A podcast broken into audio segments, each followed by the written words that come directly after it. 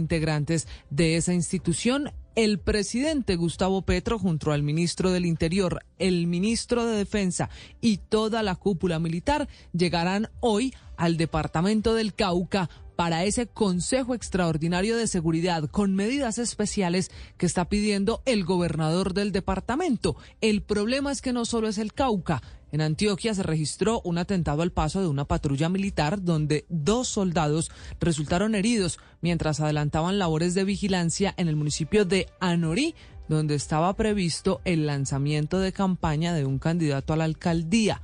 Por ese evento llegaban a Anorí varios políticos de nuestra realidad nacional, como el senador del partido de la U, Juan Felipe Lemus. El evento al final no contó con la participación de estos senadores, del doctor Lemus sobre todo, que era uno de los que lideraba el lanzamiento de esa candidatura. Investigan si el ataque a la patrulla tendría relación con el evento político. Precisamente en las últimas horas la Procuraduría le envió una dura carta al Ministerio de Defensa, a la policía y también a las fuerzas militares una carta en la que la procuradora Margarita Cabello le pidió al gobierno que las acciones de la fuerza pública no se queden solo en anuncios y en consejos de seguridad. A través de Twitter, el ministro de la Defensa, Iván Velázquez, lanzó su propia hipótesis de la escalada de atentados y de la situación de desorden público que viven varias regiones de Colombia. Dice el ministro de la Defensa que estos ataques son una manera del Estado Mayor Central de las disidencias de las FARC de presionar un cese al fuego en medio de los acercamientos de paz que ese grupo armado tiene con el gobierno colombiano. También se pronunció el alto comisionado para la paz, Danilo Rueda, quien dijo que la situación no va a determinar que haya o no un cese al fuego, que es una presión que hacen los grupos armados para acelerar el proceso. A través de redes sociales, las disidencias de las FARC señalaron que mantienen la voluntad de paz aunque al tiempo están atentando y matando policías. Dicen que hasta el momento no hay un cese al fuego con el gobierno del presidente Gustavo Petro y que las acciones en contra de esa guerrilla se realizan en todo el país y continúan de alguna manera justificando los recientes ataques terroristas. A propósito de cese al fuego, hoy se cumplen 11 días del cese pactado entre el gobierno y la guerrilla del ELN y están en Caracas, en Venezuela, las delegaciones de ambas partes para iniciar el cuarto ciclo de diálogo, que va a profundizar el cese al fuego, la participación ciudadana y sin duda tendrá un capítulo sobre los planes de la guerrilla para matar al fiscal general Francisco Barbosa y a varios líderes políticos. A propósito, tras la reunión entre el presidente Gustavo Petro y el fiscal Francisco Barbosa, después de que se revelara ese plan de la guerrilla contra el fiscal, el jefe de Estado se comprometió a darle protección pero Gustavo Petro también pidió investigación con más celeridad y de manera exhaustiva para saber qué está ocurriendo en el caso de la seguridad del fiscal Barbosa, quien le dijo al presidente que sigue muy molesto por las declaraciones del alto comisionado para la paz sobre el atentado en su contra. Recordemos que Danilo Rueda dijo que detrás de ese plan en realidad hay un intento por sabotear las negociaciones con ese grupo ilegal. El ejército en su momento, en su capítulo sobre estas investigaciones, ha pedido una reunión con grupos de inteligencia para evaluar el plan de matar al fiscal Barbosa. Dice el ejército que hay que revisar, analizar y fortalecer las investigaciones sobre la posible responsabilidad del ELN. Les vamos a contar lo que está pasando con el presidente Gustavo Petro y las reacciones al informe de anoche de Noticias Caracol que reveló como alias el sobrino un narcotraficante extraditado y que regresó a Colombia junto a su esposa, apoyaron la campaña del hoy presidente en Yopal, en Casanare. Noticias Caracol reveló videos, audios, interceptaciones que hacen parte de las evidencias con las que se abriría una nueva investigación por presunta financiación ilegal en la campaña. De inmediato el presidente Petro respondió, lo hizo a través de Twitter, dijo que las denuncias son falsas y que no va a dejar mancillar su nombre ni el de su presidencia. Aseguró que nunca recibió aportes de nadie en Casanare y según él, los mencionados no son directivos ni de Colombia Humana ni del Pacto Histórico. Lo que pasa es que en Tarima, en la época de campaña, otra cosa decían y por eso los videos, los audios y las interceptaciones reveladas por Noticias Caracol. A propósito, por sobornos en el caso Odebrecht, el presidente Gustavo Petro le pidió a los partidos políticos devolver las donaciones o financiación de campaña que haya hecho el Grupo Aval, que recordemos la semana pasada hizo un acuerdo con la justicia de Estados Unidos y pagará 60 millones de dólares por corrupción en ese caso de la Ruta del Sol 2. Aprovechando el mismo caso, hablando del Grupo Aval, el presidente Petro también anunció que presentará una reforma a la justicia en el Congreso, dice él, por dos razones. Una, la sentencia de la Corte Constitucional que ordena reformar la Procuraduría, que ha sido la pelea insistente del primer mandatario. Y la segunda, dice él, porque la relación de quienes han sido fiscales con grupos económicos como el Grupo Aval no permitieron investigar a profundidad el caso Odebrecht. Al mismo tiempo, el ministro de Justicia, Néstor Osuna, anunció que el gobierno entregará títulos de tierras a cambio de sustituir voluntariamente los cultivos de coca. Según el ministro, así como se propone un subsidio para no sembrar, ahora se habla de la entrega de tierras que hará parte de la política antidrogas que sigue diseñando el gobierno del presidente Gustavo Petro. Eslobodan Wilches, más noticias. Buenos días. Muy buenos días, Camila. Muy buenos días a todos los oyentes de Blue Radio. En otras informaciones, a la cárcel fue enviado Manuel Ranoque, el padre de los dos, eh, de los cuatro hermanitos Mocutuy, que estuvieron perdidos en la selva del Guaviare durante 40 días. Fue imputado por acceso carnal violento y agravado y actos sexuales abusivos contra su hijastra desde los 10 años y quien actualmente tiene 13. Ranoque no aceptó los cargos imputados por la Fiscalía. Y a cuatro meses de finalizar su mandato, la alcaldesa de Bogotá, Claudia López, lanzó duras críticas al gobierno del presidente Gustavo Petro, acusándolo de parar y sabotear los esfuerzos de la ciudad en materia de seguridad, desarrollo, incluyendo proyectos clave como el metro. Insistió en que se debe crear una policía local en las grandes ciudades que se pague con recursos de cada ciudad y así mejorar la situación de inseguridad en varias ciudades. Los bomberos de Cundinamarca siguen atendiendo el incendio registrado entre Mosquera y Suacha. Es un incendio forestal que no deja personas heridas. En Noticias del Mundo, los incendios en Hawái dejan 93 muertos y 1.418 personas están en los seis refugios temporales por la tragedia natural más grave que ha vivido el archipiélago estadounidense en su historia. Anoche se cumplió en Ecuador el debate presidencial. Finalmente el movimiento Construye de Fernando Villavicencio nombró al periodista Cristian Zurita quien recogerá las banderas del asesinado aspirante de, derecha. No participó anoche en el debate porque hoy debe inscribirse ante el Consejo Nacional Electoral de Ecuador. Y el presidente Gustavo Petro se refirió al magnicidio de Fernando Villavicencio en el vecino país. Dijo que el cambio de las rutas del narcotráfico al sur del continente podría ser la razón del asesinato, pues las mafias, según el presidente de Colombia, estarían buscando construir una economía ilícita en esta parte del mundo. A Ecuador ya llegó la comisión del FBI para colaborar con las investigaciones de magnicidio. Según las autoridades, el presunto sicario de Villavicencio tenía antecedentes en Ecuador por tenencia y porte de armas. Y en medio de un operativo en el que fueron desplegados 4.000 efectivos entre policías y militares, se llevó a cabo el traslado del convicto alias Fito, líder de los choneros, grupo al que Fernando Villavicencio señaló de amenazas en su contra antes de ser asesinado. Jorge Macri, hablando de otras noticias del mundo, se impuso en las elecciones primarias de este fin de semana en Argentina. En su movimiento logró el 28% de los votos, pero la sorpresa fue el economista de ultraderecha Javier Milei, que consiguió el 32% de los votos y también va a disputar la presidencia. La coalición opositora Juntos por el Cambio de centro derecha obtuvo el 27.64 de los votos en la sumatoria de sus dos candidatos, Bullrich y el alcalde de Buenos Aires, Horacio Rodríguez Larreta. En deportes, el primer grupo de jugadoras de la selección Colombia femenina llegó anoche a Bogotá. Fue recibido por más de 100 hinchas, 100 seguidores en el aeropuerto El Dorado tras hacer historia en el Mundial de Australia y Nueva Zelanda. Las demás jugadoras, hay que decir, van a aterrizar en las próximas horas en la capital del país y la Federación Colombiana de Fútbol hará un homenaje mañana, martes, en el Movistar Arena de Bogotá a las supercampeonas. Atlético Nacional derrotó 2-1 al Bucaramanga en el Atarcio Girardot. Los dirigidos por William Amaral controlaron gran parte del partido frente a los Leopardos que siguen como líderes de la liga. Y el colombiano Luis Díaz de la liga inglesa con un golazo que le significó el empate de su equipo, el Liverpool ganó ante, empató mejor ante el Chelsea. Así que vamos a hablar también de eso, de deportes. Está todo listo para el recibimiento del resto de jugadoras de la selección Colombia femenina. Ya llegan de Australia después de perdieron contra Inglaterra el fin de semana, pero su participación ha sido histórica por lo que lograron, por el avance que lograron tener en un Mundial de Fútbol Femenino. El recibimiento será en el Movistar Arena a partir de las 5 de la tarde con transmisión y cubrimiento especial del Gol Caracol de Blue Radio de Noticias Caracol. Así que ya les vamos a contar qué pasa con las jugadoras que ya llegaron y cómo es el regreso de las que faltan para ese homenaje de mañana. Bienvenidos, es un gusto acompañarlos. Arranquemos juntos la semana. Como siempre, somos Slobodan Wilches, Camila Carvajal. Aquí comienza Mañanas Blue.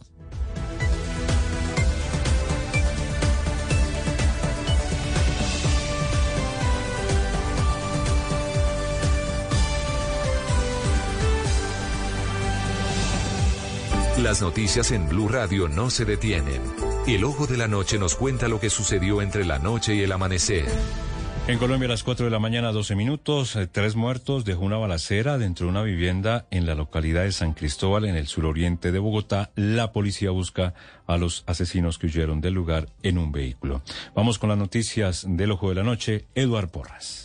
Compañeros, muy buenos días para ustedes, buenos días para todos los oyentes de Blue Radio. Aquí está la información con los hechos más importantes ocurridos en Bogotá en las últimas horas y comenzamos con la balacera que dejó tres personas muertas dentro de una vivienda en el barrio Canadá Guaira, esto ubicado en la localidad de San Cristóbal suroriente la capital del país. Según algunas versiones, después de las nueve de la noche, hombres armados llegaron al sitio y allí comenzaron a disparar contra el grupo de personas que se encontraban en el lugar, asesinando a tres hombres que quedaron muy cerca de la puerta principal. De inmediato la comunidad llamó a la policía de San Cristóbal, llegaron, hallaron los cuerpos sin vida y de los delincuentes tan solo se saben que huyeron en un vehículo que estaba estacionado muy cerca de la vivienda. Hombres de la SIGIN llevan la investigación del caso y el coronel Benavides, quien es el subcomandante de la policía de Bogotá, nos contó los pormenores de lo ocurrido en este punto de la ciudad. Tres cuerpos, eh, hombres, quienes presentan impactos por arma de fuego. A partir del momento se disponen capacidades de policía judicial e inteligencia con el fin de determinar los móviles y las causas que causaron estos lamentables hechos.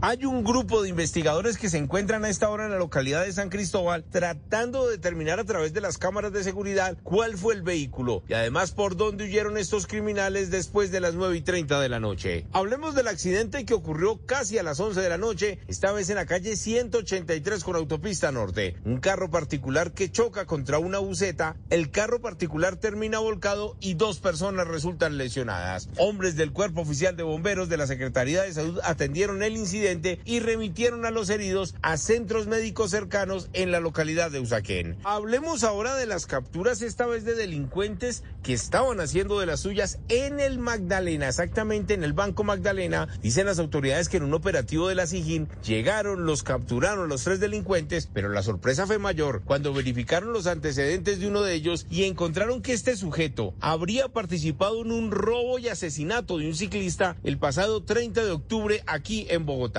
De inmediato fue reseñado y ahora esperan traerlo para Bogotá para que responda no solo por el delito que estaban cometiendo allá, que es la extorsión a los comerciantes, sino también por el crimen por el cual se estaba escondiendo en el departamento del Magdalena. En unos minutos les tengo detalles de lo ocurrido esta vez con el robo en una humilde escuela. Llegaron, destruyeron las rejas y se robaron más de 30 computadores. Ojo, 15 de ellos los iban a estrenar el día de hoy. Ya les tengo los pormenores. Edward Porras, Blue Radio.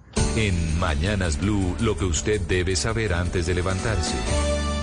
4 de la mañana, 15 minutos, 9 grados la temperatura en Bogotá y antes de levantarse usted debe saber que hoy hay viaje del presidente Gustavo Petro junto a sus ministros de Defensa y del Interior y también la cúpula militar, así como el director de la policía, van a atender la situación de orden público en el departamento del Cauca, donde este fin de semana son cuatro los policías muertos en dos ataques armados atribuidos a las disidencias de las FARC en esa región de Colombia. El gobernador del Cauca, Elías Larraondo, es el hombre que le está pidiendo al gobierno nacional medidas urgentes. Dice que no solo debe ser un Consejo de Seguridad, que deben hacerse anuncios que permitan controlar la situación de orden público en una región en la que en medio de los atentados, ataques y confrontaciones está la población civil. El gobernador del Cauca, Elías Larraondo.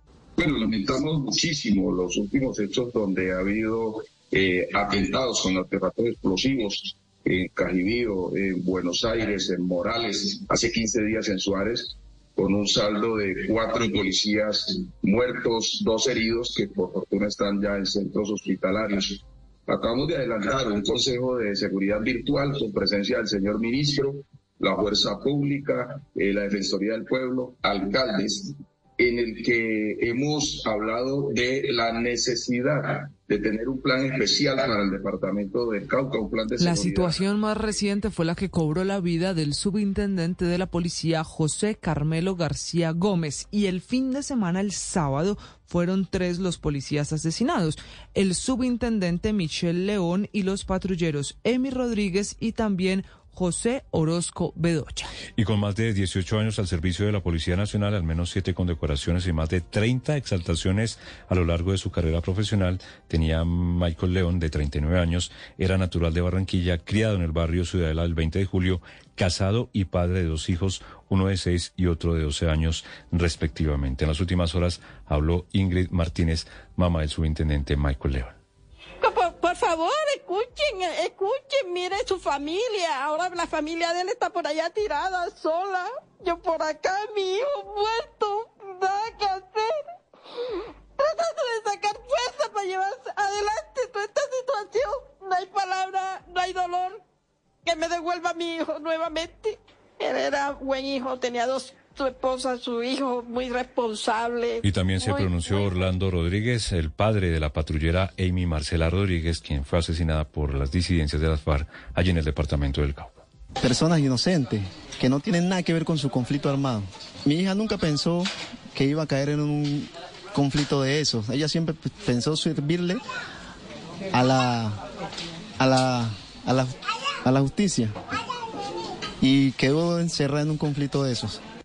Lo grave es que en el Cauca ya la Defensoría del Pueblo había emitido las que llaman sus alertas tempranas para advertir de hechos de violencia que se están registrando en un departamento desde donde le piden al gobierno nacional atender de manera oportuna esos llamados de la comunidad, de los gobernadores y en este caso del defensor del pueblo, Carlos Camargo. La Defensoría del Pueblo ha conocido que la instalación de los artefactos explosivos se estaría dando cerca a viviendas de la ciudadanía lo que representa un grave riesgo a su vida e integridad. Reiteramos que la población civil debe quedar siempre por fuera del conflicto y que los grupos armados deben avanzar en gestos que permitan el diálogo hacia la consolidación del proceso de paz planteado por el gobierno.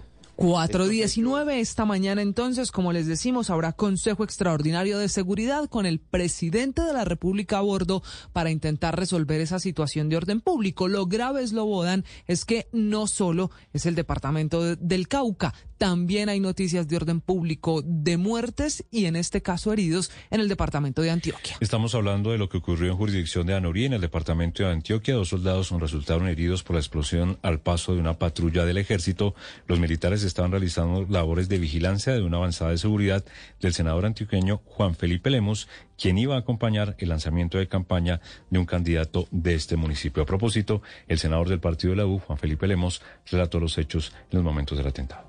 Cuando llegamos al municipio de Anorí y el piloto se disponía a aterrizar en la base militar donde generalmente aterrizan eh, pues las aeronaves, la persona de seguridad eh, de la Policía Nacional que, que, nos acompañaba a nosotros le entró una llamada diciéndole que por favor no fueran a aterrizar, que se había presentado un incidente.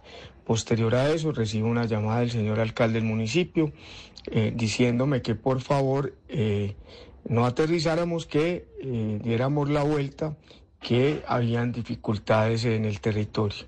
Esta es Blue Radio, la alternativa. Y cambiamos de tema porque a la cárcel fue enviado Manuel Ranoque, el padre de dos de los cuatro hermanitos Mocutuy que estuvieron perdidos en las selvas del Guaviare durante 40 días por los delitos de acceso carnal violento y agravado y actos sexuales abusivos con menor de 14 años agravado. Manuel Ranoque, padre de estos dos niños que fueron rescatados en la selva del Guaviare, fue enviado a prisión. El indígena capturado, recordemos, el pasado viernes 11 de agosto en el parque, en el parque de los eh, periodistas en Bogotá, fue señalado de estos delitos luego de que el bienestar familiar le informara a la fiscalía sobre posibles señales de abuso sexual en su hijastra de 13 años la mayor de los cuatro hermanos. Sobre el tema habló en las últimas horas Nora Quiroga, directora de la Fiscalía Seccional en el departamento del Caquetá. El hombre había abusado sexualmente de su hijastra de manera continua desde que ella tenía 10 años de edad. Al parecer, el supuesto agresor aprovechaba para acosarla y vulnerar su integridad cuando la menor se quedaba a solas con él. Los hechos se registraron desde el año 2020 en un resguardo indígena del municipio de Caquetá, Solano. En ese sentido, en un trabajo impecable del cuerpo técnico de investigación en cumplimiento de una orden judicial que pesaba en su contra, fue Hay que señalar que este hombre, Manuel Ranoque, no aceptó los cargos que le imputó la fiscalía. Y que esta es una investigación, Eslobodan, que arranca cuando rescatan a los niños de la selva, los llevan al hospital militar y cuenta la investigación. Además, esa directora de Fiscalías Seccionales que escuchamos entregó detalles, contaba cómo la investigación parte del día que llegan al hospital, la hermana mayor, que acuérdese fue la que ayudó a mantener con vida a sus hermanitos más pequeños, dice que al hospital solo dejen entrar a visitarla mujeres y no permite la entrada de ningún hombre. Ya no quería ver hombres ni siquiera a los médicos. Esa es la primera pista con la que arranca esta investigación que termina con la captura del papá, el hombre que deberá responder, Manuel Ranoque, por estos hechos de presunto abuso sexual desde que ella tenía 10 años. Hablamos de la nueva pelea con la que amanece el gobierno de Bogotá y el gobierno nacional. Gobernar es hacer y mejorar, no parar y sabotear. Esa es la frase de la alcaldesa Claudia López en nuevas críticas al presidente Gustavo Petro acusándolo de buscar deliberadamente parar los esfuerzos de su ciudad en materia de seguridad, pero también en proyectos claves como el metro. La alcaldesa Claudia López volvió a criticar al presidente Gustavo Petro y en entrevista con Noticias Caracol anoche le envió un mensaje al presidente de la República y a los candidatos a la alcaldía de Bogotá. Y ahora que ya íbamos terminando, dije yo, bueno, en este último año llegó un gobierno amigo llegó un gobierno amigo, llegó el gobierno que quiere parar el metro, que nos quitó la licencia y paró el Regio Tram de Occidente en Bogotá. Pusimos la plata para descontaminar el río Bogotá, esto es corresponsabilidad de Bogotá.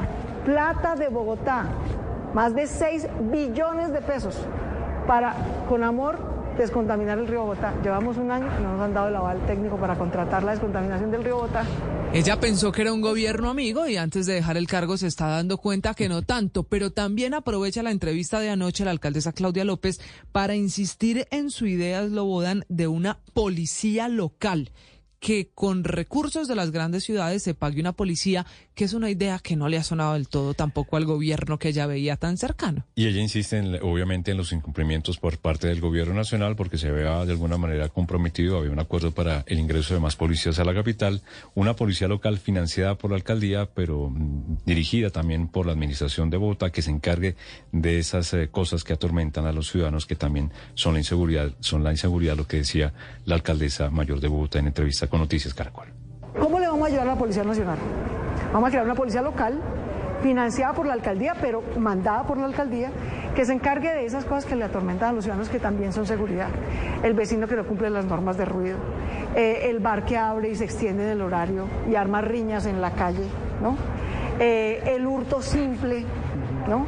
cuidar el transporte público, que no nos agredan a los servidores públicos del transporte 425, hablando del presidente Gustavo Petro, anoche Noticias Caracol reveló cómo alias el sobrino, un narcotraficante que pagó cárcel en Estados Unidos y que nuevamente está a puertas de investigaciones, también ha sido condenado en Colombia hizo parte de la campaña del presidente Gustavo Petro en el oriente del país. Al menos ayudó a la organización de los eventos políticos en Casanare. Una investigación de Noticias Caracol revela cómo el narcotraficante Juan Carlos López Macías, alias el sobrino, y su esposa Sandra Navarro fueron fichas claves en la operación logística de Colombia Humana en Casanare en la época de campaña. Este es el ambiente de la fiesta, de lo que pasaba en esa región en la época de campaña, revelado anoche por Noticias Caracol. Eso. Señora Sandra Navarro, muchas gracias. Realmente los jóvenes le damos las gracias a su merced. Sandra Navarro que nos acompañó, que estuvo presente, un fuerte ese aplauso. Recordemos que en 2015, tras pagar una condena en Estados Unidos, alias el sobrino se ocultó bajo la fachada de empresario de arrocero, pero la investigación dice que habría continuado con sus negocios ilegales luego de exportar eh, del país más de tres toneladas de cocaína al mes. De nuevo fue capturado y por eso sigue respondiendo ante la justicia mientras su esposa fue dejada en libertad poco tiempo después de la elección del presidente Gustavo Petro. Y esta revelación con audios, videos, interceptaciones que van a desatar una nueva investigación contra el presidente Gustavo Petro y su campaña por posible financiación ilegal de la campaña Petro Presidente ha desatado Eslobodan una dura respuesta del presidente Gustavo Petro a través de Twitter. A través de Twitter desmintió pues eh, las informaciones que difundió nuestros eh, colegas de Noticias Caracol y dice, nunca hice manifestación en Yopal, nunca recibió aporte de nadie del Casanare, las personas que mencionan aquí no son directivos ni de Colombia Humana ni del pacto. La persona encargada de la campaña en Casanare se llama Sonia Bernal y no Sonia Navarro. Le pido a Colombia Humana actuar judicialmente. Con el perdón de la FLIP, no podemos dejar mancillar nuestro nombre ni la dignidad de la presidencia de esta manera. Era uno de los apartes del tweet del presidente de la República, Gustavo Petro. A esta hora en Mañanas Blue, un recorrido por el mundo. Recorrido por el mundo que debemos empezar en Ecuador, donde el movimiento construye el movimiento del asesinado candidato presidencial Fernando Villavicencio escogió a Cristian Zurita como candidato a la presidencia. Será el hombre que coja las banderas de Villavicencio asesinado la semana pasada. Ecuador, donde se vivió en las últimas horas el debate presidencial pero sin la participación del nuevo candidato porque apenas hoy va a inscribirse ante el Consejo Nacional Electoral. El enviado especial de Blue Radio en Quito, José Miguel Polanco. Compañeros, buenos días. Inicia la recta final de las elecciones presidenciales aquí en Ecuador, en donde se espera que el próximo 20 de agosto los ecuatorianos elijan al sucesor del presidente Guillermo Lazo. En las últimas horas se dio a conocer que el movimiento Construye eligió al periodista Cristian Zurita, uno de los amigos y periodistas más allegados a Fernando Villavicencio, como su candidato aspirante a las elecciones de la próxima semana. Zurita no pudo participar en el último debate convocado por el Consejo Nacional Electoral y transmitido por la televisión pública, en el que sí participaron los otros siete candidatos. Zurita está a la espera de que el Consejo Nacional Electoral verifique sus documentos y también sus requisitos para que así puedan emitir su credencial. Lo cierto es que las autoridades en las últimas horas confirmaron también que en medio de esta contienda electoral ya agentes del FBI se encuentran en el país en busca de recopilar mayor información y pruebas para dar con los responsables intelectuales y materiales del asesinato, del magnicidio del candidato Fernando Villavicencio. José Miguel Polanco, Blue Radio. Pues José Miguel, el nuevo candidato a la presidencia, el que toma las banderas de Villavicencio, es el periodista Cristian Zurita, quien ya habló del proceso, dice que no pretende reemplazar a Villavicencio y que aunque se contempló la posibilidad de que la candidata fuera la fórmula a la vicepresidencia Andrea González, finalmente será él el que se va a inscribir ante el Consejo Nacional Electoral de Ecuador. Textualmente Fernando aseguró que nosotros no nos vamos a sentar a negociar con ninguna mafia. RC5, lobos, choneros, tiguerones, lobos. No lo vamos a hacer. Fernando está presente en esta propuesta, la vamos a llevar adelante y sin Fernando Villavicencio, que es irreemplazable, Y Cristian Zurita se convirtió en el gran ausente anoche en el debate, el gran debate presidencial que se vivió en Ecuador pese al asesinato del candidato Villavicencio. No participó el nuevo aspirante porque no ha cumplido el requisito de inscripción ante el Consejo Nacional Electoral, que lo hará a partir de esta mañana. Por eso ese debate presidencial tuvo como gran imagen la silla vacía del candidato del movimiento al que pertenecía Villavicencio, les hablo de Construye, y arrancó con un homenaje y un minuto de silencio por la muerte de Villavicencio. Como instancia organizadora de Ecuador Debate 2023, el espacio que le corresponde a esta organización política se encuentra dentro de este set de televisión. Ahora quisiera invitarles a hacer un momento de silencio en memoria del candidato presidencial Fernando Villavicencio. Y hay ahí imágenes del candidato asesinado en medio de la tristeza que significa para su movimiento, para la política ecuatoriana. Lo cierto es que de fondo se hizo el debate presidencial para las elecciones del próximo fin de semana.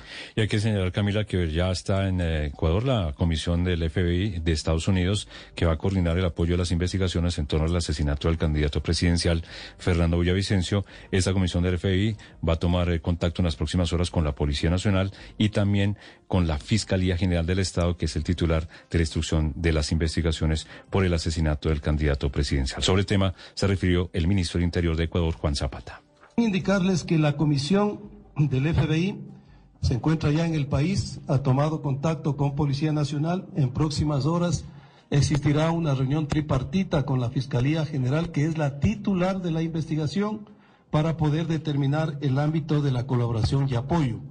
Sin embargo, yo ratifico que el primer, caso, el primer paso muy importante ha sido dado, dar con los posibles autores materiales. Hablamos de posibles, por quien determina la responsabilidad es la Administración de Justicia con los posibles autores materiales.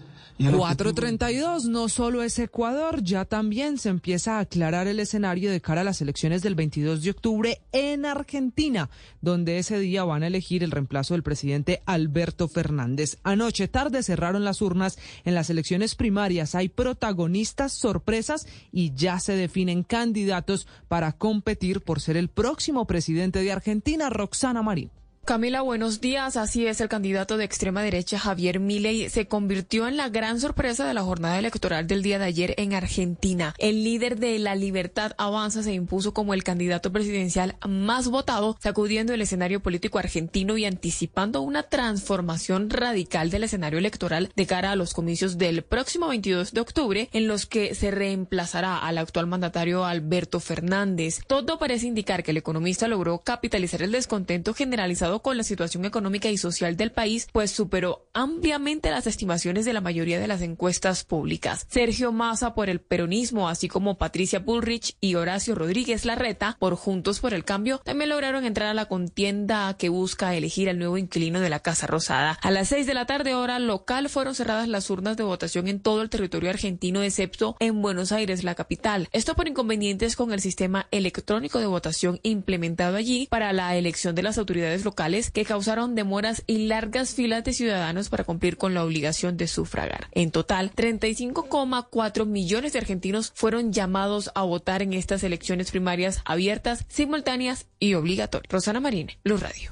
Roxana, gracias. Atención, hay una noticia urgente. Hay al menos 25 desaparecidos en el deslizamiento de tierra en una mina en el norte de Birmania. Enrique Rodríguez.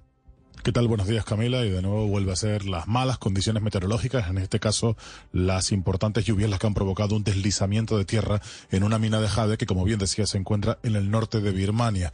El incidente se produce unos días después de varias lluvias torrenciales que han provocado en la zona inundaciones y importantes corrimientos de tierra. Este sector del jade, que es una piedra muy apreciada en la vecina China, carece de cualquier tipo de regulación y las empresas mineras siempre trabajan en condiciones peligrosas con migrantes mal pagados por lo que los accidentes son frecuentes y a menudo como este mortales. Recordemos que en 2020 una catástrofe muy parecida en una mina que estaba cerca de esta sepultó a cientos de mineros sin que nunca se haya aclarado cuántas personas definitivamente fallecieron. La sola, la situación en esa zona del mundo, meteorológicamente hablando, sigue siendo muy complicado. Más al este, en la costa del Pacífico de Japón, se está esperando la llegada del tifón Lan en las próximas horas, que dejará vientos de velocidades cercanas a los 180 kilómetros por hora e importantes lluvias. Gracias, Enrique. Entre tanto, en Estados Unidos continúa la conmoción por los incendios en la isla de Maui, en Hawái. Ya son 93 personas fallecidas y aún hay cientos de desaparecidos. Es el peor desastre en la historia de este archipiélago. Vamos a Washington. Juan Camilo Merlano. Eslobodan, buenos días. Una escena apocalíptica. Así lucen las calles de La Jaina, la ciudad histórica en la isla de Maui que quedó totalmente destruida por los incendios que azotaron durante varios días. Ya son 93 las personas fallecidas, alrededor de 3.000 estructuras destruidas y daños que superan los 5.500 millones de dólares. Lo más preocupante es que aún hay cientos de personas desaparecidas y las autoridades adelantan una labor de búsqueda en un terreno muy complejo donde las temperaturas son muy altas y las estructuras pueden terminar de derrumbarse. Sobre el avance de esa búsqueda habló la administradora de la Agencia Federal para el Manejo de Desastres, Diane Criswell, en entrevista con CBS. I think it just depends on the conditions around us um, and how long the dogs can continue to go in there. The dogs are the ones that are really making a big difference in helping to identify the location where then the rest of the rescuers can come in. Creo que todo depende de cómo estén las condiciones alrededor de nosotros y por cuánto más los perros pueden ir allá adentro. Los perros son los que realmente están haciendo una gran diferencia. Hasta ahora solo se ha logrado adelantar una búsqueda en el 3% del total de área que resultó afectada por los incendios. Esta tragedia es ya el incendio más letal en un siglo en los Estados Unidos. Y ahora los cuestionamientos son hacia las autoridades. Ninguna de las 80 sirenas instaladas en la isla de Maui se activó cuando iniciaron los incendios. El gobernador de Hawái aseguró que iban a realizar revisiones para mejorar las alertas. Desde Washington, Juan Camilo Merlano, Blue Radio. Juan Camilo, y guardadas las proporciones, también incendios en Colombia. Hay dos incendios forestales en Cundinamarca atendidos por bomberos del departamento, todos dos eh, incendios de cobertura vegetal. Uno que arrancó en la vía Mondoñedo, jurisdicción de Suacha, vía que va a Mosquera, y el otro en la vereda Canoas, también en el municipio de Sabacha. Han confirmado desde el cuerpo de bomberos del departamento que ya una familia tuvo que ser evacuada porque las llamas siguen sin controlarse. El reporte es del capitán Álvaro Farfán del cuerpo de bomberos de Cundinamarca. Se presentan dos incendios forestales de gran magnitud en jurisdicción del municipio de Soacha. El primero de ellos en la vereda Canicas y el segundo en la vereda Cascajal. Se hace la activación inmediata de todos los organismos de primera respuesta, tanto del municipio de Soacha como del departamento, los cuales están en este momento en fase de atención y liquidación del incendio. Un vistazo a la prensa en Mañanas Blue.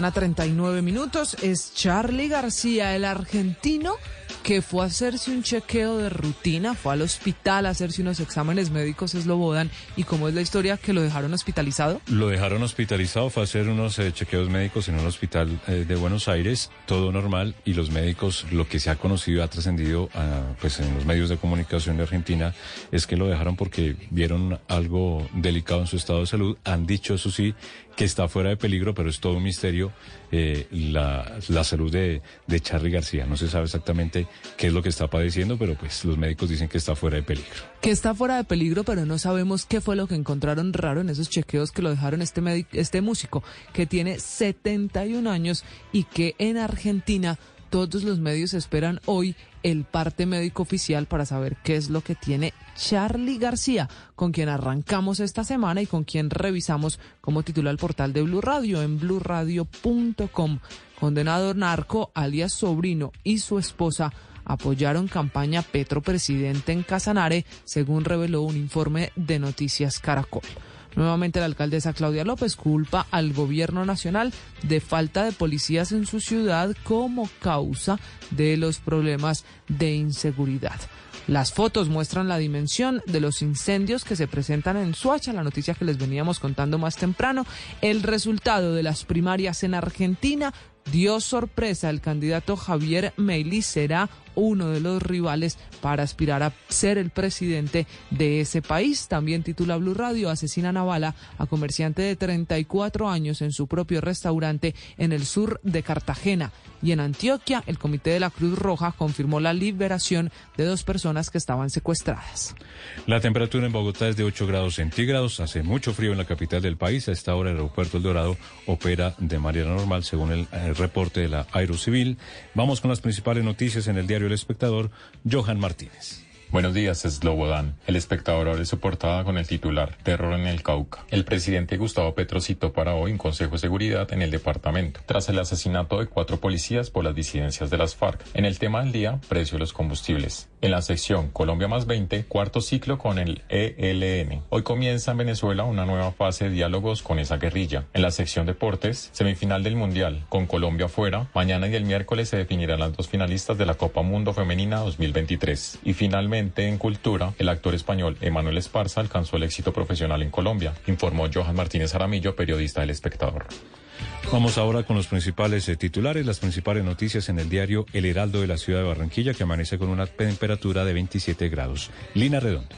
Muy buenos días, Slobodan. Alerta máxima en el Cauca por escalada terrorista. En menos de 24 horas, cuatro policías fueron asesinados y un militar resultó secuestrado tras los ataques del Estado Mayor Central. En locales, sectores políticos respaldan Juegos Panamericanos. También en locales, condenado el Hospital de Puerto por negligencia médica en 2015. Igualmente, en locales, rutas alternas por obras de Gran Vía. Y finalmente, en economía, aumenta tasa de ocupación juvenil en Barranquilla. Desde la sala de redacción de El Heraldo, informó Lina Redondo.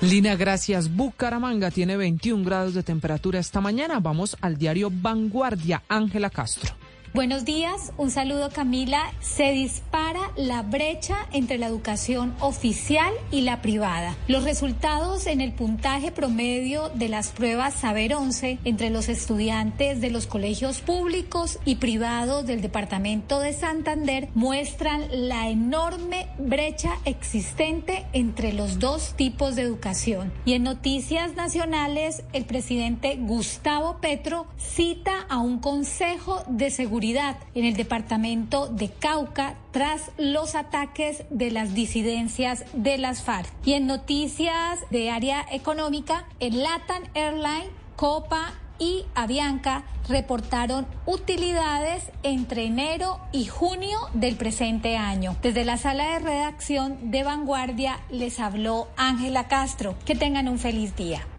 Principales noticias en el diario El Colombiano de la ciudad de Medellín, Daniel Rivera.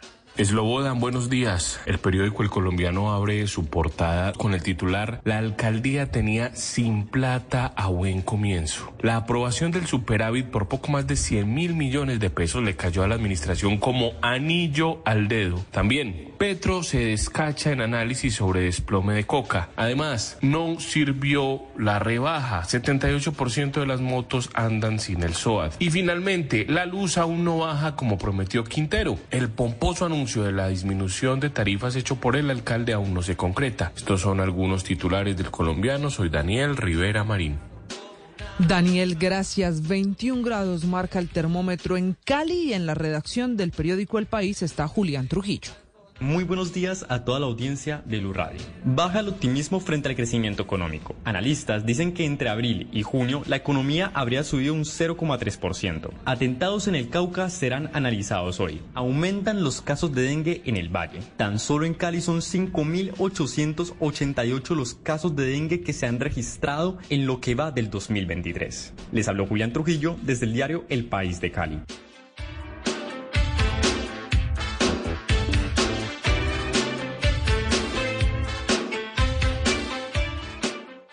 En Mañanas Blue, lo que usted debe saber antes de levantarse. 8 grados la temperatura en Bogotá, 4.45. Bienvenidos a quienes se van sumando. Estamos en Mañanas Blue. Usted debe saber que esta mañana hay Consejo Extraordinario de Seguridad en el Cauca después de la escalada terrorista del fin de semana de las disidencias de las FARC que en dos ataques con carros bombas mataron este fin de semana Eslobodan a cuatro policías. Escalada terrorista pues que ha generado todas las reacciones en el país. La Defensoría del Pueblo también hizo un recorderis de los llamados de atención y de las alertas que se emitieron en su momento y también un fuerte pronunciamiento de la Procuraduría sobre esta escalada terrorista, como usted lo dice, en el departamento del Cauca. Estefanito Toledo.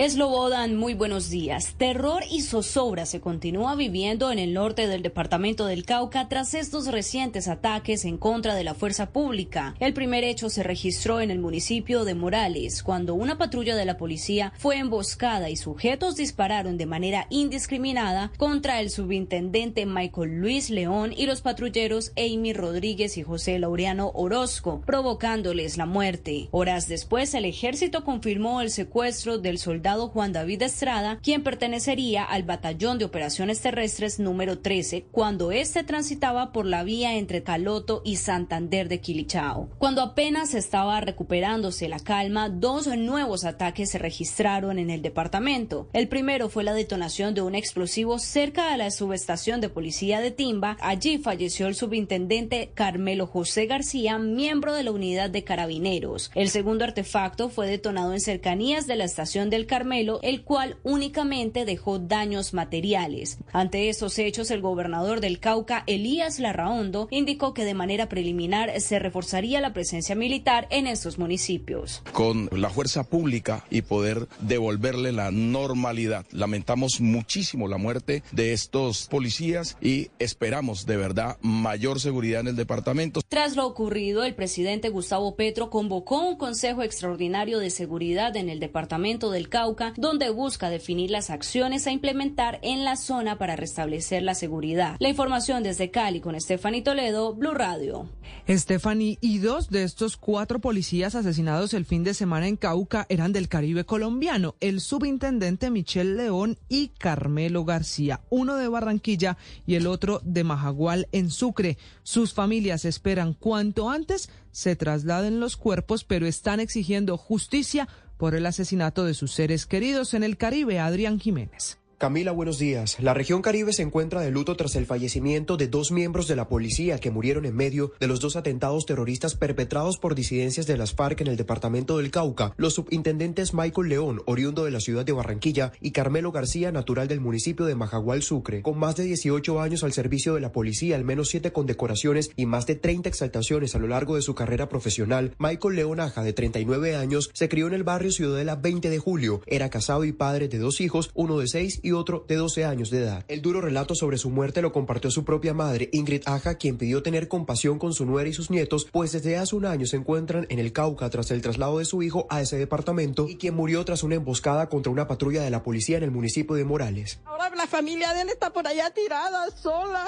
Yo por acá, mi hijo muerto. Nada que hacer. Ahora mismo familiares del subintendente barranquillero se encuentran esperando que surtan los trámites para trasladar su cuerpo hasta la ciudad de Barranquilla, donde esperan darle sepultura. Por otro lado, el atentado con carrobomba este domingo en un corregimiento de Buenos Aires, Cauca, acabó con la vida del subintendente sucreño Carmelo García, de 43 años, natural de Majagual, Sucre, quien a pesar de haber sido auxiliado y trasladado hacia Cali para recibir atención médica, la gravedad de sus lesiones le produjeron la muerte. Adrián Jiménez, Blue Radio. Adrián, lo grave es que no solo atentados en Cauca, también en el departamento de Antioquia, dos soldados heridos en un ataque con explosivos a una patrulla del ejército en el municipio de Anorí. Investigan si el ataque estaba relacionado con la visita a ese municipio del senador de la U, Juan Felipe Lemus, que iba al lanzamiento de la candidatura de un aspirante a la alcaldía, Karen Londoño. Buenos días, Camila. El senador del partido de la U, Juan Felipe Lemos, fue el encargado de dar a conocer lo sucedido en el municipio de Anorí. Según contó, durante este domingo 13 de agosto estaría haciendo una visita al municipio para apoyar el acto de lanzamiento de campaña del candidato Jorge Luis Mejía a la alcaldía y el ataque con los explosivos fue directo a la patrulla del ejército que lo estaría acompañando durante el evento. La patrulla del ejército que nos acompañaría durante nuestra estadía en el territorio fue objeto de una atentado terrorista. Una carga explosiva fue activada a su paso, dejando como consecuencia a dos soldados lesionados. Lemus rechazó este tipo de actos perpetrados por los grupos que manifiestan tener voluntad de paz. Por el momento no se confirma si el atentado era propiamente contra el senador Lemus, contra el candidato a la alcaldía Mejía o contra los miembros del ejército, pero las autoridades manifestaron estar investigando el hecho. Karen Londoño, Blue Radio. Entre tanto, la Procuraduría General hizo un fuerte llamado de atención al ministro de Defensa, a las fuerzas militares y al director de la Policía Nacional para retomar el control del orden público en el departamento del Cauca. Del Cauca. El Ministerio Público no solo insiste en que debe haber anuncios, sino acciones concretas. Julián Peña. Eslobodan buenos días en un oficio dirigido al ministro de Defensa Iván Velázquez, al comandante de las fuerzas militares el general Elder Giraldo y al director de la Policía Nacional general William Salamanca. La Procuraduría hizo un llamado a tomar acciones necesarias por varios atentados contra la fuerza pública en Cauca.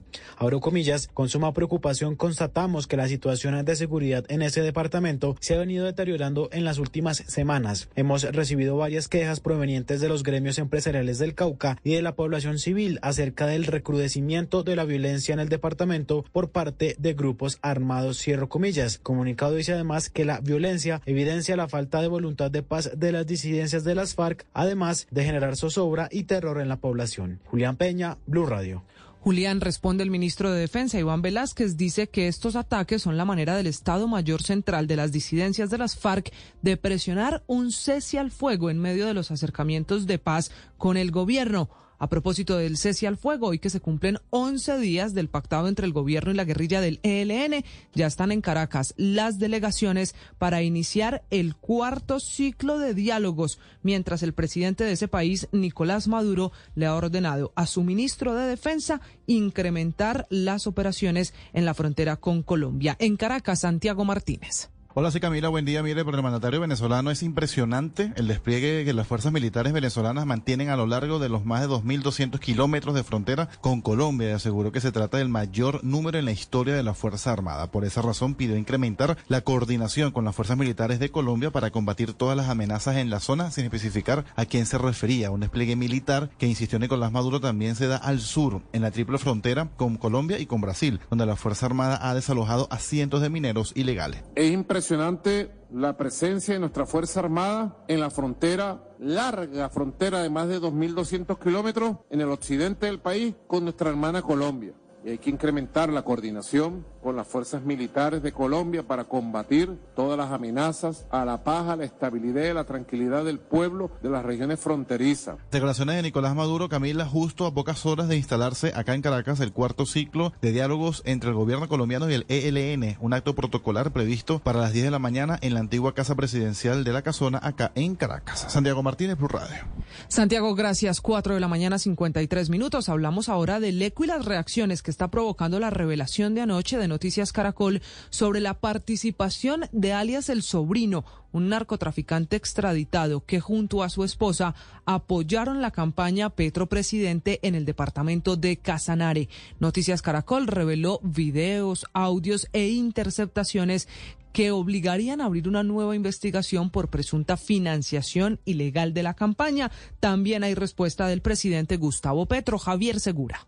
Sí, Camila, muy buenos días. Como una noticia falsa calificó anoche el presidente Gustavo Petro un informe especial de la Unidad Investigativa de Noticias Caracol, en el cual se indica que la campaña presidencial del pacto histórico en el Casanare aparentemente fue infiltrada por un capo del narcotráfico conocido como Juan Carlos López, alias Sobrino, quien habría hecho aportes en esa región del país e incluso que la esposa de ese narco, identificada por el noticiero como Sandra Navarro Trujillo, hacía parte de la Colombia humana.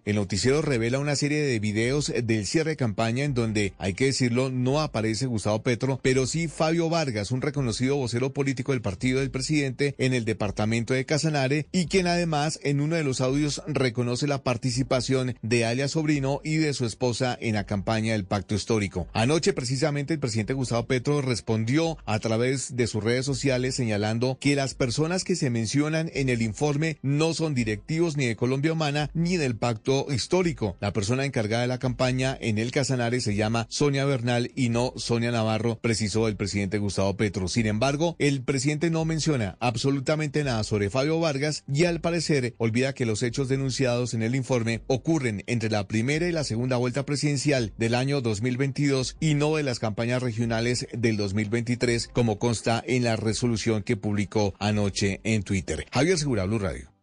Javier, gracias. No aceptó los cargos por presunto abuso sexual. Manuel Ranoque, el papá de dos de los hermanitos Mucutuy rescatados de la selva. Nicole Buitrago. Camila, buenos días. Manuel Ranoque fue enviado a la cárcel La Picota en el sur de Bogotá luego de nueve horas de audiencia ante un juez de control de garantías que le imputó dos delitos, acceso carnal violento agravado y actos sexuales abusivos contra la mayor de las hermanas Mucutuy. Nora Quirogas, la directora de la Fiscalía Seccional Caquetá. Los hechos se registraron desde el año 2020 en un resguardo indígena del municipio de Caquetá, Solano. Durante el procedimiento, aunque el ICBF le pidió a la Fiscalía abrir la investigación, tras dar a conocer la decisión, la directora de esta entidad le hizo un fuerte llamado a la Fiscalía para que tenga mayor cuidado con el uso de información del caso, pues dijo que no era necesario entregar detalles de la vida privada de los menores porque los pone en situación de revictimización. Actualmente los niños están en un centro del ICBF a la espera de que avance su proceso de restablecimiento de derechos. Nicole Buitrago, Blue Radio. En Mañanas Blue, hora de abrir nuestro blog deportivo. Ganó Nacional en la liga, perdieron América, Millonarios y Cali y hay pelea en el Junior de Barranquilla. Cristian Marín. Camila, buenos días. Avanza la quinta fecha del fútbol colombiano que estará finalizando el día de hoy con el duelo entre el Boyacá Chico y el Unión Magdalena en el Estadio La Independencia de Tunja. Los resultados. Alianza Petrolera se impuso 3 por 1 frente a Envigado, Río Negro Águilas derrotó un gol por 0 al Deportivo Cali, Tolima se impuso 1 por 0 frente al Atlético Huila, Santa Fe igualó a 1 con el Deportivo La Equidad, Once Caldas ganó 1 por 0 frente al Deportivo Pereira, América cayó 1-3 frente al Independiente Medellín, Jaguares derrotó 2 por 0 a Millonarios y Nacional se impuso 2 por 1 frente al Atlético Bucaramanga. El que no levanta vuelo es el Atlético Junior, equipo de Hernán Darío Bolillo Gómez sigue sin ganar. También le cuesta mucho convertir. En esta ocasión igual a cero con el Deportivo Pasto. Alta tensión se maneja en Barranquilla entre el técnico y un sector de la afición. O sea, el ambiente está pesado. Está pesado. Y aquí, y aquí para allá y allá para acá. Está pesado el ambiente ya. Y está pesado porque no se gana. Si no se gana, no se gana. Entonces, cuando no se gana, las cosas se ven como les están viendo ustedes.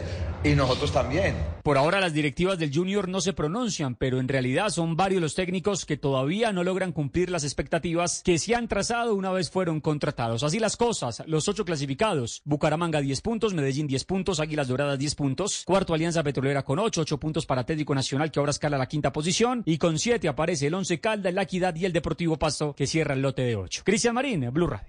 Esta es Blue Radio, la alternativa.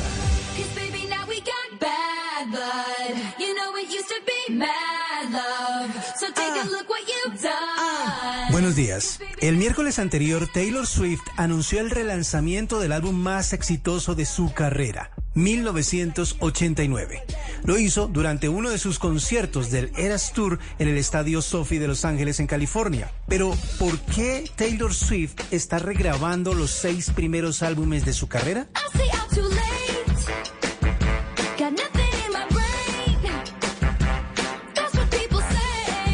La historia es esta. Este es el cuarto álbum que la estrella estadounidense vuelve a grabar desde cero con el fin de recuperar el control de la música que lanzó antes del 2018.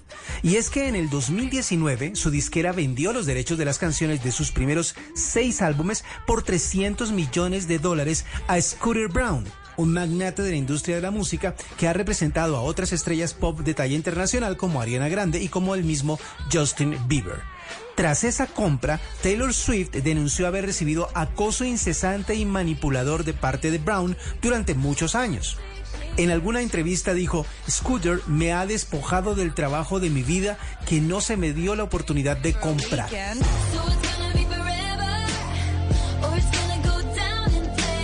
Según Swift, Big Machine, la disquera que compró Brown en 2019, le impidió interpretar sus canciones en los American Music Awards de ese año y utilizarlas en su documental de Netflix Miss America. Por todo lo anterior, Taylor Swift decidió aprovechar el vacío que había en su contrato con esa disquera sobre nuevas versiones de su música y anunció que regrabaría y relanzaría todos los álbumes anteriores a 2018. Todo el álbum para los fanáticos estará disponible a partir del 27 de octubre. Para Mañanas Blue, W Bernal.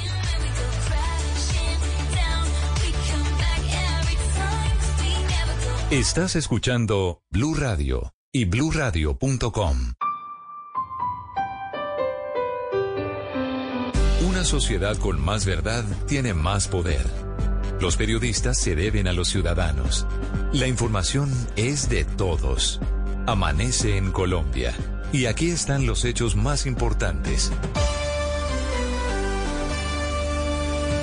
Arranca Mañanas Blue. Bienvenidos.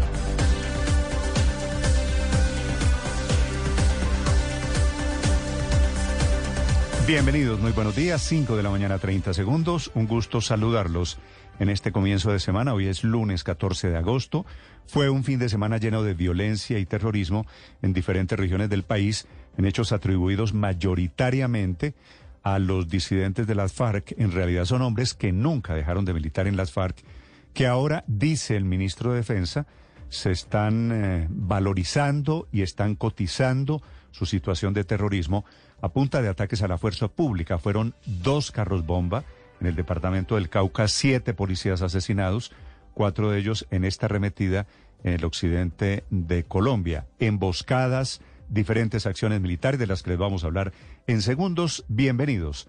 Aquí estamos desde Mañanas Blue con las noticias de Colombia y el mundo. Tenemos también la reacción del presidente Petro a un informe de Noticias Caracol que revela que un narcotraficante apoyó su campaña presidencial y financió buena parte de la estructura en el departamento de Casanare. El narcotraficante se llama Juan Carlos López, la investigación la hizo Ricardo Alarcón, que antes era motivo de toda clase de elogios del presidente Petro y ahora descalificaciones.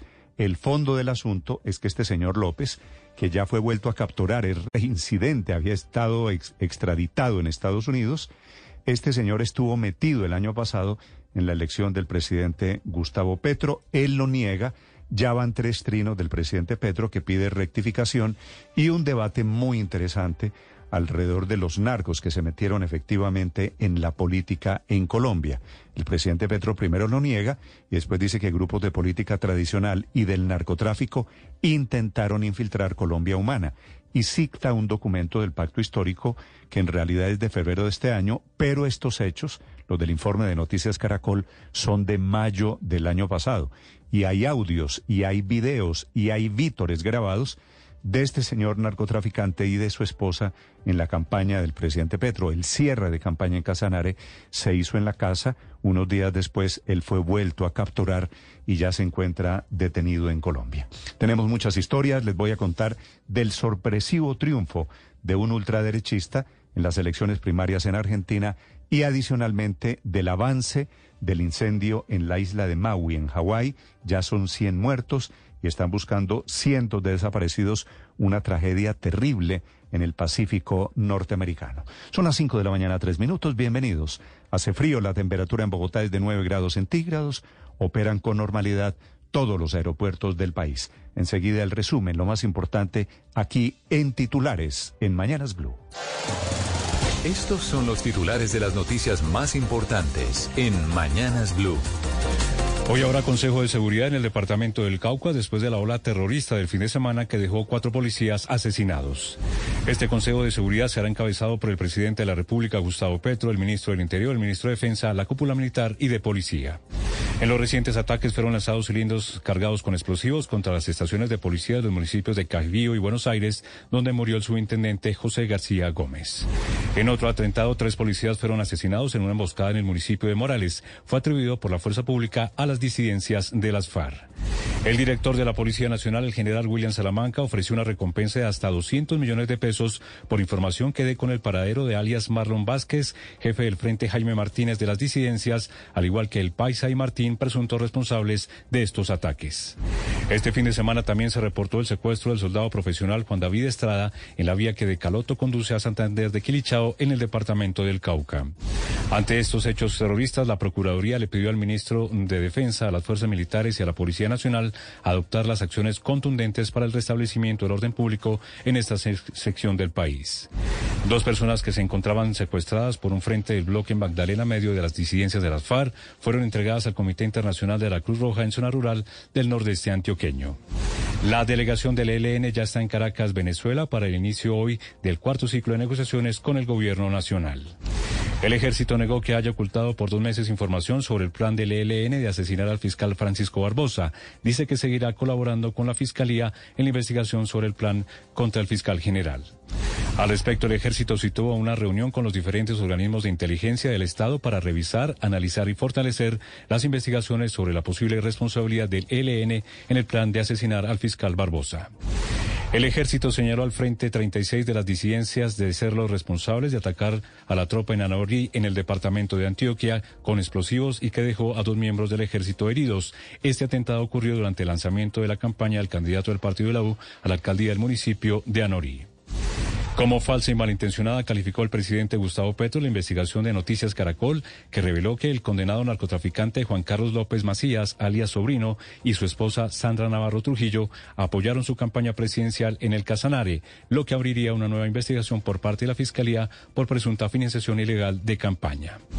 Según la investigación, en una lujosa casa de alias Sobrino se hizo un acto en apoyo a la candidatura del presidente Petro. También se ve a Sandra Navarro Trujillo, esposa del narco y quien haría parte del partido Colombia Humana en esta región del país. Luego de que Estados Unidos multara al Grupo Aval por posibles sobornos en el caso de Brecht, el presidente Gustavo Petro les pidió a los partidos políticos devolver los dineros donados por el grupo económico. A la cárcel fue enviado Manuel Ranoque, el papá de los niños indígenas rescatados en la selva del Guaviare. Al hombre se le señala de haber abusado sexualmente de su hijasta de 13 años.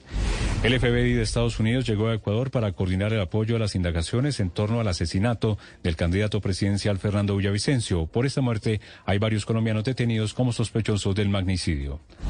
La principal coalición opositora, Juntos por el Cambio de centro derecha, obtuvo el 28% y la oficialista Unión por la Patria Peronista obtuvo el tercer lugar con un 27.15% en las elecciones primarias en Argentina.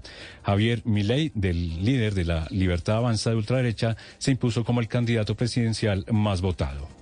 En deportes, con un golazo, el Guajiro Luis Díaz debutó en la Primer Liga del Liverpool ante el Chelsea. Sin embargo, ambos equipos quedaron empatados a un gol. Y ya comenzaron a llegar a Colombia las jugadoras de la selección femenina procedentes de Australia. Mañana está previsto un homenaje a las 5 de la tarde en el Movistar Arena de Bogotá, organizado por la Federación Colombiana de Fútbol. Actualización de estas y más noticias en BlueRadio.com. Sigan con Mañanas Blue. Estás escuchando Mañanas Blue.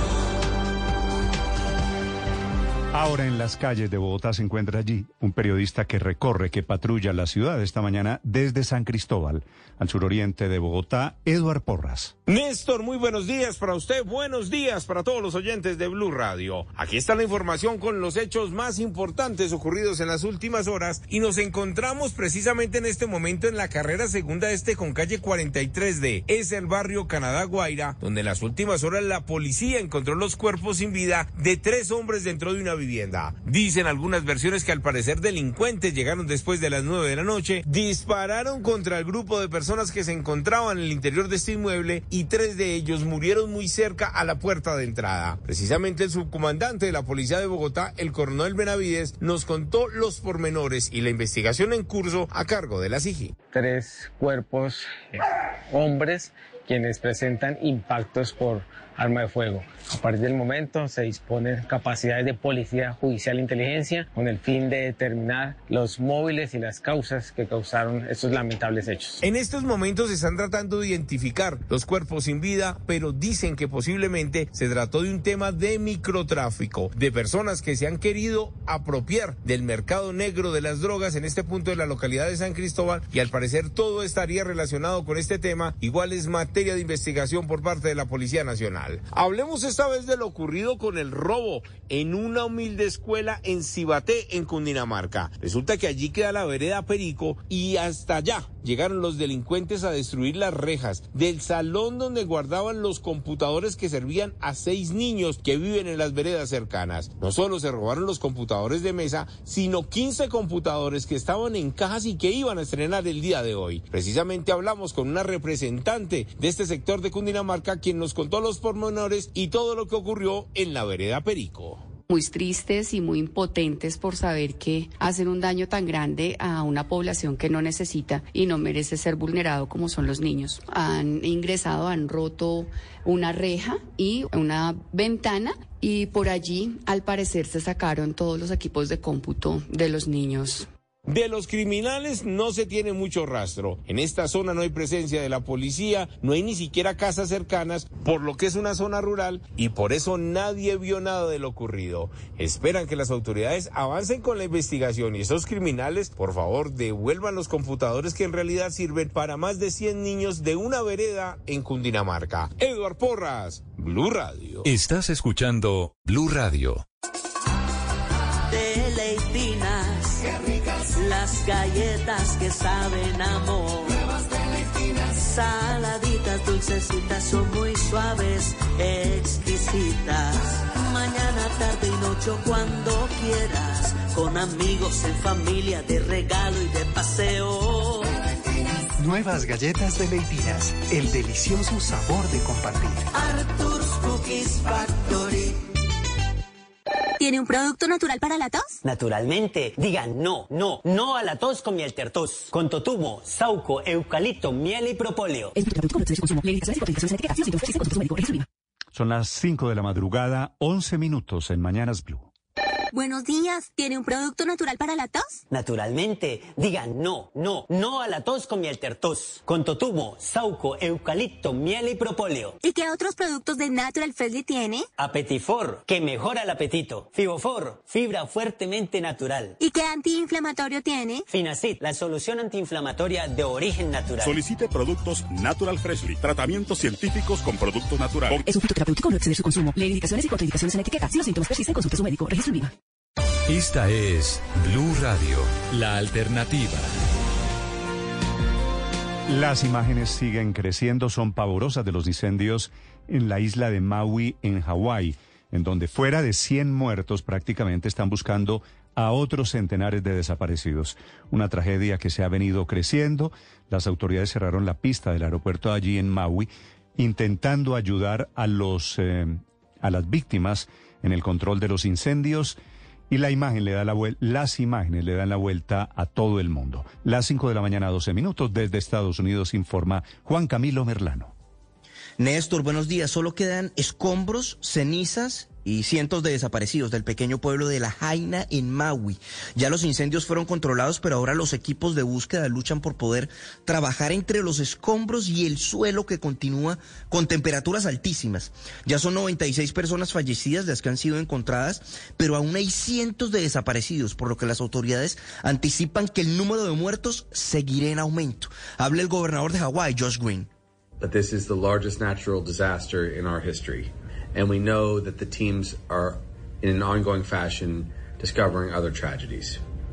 Este es el desastre natural más grande de nuestra historia y se sabe que los equipos continúan descubriendo otras tragedias y añade el gobernador que no queda prácticamente nada del histórico pueblo de La Jaina, nada más en este pueblo de unos 13 mil habitantes se quemaron unas mil hectáreas.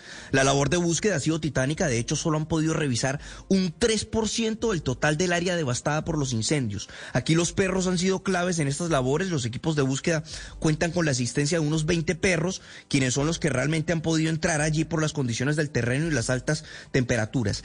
Hay alrededor de 3.000 estructuras totalmente destruidas y pérdidas por más de 5.600 millones de dólares. Pero lo más impresionante, según la administradora de la FIMA, Diane Criswell, es ver los restos de filas de carros en las vías de gente que no alcanzó a escapar y que fueron que más bien que tuvieron que lanzarse al agua. Los restos de los carros totalmente destruidos. Es una escena apocalíptica, dice. Absolutely heartbreaking um, to just see an entire community that is no longer there. And I think one of the things that was just really the most shocking, I guess I would say, is the row of cars um, of people that were trying to drive and escape and then couldn't get out fast enough. And these are the ones that ended up running or jumping into the water, and those cars just there. I mean, it was like a scene from an apocalyptic movie. Allí destacaba el administrador de la FEMA la escena apocalíptica como si se tratara de una película y decía que le rompía el corazón ver los restos de lo que había quedado de la Jaina. Hay muchos habitantes que han regresado al pueblo ahora solo para encontrar los restos, los escombros de lo que eran sus hogares. Miles de personas quedaron sin absolutamente nada. Eh, la Agencia Federal para el Manejo de Desastres cuenta con 419 efectivos quienes están ayudando en las labores de búsqueda y mientras avanzan esas labores hay dos inquietudes sobre las que ya se están exigiendo respuestas. La primera, ¿por qué no sonaron las 80 alarmas en Maui advirtiendo la magnitud del incendio para que más gente tuviera tiempo de escapar? Y lo segundo, ¿qué causó los incendios concretamente? Sobre esto último, las autoridades aún no han adjudicado razones concretas.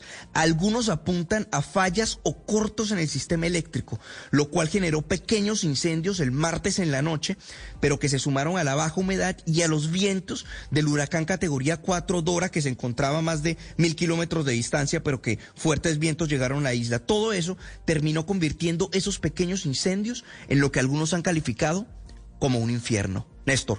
Y hemos visto ese infierno retratado en imágenes en televisión y en redes sociales. Gracias, Juan Camilo. En Colombia, 5 de la mañana, 15 minutos. Fue un fin de semana lleno, desafortunadamente, de terrorismo. Los protagonistas son los mismos en diferentes regiones del país. Estos disidentes de las FARC que por un lado envían mensajes de que quieren dialogar y meterse al proceso de paz y por el otro atacaron en Santander, en Antioquia y les, los hechos más graves en Cauca en total, siete policías en Cauca, cuatro de ellos asesinados en diferentes ataques. Hicieron activar dos carros bomba allí en el departamento del, eh, del, departamento del Cauca. La situación ha sido de infierno también diferente, en nuestro caso, para Morales, Cajibío y Buenos Aires. Estos municipios afectados por los diferentes ataques de estos grupos que al final de cuentas se disputan rutas del narcotráfico, como lo confirma Elías Larraondo, el gobernador del Cauca. Bueno, lamentamos muchísimo los últimos hechos donde ha habido eh, atentados con artefactos explosivos en Cajibío, en Buenos Aires, en Morales, hace 15 días en Suárez, con un saldo de cuatro policías muertos, dos heridos que por fortuna están ya en centros hospitalarios.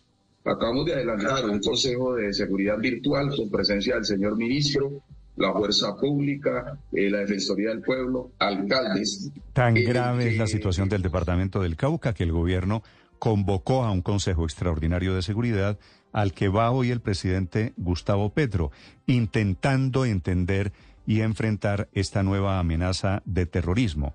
La emboscada del sábado allí en Morales mató a tres policías. En la madrugada del domingo hubo otros dos ataques con explosivos que sembraron nuevamente el terror en el departamento de Cauca, especialmente en el norte. Los agentes asesinados fueron el intendente Michael León y los patrulleros Emi Rodríguez, José Orozco Bedoya. Escuchamos a la madre del intendente León, doña Ingrid Martínez. Por, favor, escuchen, escuchen, mire su familia. Ahora la familia de él está por allá tirada, sola. Yo por acá, mi hijo muerto, nada que hacer tratando de sacar fuerza para llevar adelante toda esta situación. el drama es inmenso para estas familias víctimas nuevamente de lo más despiadado de la guerra en Colombia. Hechos atribuidos por un lado por estos disidentes de las FARC y por el otro lado por otros grupos heredados, herederos del mismo movimiento, de las mismas FARC de siempre. Había alertado la Defensoría, es un crimen de esos anunciados, el defensor del pueblo, Carlos Camargo. La Defensoría del Pueblo ha conocido que la instalación de los artefactos explosivos se estaría dando cerca a viviendas de la ciudadanía, lo que representa un grave riesgo a su vida e integridad. Reiteramos que la población civil debe quedar siempre por fuera del conflicto y que los grupos armados deben avanzar en gestos que permitan el diálogo hacia la consolidación del proceso de paz planteado por el gobierno. Estos hechos, indudablemente, vulneran los derechos humanos de la población y la ponen en grave riesgo. Reiteramos las recomendaciones hechas a través de las alertas tempranas 034 del 2018 para Morales y 07. Y también allí en el departamento del Cauca fue secuestrado un militar. La situación verdaderamente de descontrol. El ministro de Defensa, Iván Velázquez, dice que estos disidentes están respondiendo a la presión del gobierno y a la presión militar que se ejerce. Hablando de la crisis de orden público y en campaña electoral, el expresidente Álvaro Uribe. El asesinato de los policías, los carros bombas en el Cauca, acreditan que la FARC no quiere la paz, quiere doblegar nuestra democracia. El diálogo no es para que justifiquen el asesinato de los policías, la destrucción con los carros bombas. El diálogo es para que no haya violencia y tiene que darse sin violencia. El doctor Fabio Valencia, que ha sido invitado por el gobierno a participar. Y como después de las FARC hay Estado Mayor Central, SEMC o disidentes de las FARC, esos son los grupos que intenta contener el gobierno nacional al tiempo dialogando y al tiempo invitándolos a un cese al fuego bilateral, inclusive sectores políticos afectos al gobierno. Desde el pacto histórico le piden al presidente Gustavo Petro que haya una respuesta rápida a este hecho, al asesinato y a la oleada terrorista de las últimas horas. Del pacto histórico, el senador expresidente del Congreso, Alexander López. La respuesta que hoy le está dando las disidencias de las FARC a la voluntad de paz de nuestro gobierno es absolutamente inaceptable. Asesinar policías por la espalda, atentar contra la población civil y generar hechos de terror supuestamente para adquirir un perfil de negociación mucho mejor que en el que se está, es absolutamente equivocado por cuenta de esa dinámica de la guerra, de más terrorismo, más fortaleza en una posición política, es que estamos en esta andanada de ataques en diferentes regiones del país. En el eh, occidente de Colombia hay ataques no solo en Cauca, también en el Valle del Cauca. Anoche hubo dos ataques con explosivos en Jumbo y en Tuluá. En el Valle del Cauca se encuentra Hugo Mario Palomar. Hola Néstor, buenos días. Esta nueva arremetida de las disidencias de las FARC el fin de semana comenzó con una emboscada a una patrulla de la policía que se desplazaba por la vía que comunica entre los municipios de Morales y Suárez, en el norte del departamento del Cauca.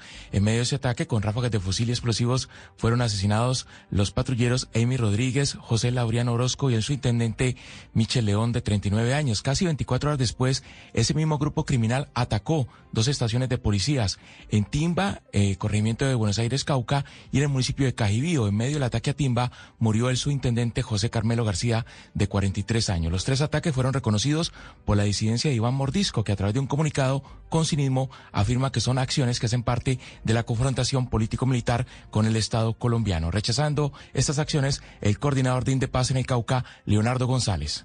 Urge una respuesta pronta y efectiva del Estado y muestras de voluntad de este bloque occidental de si quiere participar o no en una negociación con el Estado Mayor Central o si el afán del negocio del narcotráfico es mayor al interés genuino de la paz. La escalada terrorista también se extendió al departamento del Valle. Anoche una granada fue lanzada en la zona industrial de Yumbo, municipio vecino a Cali, solamente daños menores según la policía.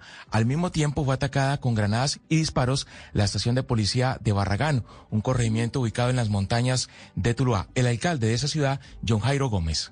Hubo unas explosiones y unos atentados de disparo al comando de la policía, pero no hubo, gracias a Dios, ningún uniformado herido, ni mucho, pues se atribuye el atentado a grupos de la izquierda. También el fin de semana un soldado, Juan David Estrada, del Batallón de Operaciones Terrestre número 13, fue secuestrado por este grupo disidente. Se encontraba de civil indefenso cuando se desplazaba por una vía muy cerca del municipio de Santander de Clichao, en el norte del Cauca. Tiempo seco en Cali, hasta ahora la temperatura 21 grados. De estos policías, de los cuatro asesinados, Hugo, en Cauca, Dos eran del Caribe colombiano, por supuesto, familias llenas de dolor que le están pidiendo al Ministerio de Defensa, al Gobierno Nacional, alguna clase de acción para que estos crímenes no queden en la impunidad. ¿Qué es lo que pasaría si se meten en el proceso de paz estos señores disidentes de las FARC? Vanessa Saldarriaga. Néstor, buenos días. Así es, la región Caribe se encuentra de luto tras el fallecimiento de estos dos policías que murieron en medio de los atentados terroristas registrados en Cauca. Se trata de los subintendentes Michel León, oriundo de la ciudad de Barranquilla, quien obtuvo al menos siete condecoraciones y más de 30 exaltaciones a lo largo de su carrera profesional. Y también está Carmelo García, oriundo del municipio de Majagual, en Sucre, quien a pesar de haber sido auxiliado y trasladado hasta Cali para recibir atención médica, la gravedad de sus lesiones le produjeron la muerte. Luz Marina J. Martínez, quien es tía del subintendente de León, señaló que la familia se encuentra sumida en una profunda tristeza y pidió solidaridad ante las muertes que el conflicto está dejando en varias zonas del país. Eh, fue buen esposo, buen hijo, buen tío, buen sobrino, ¿qué se puede decir? Todo lo bueno lo tenía él. Una persona carismática, una persona que es respetuosa con la comunidad. En otras noticias, Néstor, la celebración de un quinceañero en el barrio San Francisco de Cartagena terminó en tragedia luego de que un atentado sicarial cobrara la vida del concejal de Tolú, Ronald Gómez Cervantes, y dejara además gravemente herido a Luis Carlos Meléndez, un pensionado de la policía, quien actualmente era candidato a la Junta de Acción Local en la capital de Bolívar. Barranquilla amanece hoy con 26 grados de temperatura. Estos ataques de disidentes de las FARC se dan a dos meses. Estamos en campaña electoral de las elecciones regionales y estaban en campaña en Antioquia cuando se sintió allí el último bombazo en un acto del partido de la U, Héctor Santamaría.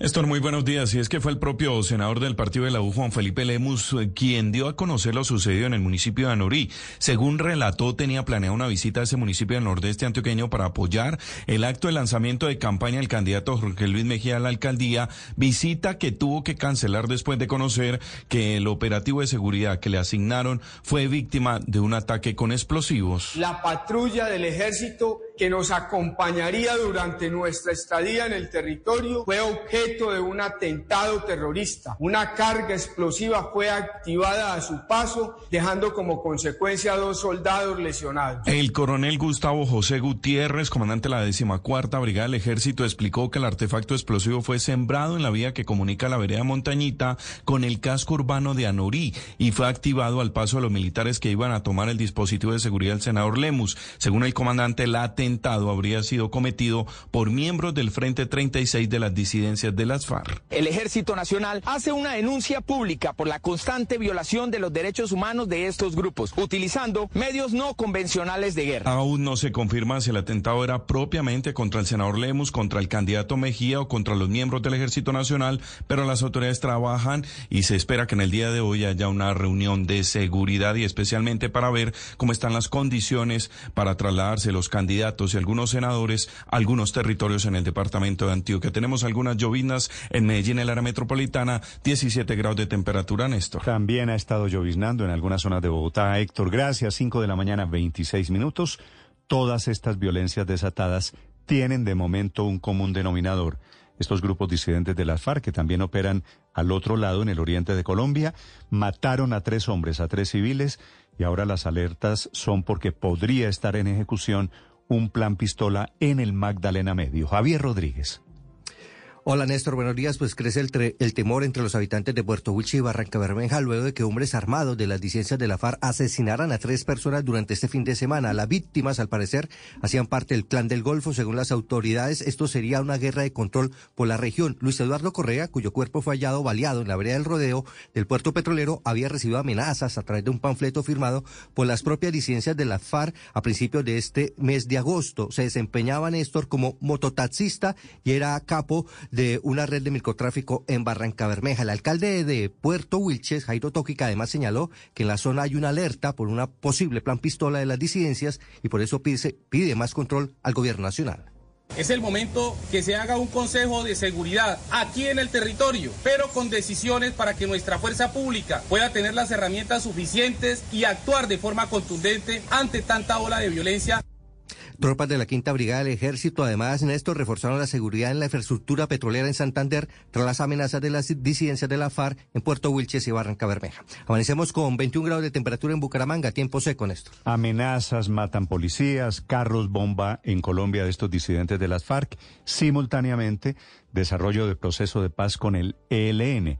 Una tregua, un cese al fuego bilateral que arrancó hace ya 11 días. Hoy se encuentran en Caracas delegaciones de este grupo, el ELN y del gobierno colombiano, para la instalación de un cuarto ciclo, un nuevo ciclo de diálogos. Desde Caracas, Santiago Martínez.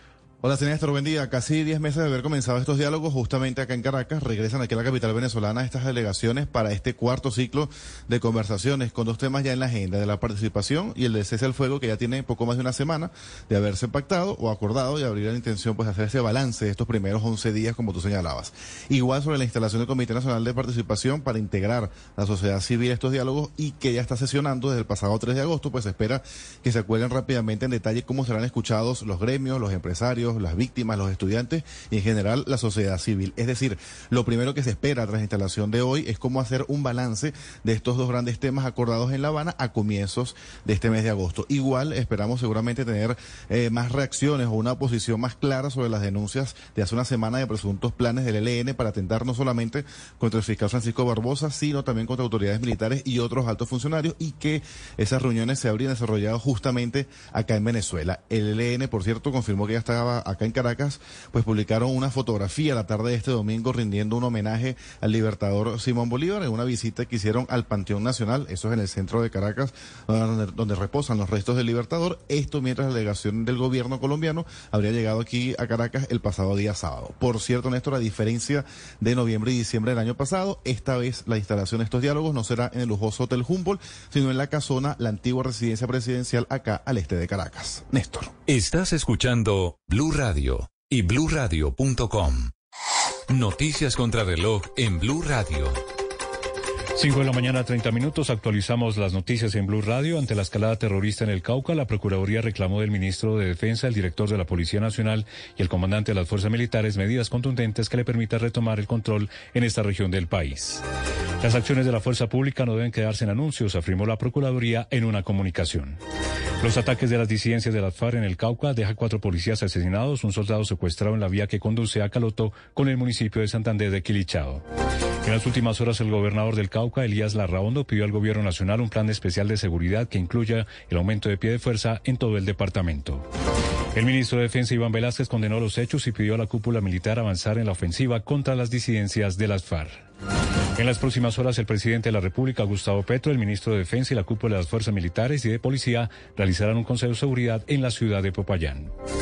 En medio del cese al fuego bilateral entre el gobierno y el ELN, que ya cumple 11 días, hoy en Caracas inicia el cuarto ciclo de negociaciones. Se espera que se profundice en el cese al fuego y la participación ciudadana. El ejército señaló al frente 36 de las disidencias de las FARC de ser los responsables de atacar a la tropa en Anorí, Antioquia, con explosivos y que dejó a dos miembros del ejército heridos. Dos personas que se encontraban secuestradas por un frente del bloque Magdalena medio de las disidencias de las FARC fueron entregadas al Comité Internacional de la Cruz Roja en zona rural del nordeste antioqueño. Las autoridades confirmaron una nueva escalada violenta en el Valle del Cauca tras la detonación de dos artefactos explosivos. Los hechos se registraron en la zona industrial de Acopi, en Jumbo, y en el corregimiento de Barragán, en Tuluá. Por fortuna, no resultaron personas lesionadas. Estados Unidos continuará apoyando la interdicción aérea en la lucha contra las drogas en Colombia. En un memorando publicado por la Casa Blanca, el presidente Joe Biden anunció que su gobierno seguirá apoyando a Colombia en la lucha contra el narcotráfico. Como falsa y malintencionada calificó el presidente de la República, Gustavo Petro, la investigación de Noticias Caracol, que reveló que el condenado narcotraficante Juan Carlos López Macías, alias Sobrino, y su esposa Sandra Navarro Trujillo apoyaron su campaña presidencial en el Casanare, lo que abriría una nueva investigación por parte de la Fiscalía por presunta financiación ilegal de campaña. Según la investigación, en una lujosa casa de alias Sobrino se hizo un acto de apoyo a la candidatura del presidente Petro. También se ve a Sandra Navarro Trujillo, esposa del narcotraficante y quien haría parte del Partido Colombiana en esta región del país. A la cárcel fue enviado Manuel Ranoque, el papá de los niños indígenas rescatados en la selva del Guaviare. Al hombre se le señala de haber abusado sexualmente de su hijastra de 13 años. En el mundo, en Hawái prosigue la lucha contra los incendios en la isla de Maui, que han dejado al menos 93 muertos y cientos de desaparecidos, en el que se ha convertido en mayor desastre natural en el siglo en los Estados Unidos. Al menos 21 personas murieron y 6 se encuentran desaparecidas después de que se registrara un deslizamiento de tierra en el, en el término municipal de la ciudad nororiental de China de Xi'an, según un último parte de las autoridades publicado anoche por la agencia oficial Sinua. Ampliación de estas y otras informaciones en blurradio.com. Sigan con Mañanas Blue. Estás escuchando Blue Radio. Here's to feeling that we belong and feeling part of something bigger. Here's to being there for each other and finding friends who become family. Here's to the talkers, the listeners, and the cooks. Absolutely the cooks. Here's to the ones we can't imagine not knowing. And here's to all the wonderful and powerful things that happen when we come together. Here's to us, all of us. To learn more, visit mychinet.com. Descubre el auténtico sabor de América Latina con el nuevo McCafé at Home Café Styles of Latin America. Disfruta de tres deliciosas bebidas que puedes preparar en casa en cualquier cafetera Keurig, horchata latte, café con leche y café de olla, inspiradas en los sabores únicos y vibrantes de nuestras culturas. Hay un delicioso sabor esperándote en cada taza. Prueba el nuevo McCafé at Home Café Styles of Latin America, disponible en tiendas principales o en Keurig.com. Diferencia con Zurich Ecocargo, el primer seguro verde en Colombia para actores logísticos de carga. Únete al cambio. Para mayor información, visita zurichseguros.com.co. Zurich Ecocargo, protege tu carga y también al planeta. Vigilado Superfinanciera. Estás escuchando Mañanas Blue.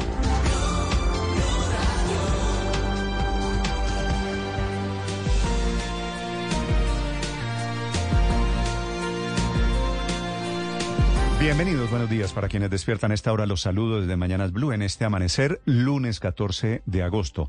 En realidad todavía no amanece. La temperatura en Bogotá es de 8 grados centígrados.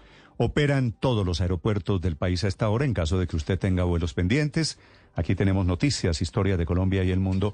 También a esta hora, como es costumbre, temas de conversación en las redes sociales para el comienzo de semana. Camila Carvajal. Una semana, Néstor, buenos días, que arranca con los deportes como principal tema de conversación, el recibimiento que ya se está haciendo en el aeropuerto El Dorado de Bogotá a la selección Colombia femenina. Llegó al país el primer grupo de nuestras jugadoras, hoy lo harán el siguiente grupo para mañana, el gran homenaje en el Movistar Arena, que si bien perdieron este fin de semana, de todas maneras lo que hicieron es histórico y por eso los aplausos a la selección Colombia femenina Todos que está regresando de Australia. Me alcancé a ilusionar, Daniel, porque comenzamos el partido ganándole a Inglaterra el sábado en la madrugada. Sí, un, un golazo, ¿verdad? Muy buenos días, Néstor. Que Camila, la verdad, un verdadero golazo de Lacey Santos. Estaba haciendo todo muy bien Colombia, el partido perfecto. Desafortunadamente, la jugadora que no se había equivocado durante todo el campeonato se equivocó. La arquera. La que no se puede equivocar, además, eh, evidentemente todo el respaldo para Catalina Pérez. El error grave, la responsabilidad en la derrota es buena eh, parte de ella, pero la verdad es que Colombia hizo un mundial No, histórico. no entendí por qué salió del partido. De un momento a otro estaba con problemas de visión. Sí, ella tiene lentes de contacto, Néstor, y evidentemente hubo allí una molestia, pero la verdad como se da la cadena de, de sucesos, uno dice, bueno, ¿y por qué no se dio la situación antes? Sí. Porque se pregunta uno, el fallo en medir la pelota en el gol en el que se equivoca ella pudo, ser, ser- por eso. sí, se pregunta sí. uno, ¿no? Evidentemente. Pero si tenía problemas con los ojos, no debieran ponerla de titular, en fin. Pero bueno, lo importante es que hicimos un gran mundial con las mujeres que merecen todos los aplausos. El recibimiento, Camila, es, bueno, ya llegaron. la Ya hay un recibimiento más pequeño. Hubo uno anoche en el aeropuerto El Dorado. El grande, el organizado por la Federación y varios de los patrocinadores, mañana. es mañana a las 5 de la tarde en el Movistar Arena en Bogotá. Sí, había también una rueda de prensa que ya eh, ha sido cancelada por temas logísticos, pero se mantiene todavía lo del homenaje, pero ya, por ejemplo, Cata Usme, Lacey Santos, está Linda Caicedo, en los eh, jugadoras que ya han ido llegando, Ana María Guzmán, Manuela Vanegas son las que vienen con, por ejemplo, Álvaro González, el eh, presidente de la DiFútbol, que en el siguiente grupo, porque recuerde que ellas venían en dos grupos diferentes, pero casi que terminan llegando al mismo tiempo, un viaje muy agotador, pero ya están las jugadoras que nos han representado de gran manera en ese campeonato. del Y no es este, Néstor, el único tema de conversación. La segunda tendencia es Aval, por el grupo Aval, porque terminamos la semana con el acuerdo firmado alrededor de Grupo Aval, Corfi Colombiana, el escándalo de Odebrecht con la justicia de Estados Unidos. Y entonces, producto de eso, durante todo el fin de semana, el presidente Gustavo Petro habló de ese caso y en las últimas horas dijo él que va a proponer cambios, una reforma a la justicia colombiana que dice tiene dos fallas a propósito de lo ocurrido con Odebrecht y el Grupo Aval. Uno es la relación de quienes han estado en la fiscalía, menciona a Néstor Humberto Martínez en su trino, con grupos económicos que no permiten avanzar las investigaciones y que por eso va a proponer una reforma para que este tipo de hechos no vuelvan a ocurrir. Allí la tendencia está creciendo alrededor del Grupo Aval, como está creciendo, Néstor, la tendencia Yopal. Esa es la tendencia, la palabra con la que en redes sociales se está hablando del informe periodístico de anoche de Noticias Caracol, que revela la participación en la campaña política de la Colombia Humana del Pacto Histórico en Casanare de Juan Carlos López, un narcotraficante conocido con el alias del sobrino y de su esposa Sandra Navarro. Usa las redes sociales el presidente Petro para responder a esto. Dice que es una noticia falsa, pero después habla de infiltraciones de partidos tradicionales y de narcos y también está pidiendo que haya un acompañamiento de la FLIP en este tema, el que ha sido muy crítico de los medios de comunicación. Así que en esta historia, de nuevo las redes sociales sirven para que el gobierno pues hable de una revelación que ha hecho un informe especial de noticias Caracol. Camila, gracias. 5 de la mañana, 38 minutos. El presidente Petro se dedica anoche, el informe salió a las 7, fue un informe largo. El autor es Ricardo Calderón, jefe de investigaciones de Noticias Caracol, que en el pasado ha hecho investigaciones que al presidente Petro le han merecido todos los elogios. Ahora, como es contra él, le merecen todas las descalificaciones. Dice que esta noticia es completamente falsa el presidente Petro desmiente. Sin embargo, los informes, las grabaciones, los audios, los videos son contundentes. Básicamente que un narcotraficante, este sobrino, así se llama, así es el alias de Juan Carlos López, se metió y apoyó la campaña presidencial de Petro del año pasado en el departamento de Casanare. Javier Segura.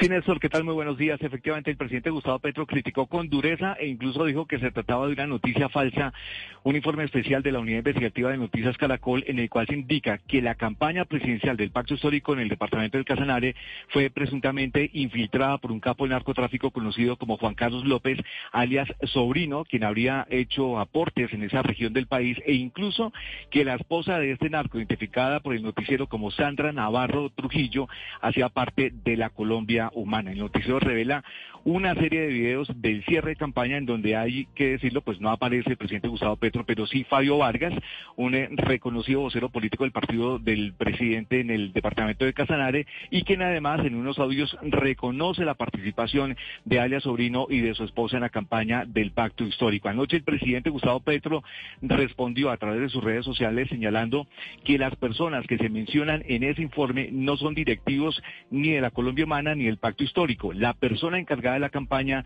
en el departamento de Casanares se llama Sonia Bernal y no Sonia Navarro, precisó el presidente Gustavo Petro en un trino. Sin embargo, el presidente no mencionó absolutamente nada sobre Fabio Vargas y al parecer olvida que los hechos denunciados en el informe ocurren entre la primera y la segunda vuelta presidencial del año 2022 y no en hechos relacionados con el año 2023. Sin embargo, el presidente no menciona eh, nada sobre Fabio Vargas y al contrario indica que va a iniciar acciones legales en contra de Noticias eh, Caracol y pide que haya de inmediato una rectificación de la información que se divulgó anoche, Néstor. Mm, gracias, Javier. Efectivamente, el presidente cita anoche, por alguna razón no fácil de entender, unas decisiones del partido político Colombia Humana que tienen que ver con las próximas elecciones, elecciones regionales. Pero de lo que estaba hablando el informe de Noticias Caracol es de las elecciones presidenciales del año pasado y ese nombre, el del candidato Vargas, que es, era, aparece retratado en imágenes con el presidente Petro y con gente muy destacada del petrismo, la ministra Susana Mohamed o el ministro Guillermo Alfonso Jaramillo, de ese señor Vargas ni una palabra en los trinos del presidente Gustavo Petro.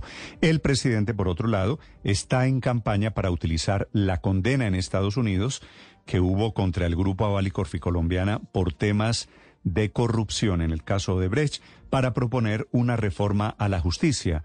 Dice el presidente con mucho de razón que el tema Odebrecht en Colombia fue amparado porque era fiscal en ese momento, quien también era asesor del grupo Aval. Ana María Celis. Néstor, buenos días. Luego de que Estados Unidos y el grupo Aval llegaran a un acuerdo por más de 60 millones de dólares por la participación del grupo económico en el caso de los sobornos de Odebrecht para la ampliación del contrato de la Ruta al Sol 2 tramo Caña Gamarra, el presidente Gustavo Petro se refirió al escándalo y aseguró que fue la relación entre el entonces fiscal general Néstor Humberto Martínez y el grupo lo que impidió un juicio transparente. Anunció que es por eso que presentará una reforma a la justicia que tiene dos razones. La primera, debido a la sentencia de la Corte Constitucional que ordena reformar la Procuraduría y la segunda por este mismo escándalo de Grupo Aval. Explicó que se creará una comisión para la reforma judicial compuesta por las personas que se hayan distinguido, dice él, por su pulcritud en la administración de la justicia con el fin de redactar esta reforma y le pidió a los partidos políticos devolver el dinero donado por el grupo económico. Sin embargo, no se refirió a uno puntualmente y aseguró que deben investigar esos mismos partidos cuáles de sus dirigentes tuvieron una relación con la ampliación de este contrato. Ana María Celis, Blue Radio. Ana María, 5 de la mañana, 43 minutos después del asesinato del candidato presidencial Fernando Villavicencio en Ecuador, su partido político Construye decidió elegir como sucesor a Cristian Zurita, un eh, periodista muy cercano ideológicamente, muy parecido en su trayectoria personal a Fernando Villavicencio, que se presentará para las elecciones presidenciales del próximo domingo. Anoche hubo debate de candidatos presidenciales, la silla de Villavicencio estuvo vacía, hubo un homenaje de silencio, un minuto de silencio. Escuchamos al nuevo candidato presidencial elegido con las banderas de Villavicencio, su nombre, Cristian Zurita.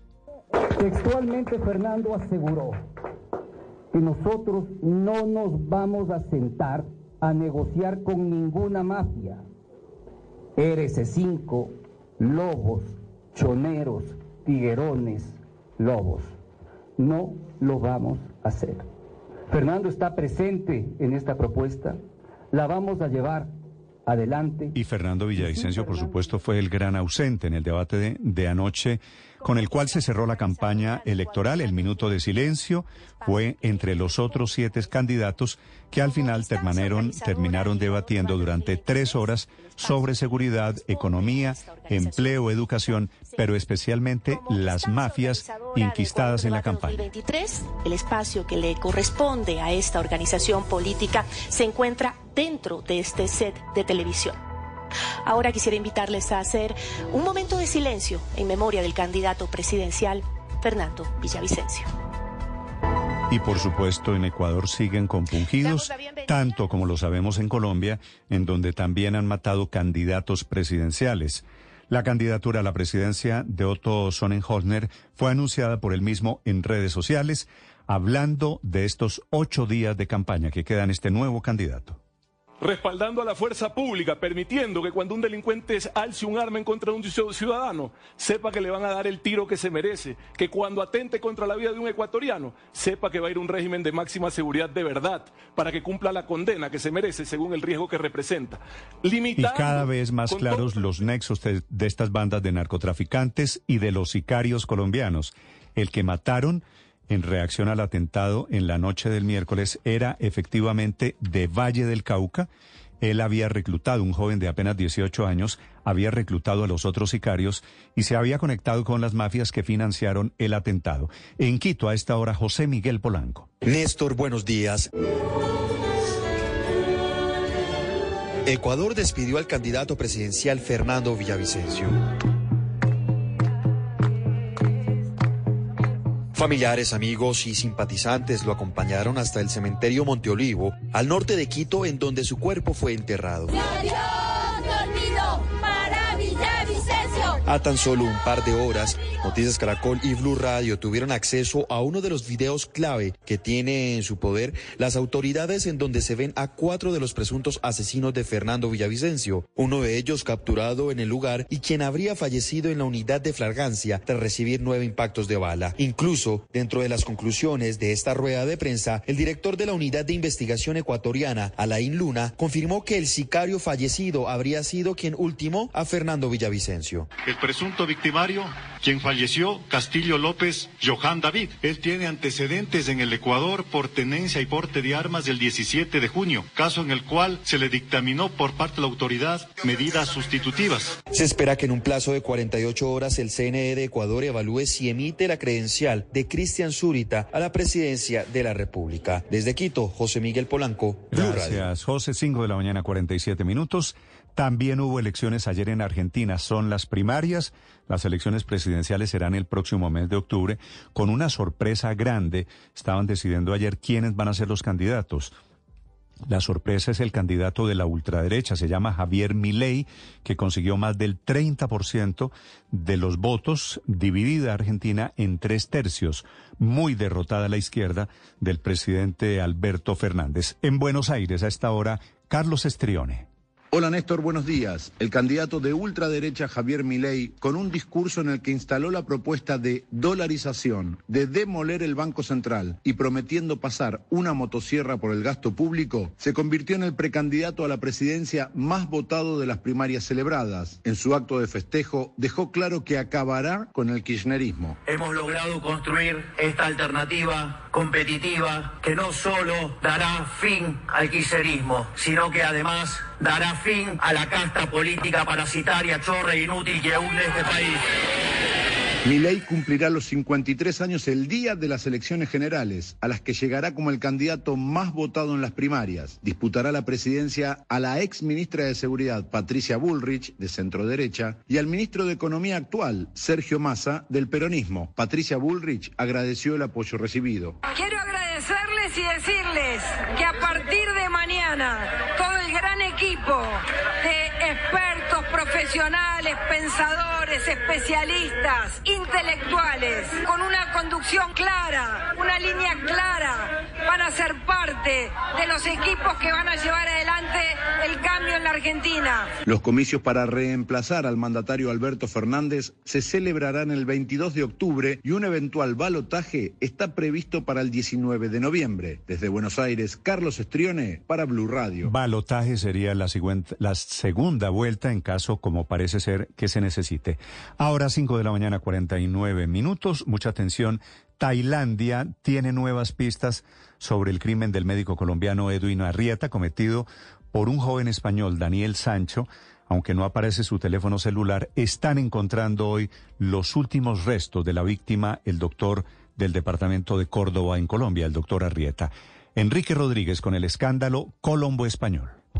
¿Qué tal, Néstor? Buenos días. Recordemos que este escándalo, este crimen comenzó el pasado 5 de agosto cuando Daniel Sancho confesó ante las autoridades haber provocado la muerte del cirujano Edwin Arrieta. Pues bien, dicen los investigadores que esta será una semana en que la policía puede terminar de reunir las pruebas clave y en la que está previsto que altos cargos de la policía en la capital, en Bangkok, se desplacen a la isla de Pagan, donde se están, donde están teniendo lugar esas investigaciones. De hecho, para mañana está convocada una rueda de prensa por parte de la policía tailandesa donde se explicarán nuevos datos a propósito de este crimen. Allí debería estar el subdirector de la policía de Tailandia, que es un hombre extremadamente popular en ese país y que está ya siguiendo de cerca los últimos avances de este caso. Como señalabas, los dos frentes principales son ahora mismo la búsqueda de los restos que quedan del cadáver de Edwin Arrieta, que evidentemente no ha sido repatriado todavía hacia Colombia, y eh, el teléfono celular de este cirujano, que podría dar pruebas para considerar o para ampliar los datos que faltan sobre este crimen. Este mismo jueves se terminarán los 10 días de aislamiento que Daniel Sancho tenía como consecuencia de los temores de que tuviese COVID-19. Así que a partir de ese día podrá mantener su primera reunión con familiares. Aquí en España los medios de comunicación están escrutando la vida de ambos en común y señala la revista Semana, no la colombiana, sino española, una revista del corazón, que el pasado mes de enero ambos se vieron en Madrid. Hay imágenes en redes sociales de ambos compartiendo una cena en un conocido restaurante de comida oriental y que también días más tarde hubieran, estuvieron en un centro hípico en la granja en Segovia, en las afueras de la capital de España. Los familiares de Edwin Arrieta, por su parte, han declarado a medios españoles que el cirujano estuvo como cinco veces aquí en territorio español en los últimos diez meses y que tenía planeado establecer aquí algunos negocios, Néstor.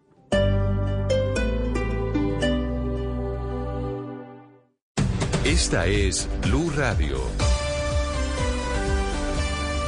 Sintonice Blue Radio en 89.9 FM y grábelo desde ya en su memoria y en la memoria de su radio. Blue Radio, la alternativa. Le quedan cuatro meses largos de gobierno a la alcaldesa Claudia López y se va muy peleada con el gobierno del presidente Petro, a quien está acusando en las últimas horas de parar y sabotear la financiación de obras importantes para Bogotá.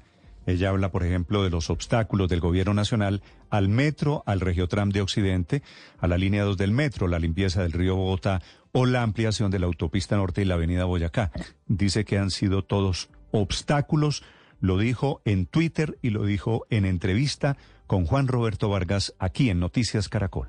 Y ahora que ya íbamos terminando, dije yo, bueno, en este último año llegó un gobierno amigo, llegó un gobierno amigo, llegó el gobierno que quiere parar el metro, que nos quitó la licencia y paró el Regio Tram de Occidente en Bogotá. Pusimos la plata para descontaminar el río Bogotá, esto es corresponsabilidad de Bogotá. Plata de Bogotá, más de 6 billones de pesos para, con amor, descontaminar el río Bogotá. Llevamos un año y no nos han dado el aval técnico para contratar la descontaminación del río Bogotá. Es calamitoso. Entonces, si es para terminar y hacer más y mejor, bienvenidos. Si es para parar, sabotear y retrasar a los bogotanos, no hay derecho. Muy dura la acusación de la alcaldesa de que Petro está parando y saboteando obras para Bogotá, el que fue alcalde de la ciudad. Ahora, el dolor de cabeza para ella no solo es el, la relación con el gobierno nacional, sino el tema de seguridad. Ella está proponiendo cárceles, policía local, nuevas cárceles y justicia para enfrentar la pavorosa inseguridad en Bogotá. ¿Cómo le vamos a ayudar a la Policía Nacional? Vamos a crear una policía local financiada por la alcaldía, pero mandada por la alcaldía, que se encargue de esas cosas que le atormentan a los ciudadanos, que también son seguridad. El vecino que no cumple las normas de ruido, eh, el bar que abre y se extiende en el horario y arma riñas en la calle, ¿no? Eh, el hurto simple, ¿no? Cuidar el transporte público, que no nos agredan a los servidores públicos Estamos del transporte a cuatro público. meses de que se vaya la alcaldesa Claudia López y a dos meses de elegir a su sucesor. En eso están centrados los temas de la campaña electoral, en el tema de seguridad y en el tema de movilidad. Los candidatos todos muy activos durante este fin de semana. Juan David Ríos. Hola Néstor, buenos días. Y es que la polémica por el metro de Bogotá sigue dando de qué hablar entre el presidente Gustavo Petro y la alcaldesa Claudia López. Esto por saber si la primera línea se va a mantener elevada como está contratada o por su lado será soterrada. En diálogo con Juan Roberto Vargas, el director de Noticias Caracol, la alcaldesa mencionó una especie de sabotaje por parte del presidente. Escuchemos.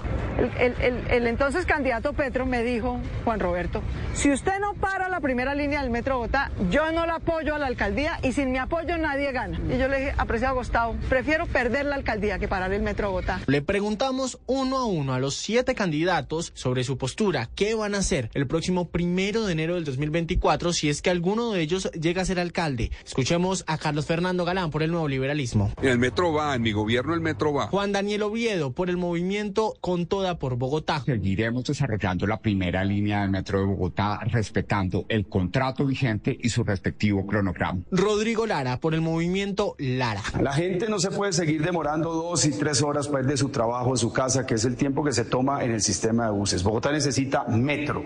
Jorge Enrique Robledo por el partido Dignidad y Compromiso. Llevo semanas diciendo que como alcalde construiré el metro que esté contratado y en construcción el primero de enero del 2024. Diego Molano por el movimiento Construyamos Bogotá. Los bogotanos queremos el metro ya y no podemos tener miedo al chantaje del presidente Petro que quiere posponer la obra 10 años más y que cueste 15 billones más. Jorge Luis Vargas, candidato por Cambio Radical. La línea del metro es una necesidad sentida de los bogotanos, histórica, va como está contratada, elevada. Consultamos al candidato Gustavo Bolívar por el pacto histórico. Nos comentó que él no va a detener el metro, pero sí espera que el presidente Gustavo Petro pueda hacer los cambios necesarios que está pidiendo para el metro que sea subterráneo. Por el contrario, si esto no ocurre, él no va a ser un obstáculo para la realización de este proyecto en la ciudad. Juan David Ríos, Blue Es que Radio. Bolívar quedó en la situación ambigua, en la situación de querer ser petrista, pero querer mandar el mensaje de seguir eh, construyendo la primera línea del metro de Bogotá. Ahora, 5 de la mañana, 57 minutos.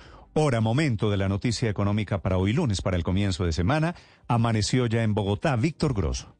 Néstor, buenos días. El ministro de Hacienda, Ricardo Bonilla, planteó la posibilidad de hacerle cambios a la regla fiscal, un tema sensible para los mercados. Este es el cinturón de seguridad que como país nos impusimos para ser responsables con las finanzas públicas, para no gastar de manera desbordada mucho más de lo que nos ingresa independientemente del gobierno de turno. Bonilla dijo que hay tres grandes retos para cumplir la regla fiscal, el bajo crecimiento económico, el alto endeudamiento y la inflación. Dijo que Colombia está en un punto donde la deuda contraída por el Estado es impagable, es insostenible porque la tasa de de crecimiento de la economía es inferior a las tasas de interés que pagamos por nuestros créditos. Estos comentarios de la persona que maneja las finanzas públicas han generado ciertas preocupaciones, aunque Bonilla insiste en que el actual gobierno seguirá cumpliendo con la regla fiscal y con el pago de las deudas. Sobre las reformas, el ministro quiere que se aprueben por convicción y no por mermelada. Y hoy sostendrá una reunión con la ministra de Trabajo para examinar la nueva reforma laboral que será radicada. Víctor Grosso, datafx.com.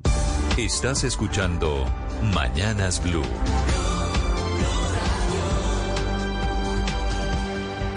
Estoy 100%. Descargue Blue App. Nuevo diseño. Una app más eficiente y liviana. Notificaciones con información de última hora. Podcast, programación de Blue Radio y todas las señales nacionales Blue en vivo donde y cuando quiera. Descárguela en Google Play y App Store.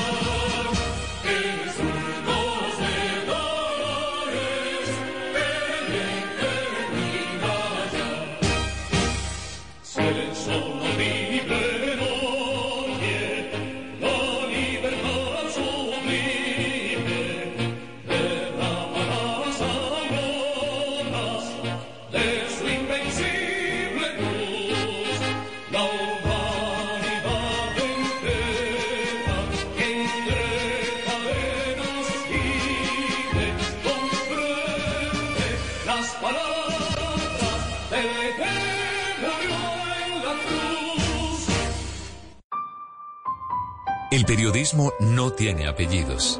Es siempre honesto, independiente y comprometido con la verdad. El periodismo no es amigo del poder, lo vigila. Hoy, Mañanas Blue les ofrece periodismo con contexto. Las dos caras de la moneda, sin exageración, sin especulación. A partir de este momento, Mañanas Blue es periodismo en radio. Bienvenidos.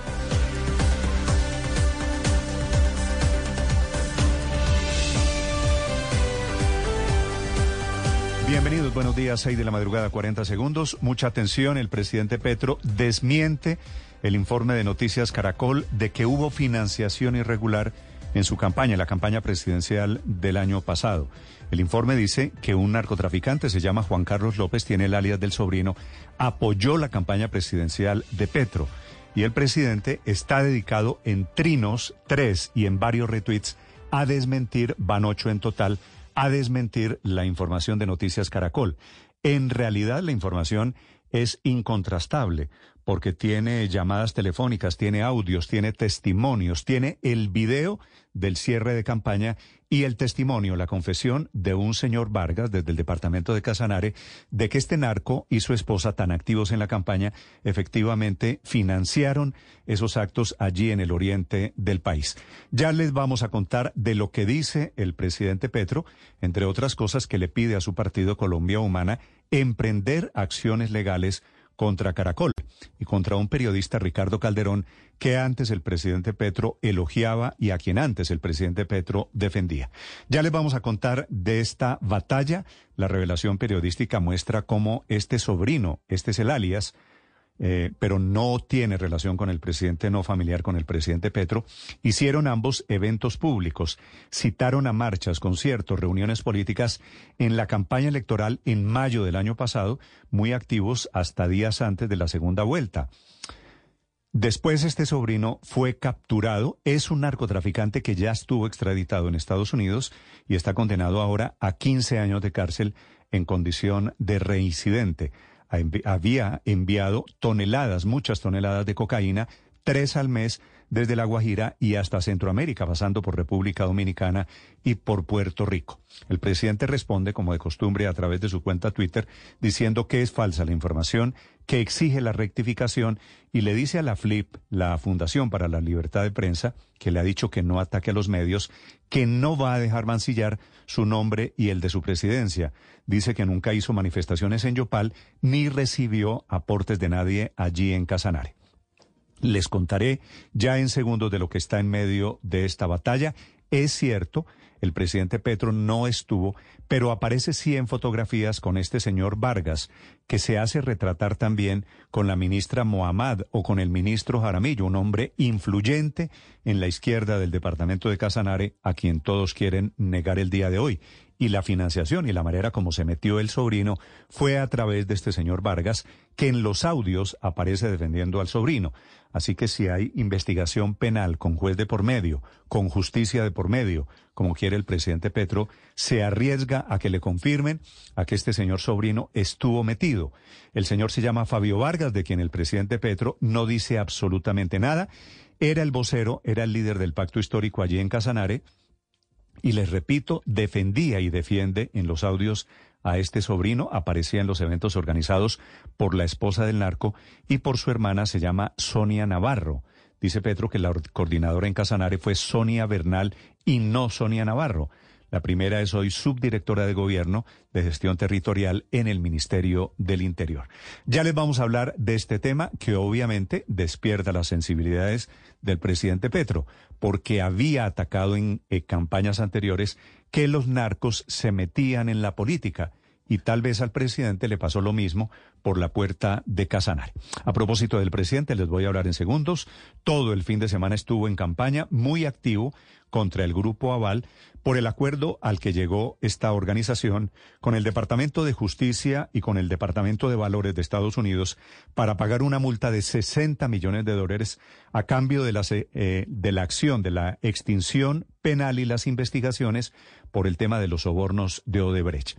Dice el presidente Petro que ese acuerdo en Estados Unidos lo que demuestra es que la justicia no opera en Colombia y hace un silogismo para llegar a la conclusión de que se necesita una reforma a la justicia para que los grupos poderosos no sean defendidos por el fiscal de turno. Se refiere, por supuesto, al eh, ex fiscal Néstor Humberto Martínez. Por eso el presidente le está diciendo a los partidos políticos y congresistas que recibieron financiación o patrocinios de estos grupos económicos que devuelvan la plata. Hablando de reformas, el ministro de Justicia, Néstor Osuna, anuncia también este fin de semana que el gobierno le dará títulos de propiedad y tierras a cambio de sustitución de cultivos de coca a quienes voluntariamente se metan en este programa. Bienvenidos, hablaremos de estas noticias cruzadas. También les contaré de la situación difícil de orden público en el departamento del Cauca, en donde hubo ataques, dos carros bomba este fin de semana, y las disidencias de las FARC asesinaron a cuatro policías pero no solo allí en Cauca, también en Anorí, el histórico municipio en el departamento de Antioquia, o en Puerto Wilches, en el departamento de Santander. Estos disidentes de las FARC convertidos en el gran dolor de cabeza, como si no hubiera habido un proceso de por medio. Hoy el presidente Petro encabeza allí en Cauca un Consejo Extraordinario de Seguridad que es un retrato de cómo se ha deteriorado la situación de orden público en el país. Precisamente la Procuraduría le envía una dura carta al ministro de Defensa, Iván Velázquez, a la policía y a las fuerzas militares con el regaño, pidiéndole al gobierno que las acciones de la fuerza pública no se queden en anuncios y en consejos de seguridad. Tenemos muchas historias para compartir con ustedes. Les hablaré del señor Ranoque, el padre padre de los niños Mucutuy que estuvieron perdidos en la selva un mes, capturado este fin de semana por violación, por abuso sexual y por maltrato. Les hablaré de la situación en Hawái, en donde hay ya 100 muertos y centenares de desaparecidos, una tragedia ambiental terrible. Y anoche en Ecuador fue el debate presidencial sin el señor Fernando Villavicencio un homenaje de los siete candidatos sobrevivientes y su movimiento Construye anunció al periodista Cristian Zurita como el heredero de las banderas de Villavicencio, asesinado, entre otras cosas, por sicarios colombianos. Bienvenidos, un gusto saludarlos en este lunes 14 de agosto. Los mantendré informados durante esta mañana. La temperatura en Bogotá es de 9 grados centígrados. Amaneció y tendremos esta semana lluvias y sol intermitente prácticamente en todo el país. Aquí está el resumen, las noticias de Colombia y el mundo en Voces y Sonidos en Mañanas Blue. ¡Vamos por Petro! Noticias Caracol reveló cómo Juan Carlos López, alias Sobrino, un narcotraficante extraditado y reincidente, junto con su esposa apoyaron la campaña de Gustavo Petro en Yopal, Casanare. En varios videos, audios e interceptaciones se muestran evidencias que abrirían una nueva investigación por presunta financiación ilegal. Este es el audio de una reunión del Partido Colombia Humana del 21 de abril exhibiendo reclamos de Fabio Vargas por la relación con el narcotraficante alias Sobrino. Y, es más, como yo soy cercano a ellos, muy cercano, ya va a salir libre y sin que le hayan comprobado absolutamente nada. El presidente Gustavo Petro respondió en sus redes sociales que nunca realizó una manifestación en Yopal y que su campaña nunca recibió aportes de nadie en Casanare.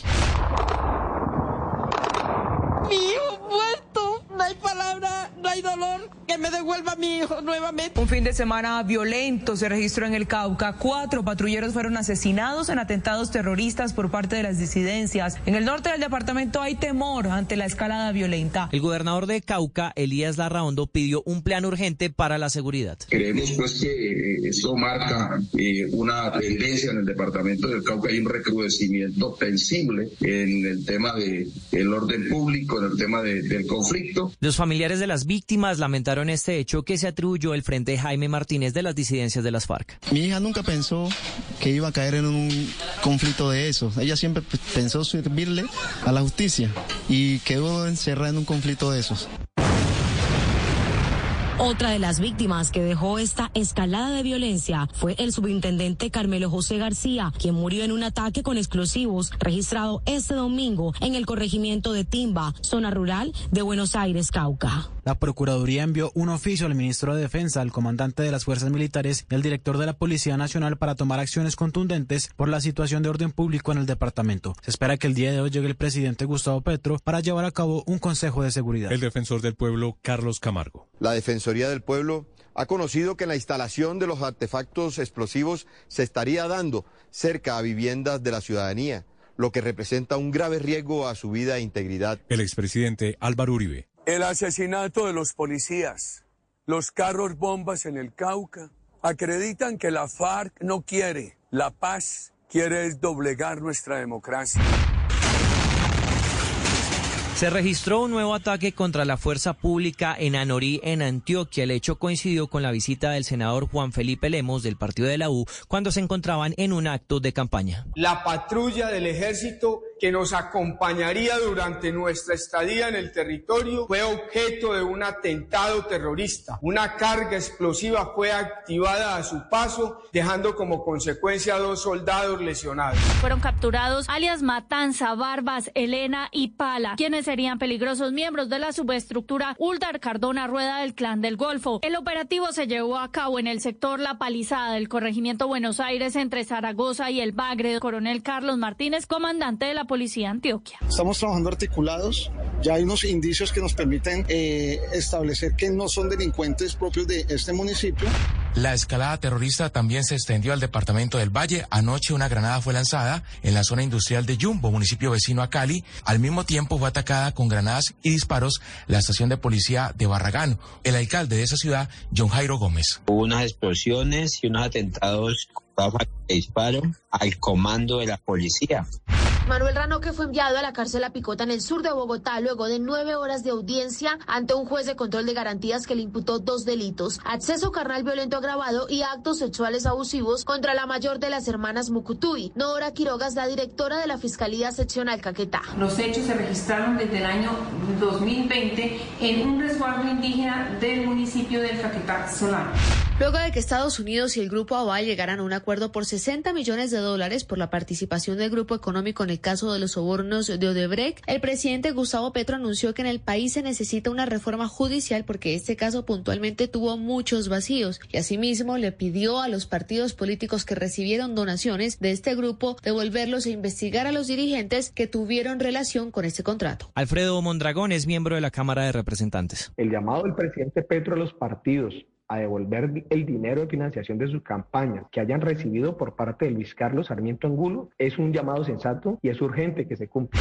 El Ministerio de Trabajo está realizando los últimos ajustes al nuevo proyecto de la reforma laboral que presentará en el Congreso de la República. En ese camino ha adelantado algunas reuniones con gremios. La ministra Gloria Inés Ramírez. Hemos eh, abierto una puerta importante desde el punto de vista de aceptar nuevas propuestas que nos permitan que efectivamente Colombia avance hacia ser un país de derechos. Desde el gremio de comerciantes del país, Penalco, su presidente Jaime Alberto Cabal, expresa preocupación. Tuvo dos meses para hacer una concertación, para tener en cuenta todos los sectores que lamentablemente no se dio. Nosotros no hemos sido tenidos en cuenta. Tras su visita a Brasil, el presidente Gustavo Petro se reunió con el fiscal Francisco Barbosa, quien le expresó su molestia por las declaraciones del alto comisionado para la paz, Danilo Rueda, sobre el posible atentado en su contra por parte del ELN. Ya que eh, el hecho de que el ELN haya manifestado públicamente que no es responsable y que la fuente de la información haya quedado en cuestionamiento, pone dudas eh, y plantea hipótesis que tienden a señalar que hay un saboteo a los avances que hay de paz. Este fin de semana se habilitó el puente de Quetame que conecta Villavicencio con Bogotá. El encargado de hacer el anuncio fue el gobernador de Cundinamarca, Nicolás García. El segundo puente militar instalado por nuestro ejército en la vía del llano, en el kilómetro 50, Vereda Naranjal, está listo. El movimiento Construye, del que hacía parte Villavicencio, anunciaba que el periodista Cristian Zurita será su nuevo candidato presidencial. Andrea González habría declinado de su aspiración por una posible nulidad que se daría por parte del Consejo Nacional Electoral de este país por haberse presentado desde el principio como fórmula vicepresidencial. No podía permitir que su proyecto político se pierda ante el Consejo Nacional Electoral por una posible destitución de su candidatura. El economista libertario Javier Milei, aspirante presidencial del Frente La Libertad Avanza en Argentina, se posicionó como el candidato más votado en las elecciones primarias de este país. Hemos logrado construir esta alternativa competitiva que no solo dará fin al quiserismo. En el Maracaná, James Rodríguez debutó con Sao Paulo. Dele usted la bienvenida a James Rodríguez. El partido finalizó empatado a uno con goles de Lucas Moura a los 38 minutos y Pedro empató de penal a los 90 más 5 para Flamengo. Estás escuchando Blue Radio. Here's to feeling that we belong and feeling part of something bigger. Here's to being there for each other and finding friends who become family. Here's to the talkers, the listeners, and the cooks. Absolutely the cooks. Here's to the ones we can't imagine not knowing. And here's to all the wonderful and powerful things that happen when we come together. Here's to us, all of us. To learn more, visit mychinet.com. Las necesidades de tu empresa requieren de un aliado cercano, oportuno y especialista. Somos ese aliado. Somos Banco de Occidente. Únete a un movimiento que hará crecer tu empresa. Somos Grupo Aval, vigilado por la Superintendencia Financiera de Colombia. Descubra el futuro de la gestión del talento humano con Manpower Group, líderes en búsqueda y selección de talento, procesos tecnológicos y desarrollo del capital humano. Potenciamos el éxito de su empresa. Conozca más en manpowergroupcolombia.co y eleve su equipo hacia nuevos horizontes. Marca la diferencia con Zurich Ecocargo, el primer seguro verde en Colombia para actores logísticos de carga. Únete al cambio. Para mayor información, visita zurichseguros.com.co. Zurich Ecocargo, protege tu carga y también al planeta. Vigilado Superfinanciera. Esta es Blue Radio, la alternativa.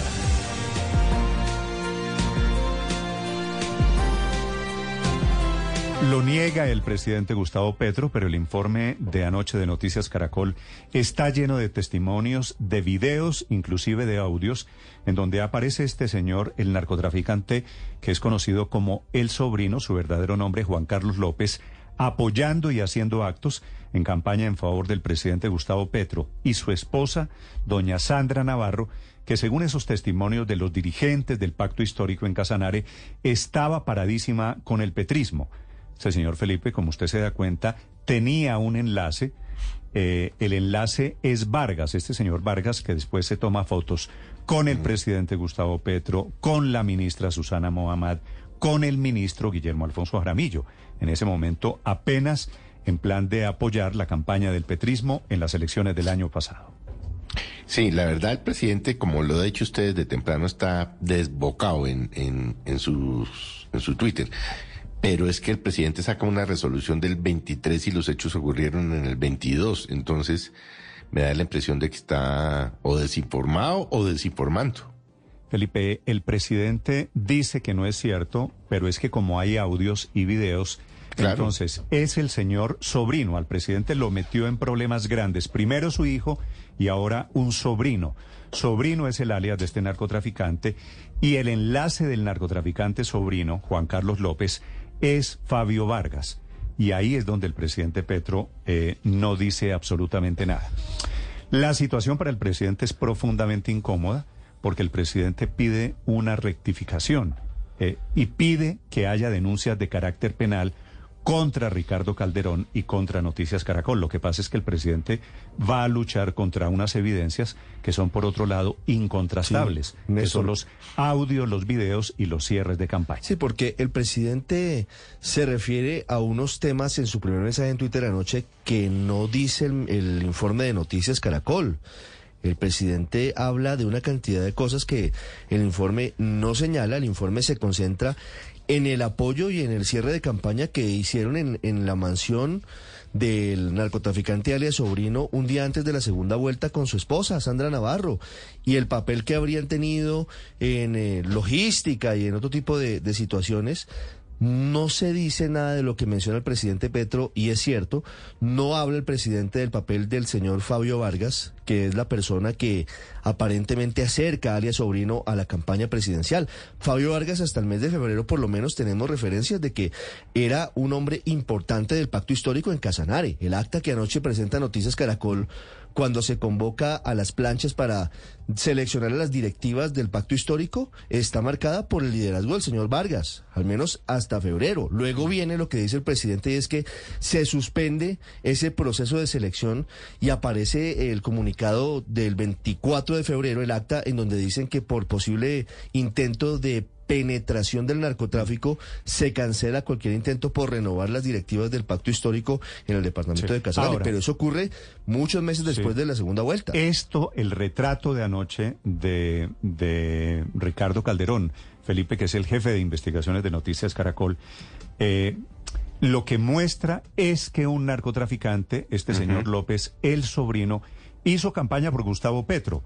Eh, el presidente dice, nunca hice manifestación en Yopal es que nadie dijo que él hizo manifestaciones. Pero ¿sabe que eso tampoco es cierto? El 13 de junio del año pasado, antes de la segunda vuelta, el presidente sí estuvo en Yopal. Esto, lo, que pasa es que estamos hablando, lo que pasa es que estamos hablando de esto fue en mayo. Esta, esta, el retrato de anoche es en mayo. Nunca, dice el presidente, se recibió aportes de nadie del Casanare. Lo que pasa es que los aportes, la plata, la especie, la hicieron a través de Fabio Vargas. No, pues esa es la misma historia de muchos otros que hoy están siendo investigados. Por ejemplo, recuerde el caso del empresario Euclides Torres en el Atlántico. Esa plata nunca va a aparecer en caso de que se confirme que la entregaron por encima de la mesa. Son las 6 de la mañana, 20 minutos. La desmiente el presidente Petro, por supuesto, él tiene sus razones.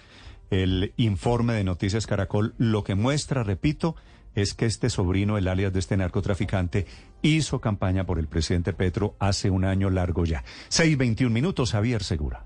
Sí, ¿qué tal? Muy buenos días. Como una noticia falsa calificó anoche el presidente Gustavo Petro un informe especial de la Unidad Investigativa de Noticias Caracol, en el cual se indica que la campaña presidencial del pacto histórico en el departamento del Casanare fue supuestamente infiltrada por un capo del narcotráfico conocido como Juan Carlos López alias Sobrino y su esposa Sandra Navarro, quienes habrían sido fichas claves en la operación logística de la Colombia Humana en el departamento de Casanare. ¡Vamos por Petro! Yeah. Eso. Señora Sandra Navarro, muchas gracias. El periodista Ricardo Calderón, basado en interceptaciones telefónicas, videos, declaraciones y otras pruebas que están en su poder, revela una serie de videos del cierre de campaña en donde, hay que decirlo, no aparece el presidente Gustavo Petro, pero sí Fabio Vargas, un reconocido vocero político del partido del presidente en el departamento de Casanare y quien además en uno de los audios reconoce la participación de Aya Sobrino y de su esposa en la campaña del pacto histórico. mire, yo le, yo le voy a decir esto. Resulta que Sandra Navarro, Angélica Navarro llegan a Colombia Humana, a- hacen su aporte para la, para la presidencia, para hacer proselitismo político en pro de un candidato. Para eso sirve, ¿cierto? Sin embargo, ya para venir a que otros sean directivos, entonces eso ya no sirve. Son buenos, para una cosa, y- y, no le han probado, y, le- y es más, como yo soy cercano a ellos, muy cercano, ya va a salir libre y sin que le hayan comprobado absolutamente nada. Anoche el presidente Gustavo Petro respondió a través de sus redes sociales señalando que las personas que se mencionan en ese informe no hacen parte del comité del Partido Colombia Humana ni tampoco del pacto histórico. La persona encargada de la campaña en Casanare se llama Sonia Bernal y no Sonia Navarro, precisó el presidente Gustavo Petro. Anoche Sonia Bernal, que en la actualidad es subdirectora de Gobierno, Gestión Territorial y Lucha contra la Trata del Ministerio del Interior, dijo que nadie, excepto ella, estuvo en la dirección política electoral de la campaña y que Osvaldo Cáceres fue el único gestor logístico y que la única visita del candidato fue el 13 de junio de 2022 en una reunión con campesinos llaneros y de un saludo en el parque de Yopal. En sus trinos el presidente no menciona absolutamente nada sobre Fabio Vargas y al parecer olvida que los hechos denunciados en el informe de Ricardo Calderón ocurren entre la primera y la segunda vuelta presidencial del año 2022 y no en las campañas regionales del presente año, como consta en la resolución que publicó anoche el presidente Gustavo Petro. En ese trino, Néstor, el presidente asegura que grupos de la política tradicional y del narcotráfico intentaron infiltrar la Colombia Humana y el partido de la Colombia Humana los denunció públicamente y suspendió la elección interna de candidatos a la Asamblea en una resolución que tiene como fecha el 24 de febrero del 2023. Javier Segura, Blue Radio. Javier, gracias. 6 de la mañana, 24 minutos. Felipe, entonces esta es una historia en la, en la cual eh, los dos tienen un poquito de razón. No quiere decir que el presidente Petro haya recibido el apoyo de un narcotraficante, pero quiere decir sí que un narcotraficante le hizo campaña a él, este sobrino en el departamento de Casanare. Eh, y el presidente Petro, yo no sé si, si no la recordó, sí estuvo en campaña electoral en el departamento de Casanare. De hecho, Sonia Bernal en el comunicado de esta mañana eh, dice que sí, reconoce y, y menciona la fecha, 13 de junio tal vez, entre primera y segunda vuelta estuvo el presidente Petro en Casanare, ahí aparece la fecha. Y entonces, Felipe, la pregunta es, ¿por qué un narco, como este señor que ya había estado extraditado, le hacía campaña a Petro? ¿Y por qué decían que su mujer estaba paradísima con el petrismo? ¿Y por qué el señor Vargas, Fabio Vargas, defendía al narco tan con tanto ahínco, inclusive diciendo que iba a salir después de que lo detuvieron días cuando termina después la Sí. campaña electoral? Felipe, porque los narcos se han metido siempre, grandes o chiquitos, en todas las campañas. Esa es la conclusión. Y se metieron también un narco en la campaña, un narco este sobrino en la campaña del presidente Petro, ¿verdad? Sí, la verdad es que el presidente ahí la, la va a tener bastante difícil, entre otras cosas, eh, Néstor, porque Ricardo Calderón es una persona serísima. O sea, eh, no, no, no publicaría algo que no tenga plenamente comprobado. Entonces, cuando el presidente va a pedir o pide investigaciones, pues no le van a salir bien al presidente y a la campaña. Y el pacto histórico eh, está invitado por el presidente Petro a presentar denuncias contra Noticias Caracol y contra el pacto histórico. Y entonces, Felipe, esto se va a volver un rollo de quién miente y de quién tiene la razón. Se pueden Son- llevar una sorpresa con el tema de financiación de la campaña, porque partiendo de la base, si fue financiación y si sabían o no Néstor, o si fue donación, tenían sí o sí que pasarle a la contabilidad de la campaña del pacto Mire esta historia, Néstor. El 11 de febrero de este año, Noticias Caracol revela el acta de reunión preparatoria para la asamblea del municipio de Yopal, departamento de Casanare. ¿Sabe quiénes aparecen muy actuantes en esta asamblea? El, el principal líder de esta asamblea era el señor Fabio Vargas. Pues claro. Que aparecía en fotos con el presidente Petro, que aparecía en fotos con la hoy ministra Susana Muhammad, que es el hombre que aparentemente lleva al narcotraficante alias Sobrino, lo acerca a la campaña en compañía de su esposa Sandra Navarro. Y también aparecen muy importantes en el pacto histórico, o al menos en esta asamblea, en febrero de este año, Néstor, Sandra Navarro y la hermana de Sandra Navarro, Angélica Navarro, que tenían responsabilidades adentro del partido, tenían responsabilidades adentro de la colectividad. Esto pasó en mayo, Néstor. El, mayo del año mayo pasado. del año pasado. La Colombia Humana, el partido del presidente, no se dio cuenta en junio, julio, agosto, septiembre, octubre, noviembre, diciembre, enero, solamente el 24 de febrero se emite el acta de la, de la Colombia Humana a nivel nacional diciendo que posiblemente hay intentos de infiltración de narcos y de otros partidos tradicionales en la campaña, eso, lo cual nunca que- se sabe si se refiere a la campaña presidencial o a la campaña que está por empezar y que ya El- empezó. El, problema se arreglaría más fácil si el señor Vargas Felipe habla y dice cuál era su relación con este narcotraficante. El Sí. enlace, la clave de todo esto para entender la relación en la campaña allí en Casanare Pero es- además, es, Néstor, este señor Fabio Vargas. Un asunto, eh, el audio que escuchamos aquí, que vimos anoche en Noticias Caracol y que Javier nos, nos recuerda en el informe, muestra en la interceptación cómo Fabio Vargas le dice a un dirigente del pacto histórico que no se identifica en esas interceptaciones legales que están en manos de la Fiscalía y de la Policía, algo que es muy importante. Él dice, ah, sí les servía la plata, sí les servía el apoyo del señor eh, López, sobrino, y de la señora Navarro cuando estaban en campaña, y ahora no les sirve, ahora los están desconociendo. Llama mucho Muy la atención. son las 6 de la mañana, 28 minutos. Como habrá denuncias de carácter penal, esto terminará en estrados y terminaremos sabiendo, vía sentencia judicial, de qué tamaño fue la infiltración. Ahora, este señor, que tampoco es un dato menor para desconocer, Felipe, este señor, el narco López, Juan Carlos López, está Sí. en la cárcel. ¿No? Está a un Está paso condenado a 15 años. está, está en la cárcel, en Colombia.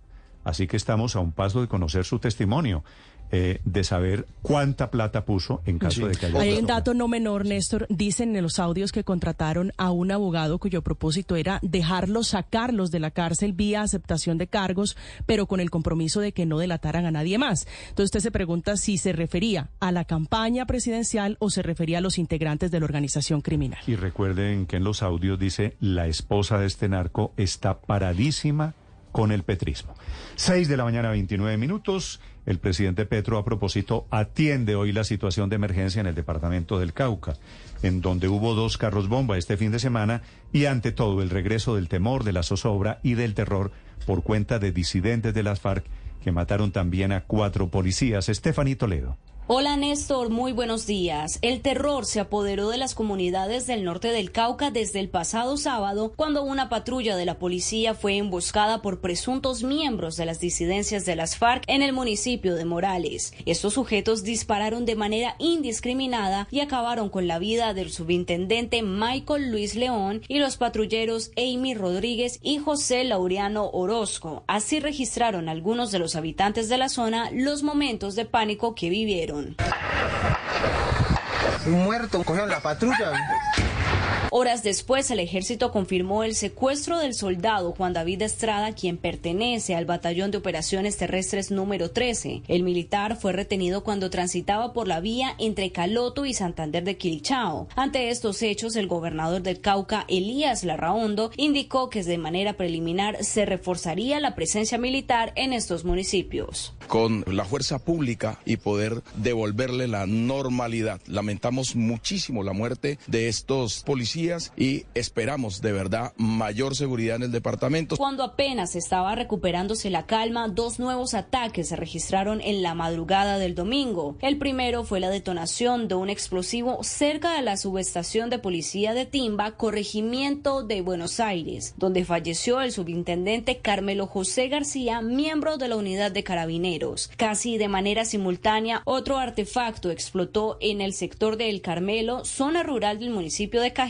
El cual únicamente dejó daños materiales. Estos hechos fueron atribuidos a las disidencias de las FARC que operan en la zona, liderada por sus cabecillas alias Marlon Vázquez, el Paisa y también alias Martín, por quien la dirección de la policía ha ofrecido 200 millones de pesos por su captura. Desde Indepaz le exigieron a los grupos disidentes demostrar una verdadera voluntad de paz. Esto dijo su director Leonardo González. Urge una respuesta pronta y efectiva del Estado y muestras de voluntad de este bloque occidental de si quiere participar o no en una negociación con el Estado Mayor Central o si el afán del negocio del narcotráfico es mayor al interés genuino de la paz. En medio de esta tensa situación, el presidente de la República, Gustavo Petro, convocó un Consejo de Seguridad extraordinario en esta región donde buscará definir las acciones que se implementen en la zona para restablecer la seguridad. Por otra parte, la respuesta del Estado Mayor central de las FARC no se dio a esperar, manifestando que si bien mantienen una voluntad de paz, mientras no haya un cese al fuego por parte del gobierno contra esta estructura, ellos continuarán adelantando lo que definen como acciones ofensivas y defensivas naturales de una organización que está en confrontación político-militar con el Estado colombiano. La información desde Cali, Estefanito Toledo, Blue Radio. 6:32 minutos. El Consejo de Seguridad está convocado para las 10 de la mañana. Quiere decir, el presidente Petro, su ministro de Defensa, tendrían que despegar dentro de pocos minutos si quieren llegar a Popayán, como lo tienen prometido, para atender la situación de crisis. En realidad, los problemas de estos disidentes de las FARC no son solo en Cauca, también en Antioquia y también en Santander. Hugo Mario Palomar. Néstor, estará hoy en el departamento del Cauca en la capital, en la ciudad de Popayán, el presidente Gustavo Petro, junto a la cúpula militar, atendiendo esta situación de violencia que se ha eh, eh, agravado en las últimas horas. El ministro de la Defensa, Iván Velázquez, en su cuenta en Twitter, ha anticipado que este grupo armado ilegal, las disidencias de la FARC, quieren presionar un cese al fuego para escapar de la ofensiva de la fuerza pública y le está pidiendo justamente al ejército y a las autoridades copar todo el territorio del norte del departamento del Cauca. Las disidencias de Iván Mordisco activaron dos carros cargados con explosivos contra dos estaciones de policía en Buenos Aires y Caibío Cauca en medio del ataque a la estación de Timba, corrimiento de Buenos Aires, murió su intendente José Carmelo García. Horas antes, ese mismo grupo criminal emboscó una patrulla de la policía cerca de Morales Cauca. En medio de ese ataque con ráfagas y explosivos, fueron asesinados un subintendente y dos patrulleros, entre ellos una mujer. María Riascos es la tía de la patrullera, Amy Rodríguez, una de las víctimas de esta emboscada. Ella era la que veía por la mamá y el papá, porque la mamá está enferma, tiene diabetes, el papá no tiene trabajo fijo porque él incluso es discapacitado en una pierna. Ella incluso nos había manifestado que si de aquí a diciembre no le daban traslado porque lo estaba pidiendo y no se lo aceptaban, ella se retiraba, porque era muy peligroso. Estos ataques en el departamento del Cauca fueron reconocidos por el llamado Estado Mayor Central de las FARC, que a través de un comunicado cargado de cinismo dice que estas son acciones naturales que hacen parte de la confrontación político-militar que adelantan contra el Estado colombiano. El defensor nacional del pueblo, Carlos Camargo, pidió ante todo protección para la población civil que está en la mitad de estos atentados.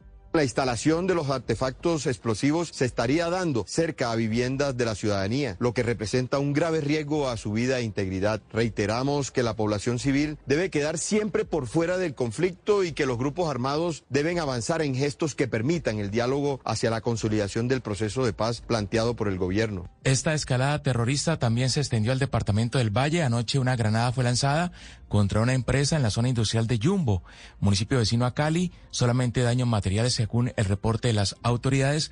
Al mismo tiempo fue atacada con granadas y disparos la estación de policía de Barragán, un corregimiento ubicado en las montañas de Tuluá. Néstor. Estás escuchando Blue Radio. Here's to feeling that we belong and feeling part of something bigger. Here's to being there for each other and finding friends who become family. Here's to the talkers, the listeners, and the cooks. Absolutely the cooks. Here's to the ones we can't imagine not knowing. And here's to all the wonderful and powerful things that happen when we come together. Here's to us, all of us. To learn more, visit mychinet.com. Disfruta del auténtico sabor de horchata, latte y otros sabores con el nuevo McCafé at Home Café Styles of Latin America. Puedes prepararlo en casa en cualquier cafetera Keurig, disponible en las tiendas principales o en Keurig.com. Colombia está de moda. Pa' pensar, vivir. Quiero café. Pa' y pa'.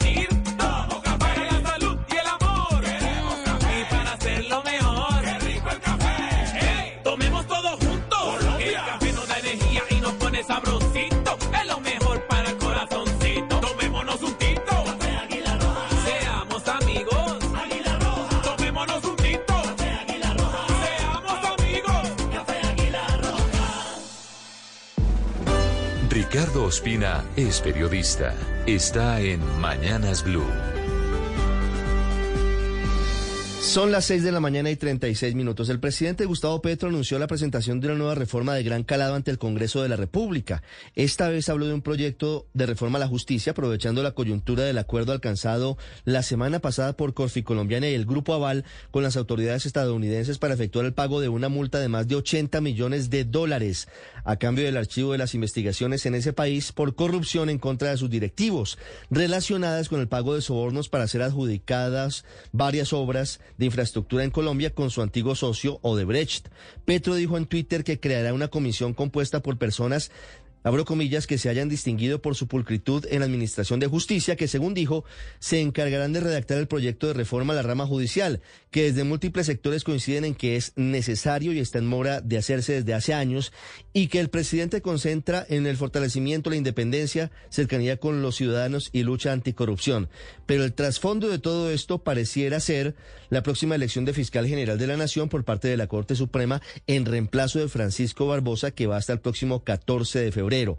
En su largo mensaje en Twitter, el presidente Petro acusó al exfiscal general Néstor Humberto Martínez de haber favorecido a las cabezas del Grupo Aval con un supuesto encubrimiento judicial que incluye, según Petro, a los que él califica como sobornados dentro del escándalo de Brecht, que hoy son altos dirigentes políticos, dijo. Y por eso propone tácitamente que en la reforma a la justicia se pueda blindar de hechos de corrupción judicial a la Fiscalía General de la Nación en el futuro. El presidente insinuó que supuestamente por el caso de Brecht y específicamente por parte de las personas que hasta ahora han salido bien libradas, hay una presión para impedir que la Corte Suprema elija fiscal general de la terna que él presentó hace casi dos semanas, de manera sorpresiva, teniendo en cuenta que lo hizo justamente un día después de que su hijo Nicolás Petro anunciaba ante la Fiscalía que aceptaba su responsabilidad en enriquecimiento ilícito y lavado de activos. Colombia tiene ansias de justicia, aunque hay que decir que a pesar de las múltiples críticas y de que en algunas oportunidades se queda corta, ha sido un importante bastión de nuestra democracia, que necesita sí ser reformada para que sea pronta, cercana a la ciudadanía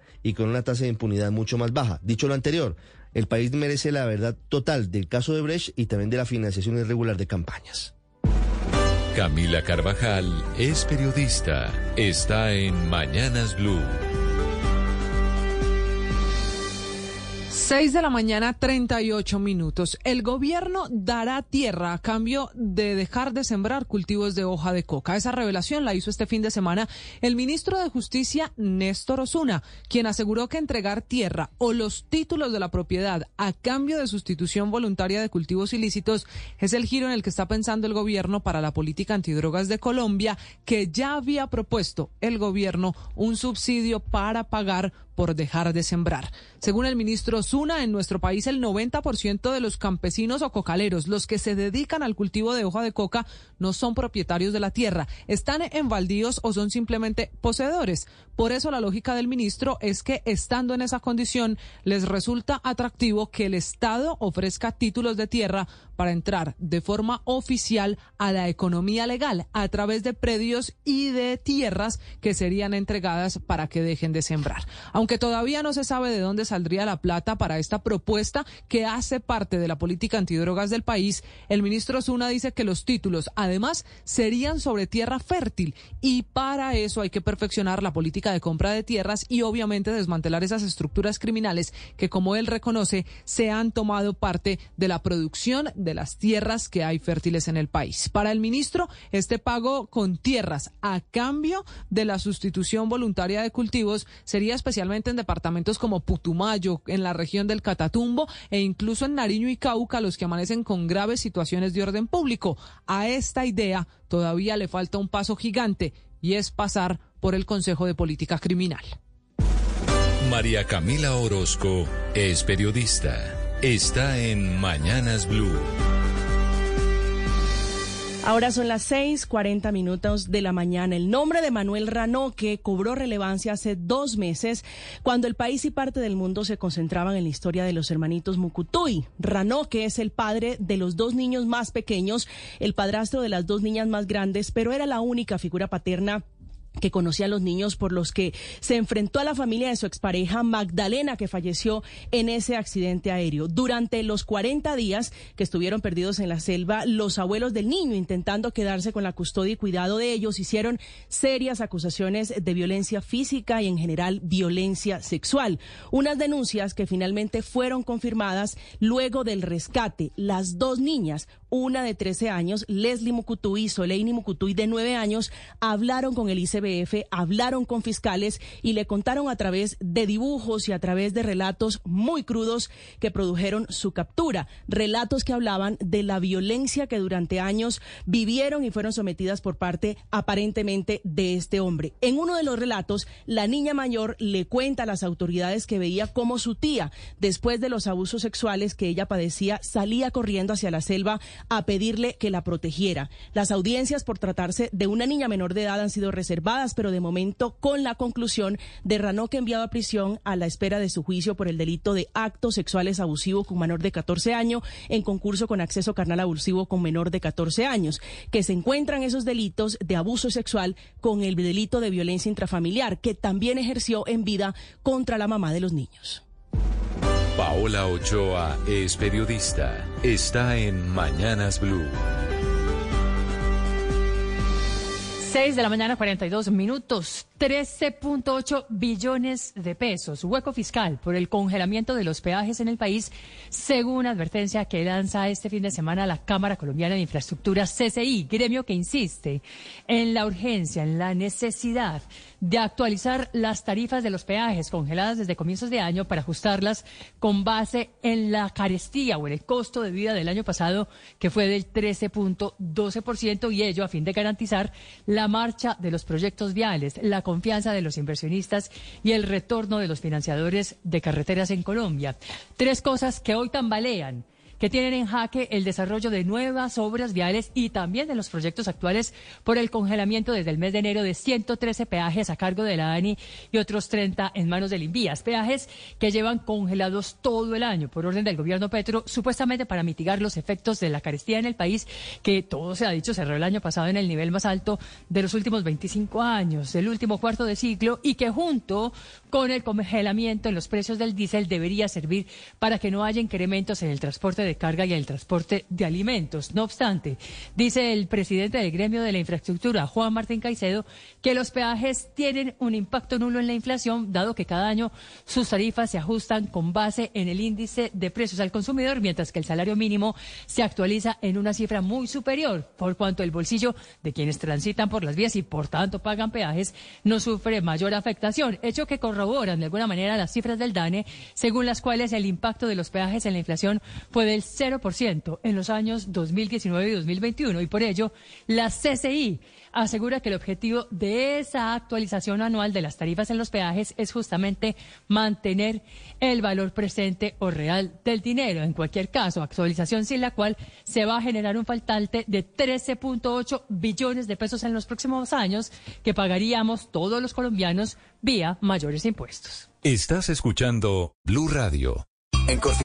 Disfruta del auténtico sabor de horchata, latte y otros sabores con el nuevo McCafé at Home Café Styles of Latin America. Puedes prepararlo en casa en cualquier cafetera Keurig, disponible en las tiendas principales o en Keurig.com. A nosotros en casa nos encanta comer papa. Sí, cada uno tiene su preferida. A Mateo el menor le encanta el puré. Cami, mi hija deportista, ama la papa criolla con nogao. En cambio, el abuelo siempre la quiere en cascos con guacamole. Mi esposo, que se las da internacional, se derrite por una tortilla con harta papa. Y yo, que me volví vegetariana, me encanta la ensalada de papa. ¿Y a ti cuál te gusta? Come más papa y que sea colombiana. Un mensaje de Fede Papa y el Fondo Nacional de Fomento de la Papa. Mi casa es inteligente. El carro de mi esposo es inteligente.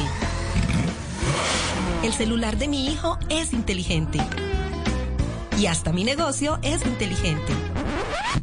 Sí, con el poder de la contabilidad inteligente de Alegra, puedo llevar todo en automático. Cuentas, cobros y lo mejor, tienes 15 días gratis para probarlo. Automatiza tus procesos y haz más en menos tiempo en alegra.com. Las necesidades de tu empresa requieren de un aliado cercano, oportuno y especialista. Somos ese aliado. Somos Banco de Occidente. Únete a un movimiento que hará crecer tu empresa. Somos Grupo Aval, vigilado por la Superintendencia Financiera de Colombia. Esta es Blue Radio, la alternativa. 6 de la mañana, 46 minutos. Padre, buenos días. Buen día, Néstor. Como siempre, con ánimo, con fuerza. Además que hace un día de esos bacán, un día seco. Que, Hoy un día soleado, una mañana muy Sí, agradable. entonces uno sale de la casa, uno dice, wow, qué cosa tan chévere. Y viene uno a trabajar con todas las ganas y con toda la fuerza. No olvide que todo va a estar bien.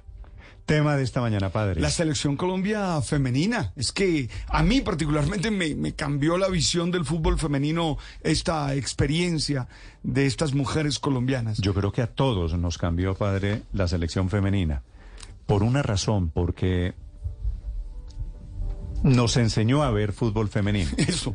Creo, creo que- Arranquemos por ahí. y nos enseñó a creer en las mujeres. Y, y sabe, yo voy a decir algo que puede sonar un poco, además que es fútbol de calidad, porque en principio uno como que tenía, yo lo digo como un machista en recuperación, lo reconozco. Eh, yo decía, no, es que ese fútbol, mm, no sé, eh, la técnica, la, Sí. la táctica. Esas la- niñas, y- esas niñas, padre. y ahora quedé están feliz con esas mujeres. Callándonos a usted y a mí. Aceptado. Quienes veíamos el fútbol femenino así un poquito por encima del. Condescendientemente. Un poquito por encima del hombro. De que hay que apoyarlo porque son mujeres. No, hay que hay apoyarlo. calidad. Hay que apoyarlo porque juegan bien al fútbol. Total. Claro, son- Néstor, padre. Son buenas el- deportistas. La forma como compitieron contra Inglaterra, porque, digamos, Colombia en cuanto a talla era la selección 24 en el campeonato del mundo, un promedio de 1,68 más o menos de estatura, pero compitieron de tú a tú con la selección de Inglaterra. No solamente el hecho de que le ganaron en Alemania en el campeonato del mundo, sino como compitieron en cuartos de final, quedó el sinsabor, como diría el Totono Grisales, el sinsabor amargo de que Colombia pudo llegar a la semifinal del campeonato del mundo, pero la verdad es que cayeron con, con como debe ser, como se ve cuando se pierde, peleando como peleó Colombia. Ya llegaron la mayoría de las jugadoras de la selección, las que faltan llegarán el día de hoy y mañana es eh, el gran homenaje a las 5 de la tarde. en Movistar Arena, entrada Arena, gratis. Que yo creo, padre, vamos, hay que ¿no? ir, hay que Ah, ir, claro vamos, que sí. Claro que hay que acompañar. A quienes quedamos descrestados con el fútbol femenino, quienes madrugamos el sábado. Me imagino que usted madrugó, Ahí ¿no? estuve, claro. No fue tan que- tarde tampoco, Yo ¿no? creo que estas, estas niñas nos mandaron muchas lecciones que tenemos que digerir y tenemos que entender.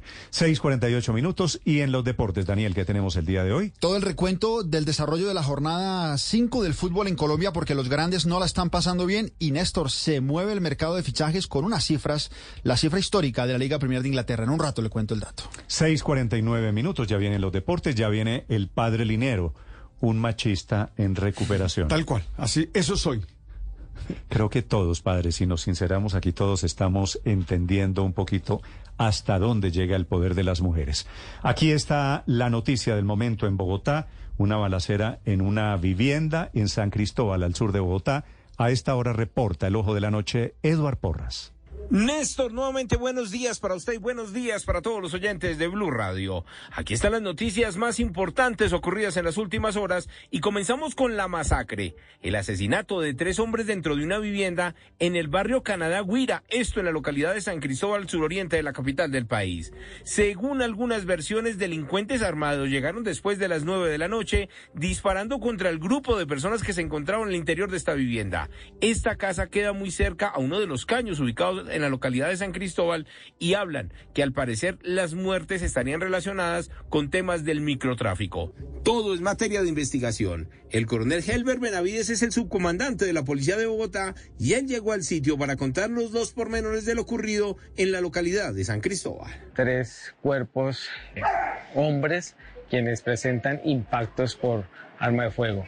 A partir del momento se disponen capacidades de policía judicial e inteligencia con el fin de determinar los móviles y las causas que causaron estos lamentables hechos. Hombres de la SIGIN realizaron la inspección y ahora llevan la investigación para determinar quiénes son los hombres asesinados, por dónde huyeron los criminales, pero algunas personas hablan que al parecer se escaparon en un vehículo que estaba muy cerca a esta vivienda. El otro hecho de la noche tiene relación con un robo que ocurrió en una humilde escuela, esta vez en Cibate, Cundinamarca. Delincuentes llegaron en la madrugada hasta la vereda del Perico e ingresaron a la escuela Concentración Manuela Beltrán y se robaron 15 computadores de mesa que eran los viejitos que estaban en la en el aula de cómputo y 15 nueveciticos que estaban en cajas y que iban a estrenar el día de hoy.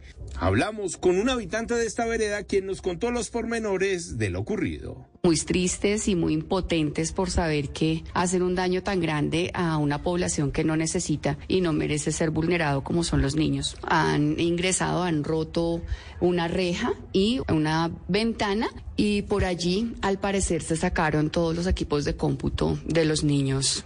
Dicen los residentes que por ser una zona rural nadie se percató de lo que pasó. Además, hay poca presencia de la policía que llega hasta este punto alto del municipio de Cibaté y por eso los delincuentes lograron hacer de las suyas sin que nadie lo identificara. Hoy los profesores les tendrán que contar a sus alumnos que suspendieron la clase de informática porque los delincuentes los robaron. Edward Porras, Blue Radio. Estás escuchando Blue Radio. En WOW, ten siempre Descubre el auténtico sabor de América Latina con el nuevo McCafé at Home Café Styles of Latin America. Disfruta de tres deliciosas bebidas que puedes preparar en casa en cualquier cafetera Keurig, horchata latte, café con leche y café de olla, inspiradas en los sabores únicos y vibrantes de nuestras culturas. Hay un delicioso sabor esperándote en cada taza. Prueba el nuevo McCafé at Home Café Styles of Latin America, disponible en tiendas principales o en Keurig.com. Continuamos como siempre acompañándote a esta hora. Estamos en Blue Radio, estamos en Mañanas Blue. Mueve tus puntos Colombia y hazte la vida más fácil, porque con tus puntos puedes pagar tus facturas, comprar con QR, hacer una recarga para tu celular y más. Es muy fácil. Redímelos en la app de Puntos Colombia como yo lo hice y listo. Descarga y regístrate en la app. Uy, el padre Alberto Linero es periodista y también está en Mañanas Blue. 6 de la mañana, 53 minutos. Primera vez que veo perder a un equipo por el que hincho y termino con alegría. Sí, eso me pasó el sábado con la derrota de la selección colombiana de fútbol femenino, esta que participó en el Mundial de Australia y Nueva Zelanda. Es obvio que a mí no me gusta perder y que creo que el equipo tenía calidad para llegar más lejos pero creo que es un gran primer paso de un grupo de mujeres que no han recibido todo el apoyo que se merecen. Aquí he insistido que por lo menos yo no he ido a ver ningún partido a la cancha y que en la marcha me fui informando de la calidad de estas jugadoras y de su trayectoria. Sus nombres y sus jugadas nos hacen tomar conciencia del protagonismo de la mujer en un deporte que tradicionalmente había sido jugado por varones. Vi calidad, fuerza física, táctica, estrategia colectiva, pero sobre todo interés, liderazgo, amor propio y decisión de sacar adelante sus proyectos. Los partidos fueron una nueva lección para mí, que ustedes saben soy un machista en recuperación, para seguir deconstruyendo una serie de paradigmas mentales que todavía me hacían creer que por ser fútbol femenino era de menor calidad. Oye, ha sido una oportunidad para entender la esencia y la particularidad extraordinaria de este deporte femenino. Quedé prendado del talento de Linda Caicedo, la fortaleza en defensa de Yoreli Carabalí, de la creatividad de Lacey Santos en el medio y la seguridad en el arco de Cata Pérez. También quedo con la tarea no solo de seguir más de cerca el fútbol femenino, sino de seguir en ese proceso de deconstrucción del machismo que se hace presente en expresiones y actitudes que todavía nos permiten creer que las mujeres solo se destacan por la ternura, como si la ternura fuera un hecho femenino, como si nosotros los varones no tuviéramos que ser tiernos también. Y ese trato condescendiente que niega la equidad de género que debe existir entre nosotros. Disfruta del auténtico sabor de horchata, latte y otros sabores con el nuevo McCafé at Home Café Styles of Latin America. Puedes prepararlo en casa en cualquier cafetera Keurig, disponible en las tiendas principales o en Keurig.com. Here's to feeling that we belong and feeling part of something bigger. Here's to being there for each other and finding friends who become family. Here's to the talkers, the listeners, and the cooks. Absolutely the cooks. Here's to the ones we can't imagine not knowing. And here's to all the wonderful and powerful things that happen when we come together. Here's to us, all of us. To learn more, visit mychinet.com. Las victorias y derrotas, la pasión y la afición en juego y los datos de lo último en deportes se lo presenta Mañanas Blue.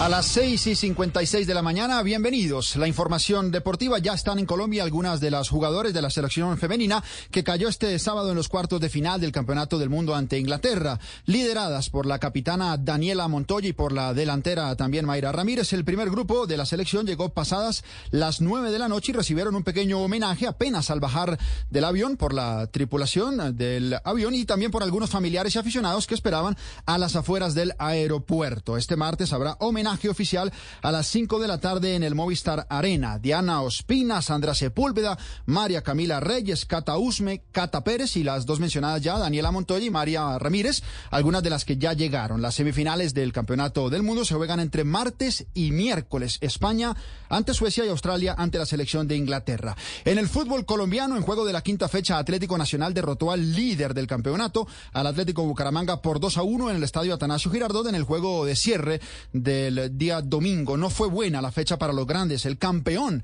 nada Carranca, perdió en Montería 2 a 0 ante Jaguares y América ajustó cuatro partidos sin ganar, tres de liga, torneo en el que sumó su primera caída por 3 a 1 en casa ante el Medellín. Desde que Lucas González asumió como técnico de la mecha, solamente ha ganado un partido, perdió dos y empató los otros dos y en medio del juego recibió fuertes críticas de la hinchada. En el resto de la jornada, entre sábado y viernes, Once Caldas ganó por 1 a 0 al Pereira, Santa Fe y Equidad empataron, Águilas venció 1 a 0 al Deportivo Cali y el Tolima 1 por 0 al Huila. Bueno, y el Junior, que ya no es noticia, no pudo con el pasto en casa. En la rueda de prensa hubo momento incómodo, cruce de declaraciones entre el futbolista Gabriel Fuentes y una periodista barranquillera. El futbolista cuestionó la intención de sus preguntas y la región de procedencia de las mismas en una clara salida en falso del jugador. El bolillo también fue protagonista, pues fue insultado previo al juego, a lo que respondió igualmente y en la rueda de prensa lo ratificó. Confirmó que a insultos responde con insultos. En otra noticia, James Rodríguez volvió a jugar un partido oficial después de cuatro meses.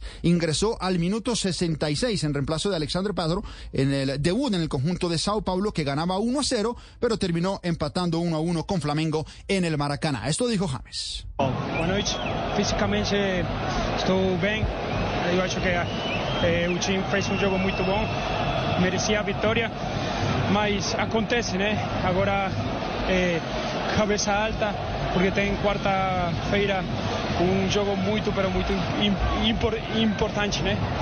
Físicamente estoy muy bien, estoy muy contento por el estreno, pero más allá de haber empatado el partido, cabeza alta para el partido de Copa de mitad de semana. En Inglaterra, hablando también de los colombianos, Luis Díaz abrió la temporada de la Liga Premier con gol en el empate del Liverpool ante el Chelsea. Llegó Lucho a nueve goles en la Liga Premier, con eso igual a la cifra de Faustino, el Tino Asprilla. Desde el 30 de abril no marcaba en esta competición el Guajiro, y si tomamos los juegos de pretemporada que antecedieron este estreno liguero, Díaz lleva ya tres partidos seguidos convirtiendo. También en Francia David Machado, jugador que es de la entraña del entrenador de la selección colombiana de fútbol, Néstor Lorenzo. Y en el mercado de fichajes, todo indica que Neymar sí jugará en Arabia, en el Al Hilal, tras el no de Messi a este club. Bueno, quieren a una superfigura y será Neymar. Le pagarán 100 millones de euros al Paris Saint-Germain y 320 por dos años de contrato al jugador brasileño de 31 años. Y el otro gran movimiento, Kepa Rizabalaga, será el arquero que reemplace a Thibaut Courtois en el Real Madrid. Llegará seguido del Chelsea, que rompe el mercado. La contratación más cara en la historia de la Liga Premier de Inglaterra, 146 millones de dólares pagarán por un futbolista suramericano de 21 años. Es ecuatoriano, se llama Moisés Caicedo, es mediocampista, jugaba en el Brighton y ya está pasando los exámenes médicos para ser nuevo jugador del Chelsea de Inglaterra. Siete de la mañana en punto, por el momento todo en deportes.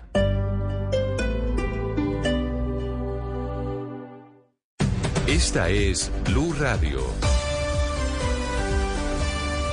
Sintonice Blue Radio en 89.9 FM y grábelo desde ya en su memoria y en la memoria de su radio. Blue Radio, la alternativa. Here's to feeling that we belong and feeling part of something bigger.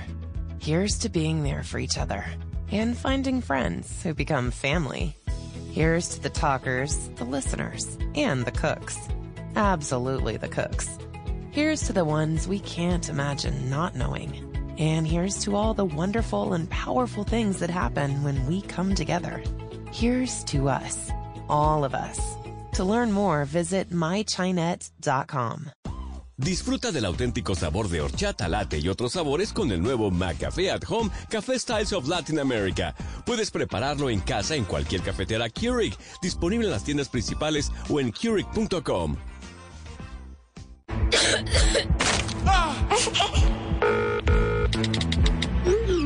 Te saludan Grupo EMI. Así suena cuando cuentas con atención médica domiciliaria y virtual 24-7. Así suena cuando tienes EMI. Afíliate hoy llamando al numeral 424. Aplican términos y condiciones. Vigilados por salud. Bueno, tengo arroz, zanahoria, arveja. Puedo hacer unas papitas fritas, pero me hace falta la proteína. Mm, ya sé, le pongo unos cubitos de salchichón tradicional seno y listo el almuerzo. Además que le da ese delicioso sabor de toda la vida que le encanta a mi familia. Hay momentos que nos llenan, como compartir un almuerzo en familia con salchichón tradicional Zenú. Disfrútalo. Zenú, aliméntate con confianza. Si quieres emprender en Colombia o en el extranjero, visita Panif, la Feria Internacional de Negocios y Franquicias. Encuentra más de 20 marcas que puedes adquirir de Estados Unidos y muchas más de Colombia y Latinoamérica, entre tiendas especializadas, gastronomía, belleza, moda y servicios. Del 16 al 17 de agosto en Corferias, Bogotá. Compra tus entradas en panif.com. De nada te sirve un paquete lleno de aire y gigas si no te dan buena señal. Claro es la red número uno en Colombia en experiencia general de cobertura según lo informado por OpenSignal. Pásate a Claro, llama numeral 400. Con TransmiApp, la aplicación oficial de Transmilenio, saber cuánto tiempo demora el bus es muy fácil. Paso 1. Con la ubicación activa en tu dispositivo móvil en el menú principal de la TransmiApp, selecciona la opción Está cerca al paradero. Paso 2. Selecciona el paradero cercano resaltado en color rojo. Paso 3. Consulta las rutas habilitadas en el paradero seleccionado. Paso 4. En la ruta que te sirve, haz clic en Ubica tu bus. Y listo. Conocerás el tiempo promedio de llegada del bus a tu paradero. Bogotá tiene mucho que contar. Alcaldía Mayor de Bogotá. ¿Padece de artrosis o artritis? ¿Consumes y consumes medicamentos sin conseguir bienestar? ¿Siente que la artrosis y la artritis no la puede controlar? Es el momento de conocer la medicina biológica. En el tratamiento de artrosis o artritis es la alternativa. Citas 443-7010, 443-7010. IPS Cines, especialistas en medicina biológica. Vigilados para salud.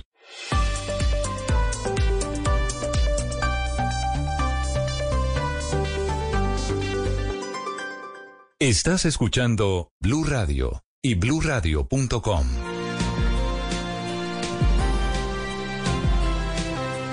Ganó anoche sorpresivamente las elecciones, las primarias en Argentina, un hombre de la extrema derecha, se llama Javier Milei, un país gobernado mayoritariamente en los últimos 25 años por el kirchnerismo, con algún paréntesis en la época de Mauricio Macri.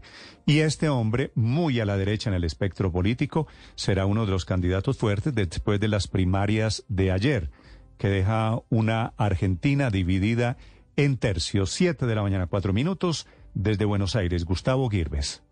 Hola Néstor, anoche se vivió una jornada intensa y de sorpresas en las elecciones primarias abiertas, simultáneas y obligatorias de la República Argentina. La gran sorpresa de la noche la dio el economista liberal Javier Milei, que se ubicó como el candidato y la fuerza más votada a nivel nacional. Hemos logrado construir esta alternativa competitiva que no solo dará fin al quiserismo, sino que además dará fin a la casta política parasitaria, chorre e inútil que hunde este país. En segundo lugar, quedó Juntos por el Cambio, que dirimía una interna entre la ex ministra de Seguridad de Mauricio Macri, Patricia Bullrich, con una propuesta más radical, frente al más dialoguista actual alcalde de la ciudad de Buenos Aires, Horacio Rodríguez Larreta. Finalmente se impuso la propuesta de Bullrich, que competirá en las generales de octubre. En tercer lugar, se ubicó el oficialismo con Sergio Massa, actual ministro de Economía. Por último, en la capital federal, Jorge Macri, primo del expresidente, será quien compita en octubre tras imponerse a Martín Lustó en la primaria. Claramente el mensaje de las urnas es un llamado de atención a la política tradicional, a quienes llevan años en sus cargos y una sociedad que reclama mayor combate a la inseguridad y una alternativa que solucione la crisis económica que tiene la inflación en un 120% anual y cuyo dato mensual se conocerá esta tarde y se anticipa en al menos 6% mensual. Hoy, sin dudas, comienza una nueva campaña y habrá que ver cómo se reorganizan los aspirantes a ocupar la Casa Rosada por los próximos cuatro años. Desde Buenos Aires, Argentina, Gustavo Girves para Blue Radio. Gustavo, gracias. En Ecuador, mientras tanto, hay elecciones este domingo. Después del asesinato de Fernando Villavicencio, su movimiento Construye, que es una coalición de varios partidos políticos, nombró finalmente el reemplazo. Bueno, había nombrado a la candidata a la vicepresidencia, pero podía ella quedar inhabilitada y entonces decidieron al final el reemplazo de Villavicencio está Cristian Zurita. Después del debate sin Villavicencio, con el cual se cerró la campaña electoral, serán las elecciones este domingo. Anoche fue el debate de los otros siete candidatos. En Quito se encuentra a esta hora José Miguel Polanco. Néstor, buenos días. Ecuador despidió al candidato presidencial Fernando Villavicencio. Familiares, amigos y simpatizantes lo acompañaron hasta el cementerio Monteolivo, al norte de Quito, en donde su cuerpo fue enterrado. A tan solo un par de horas, Noticias Caracol y Blue Radio tuvieron acceso a uno de los videos clave que tiene en su poder las autoridades en donde se ven a cuatro de los presuntos asesinos de Fernando Villavicencio, uno de ellos capturado en el lugar y quien habría fallecido en la unidad de flagrancia tras recibir nueve impactos de bala. Gisela Molina, candidata a la Asamblea, quien estaba al lado de Villavicencio en el momento del ataque, logró identificarlo. Con claridad que estuve de cerca con Fernando y, en, ese, en ese cordón de seguridad donde que estábamos saliendo. Justamente del tumulto de gente estaba el delincuente puesto, el sicario puesto la bandera de Fernando en el cuello, el que ustedes le vieron en las calles.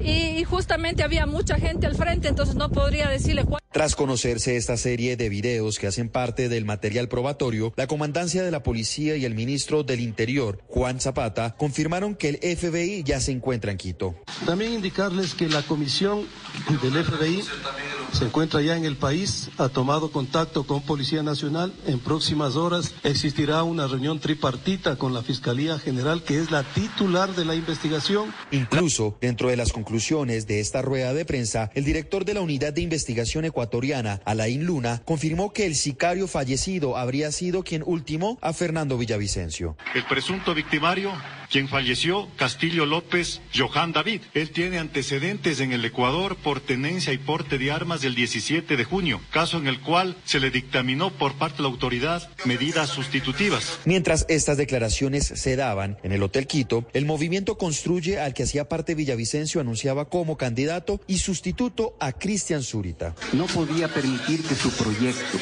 político se pierda ante el Consejo Nacional Electoral por una posible destitución de su candidatura.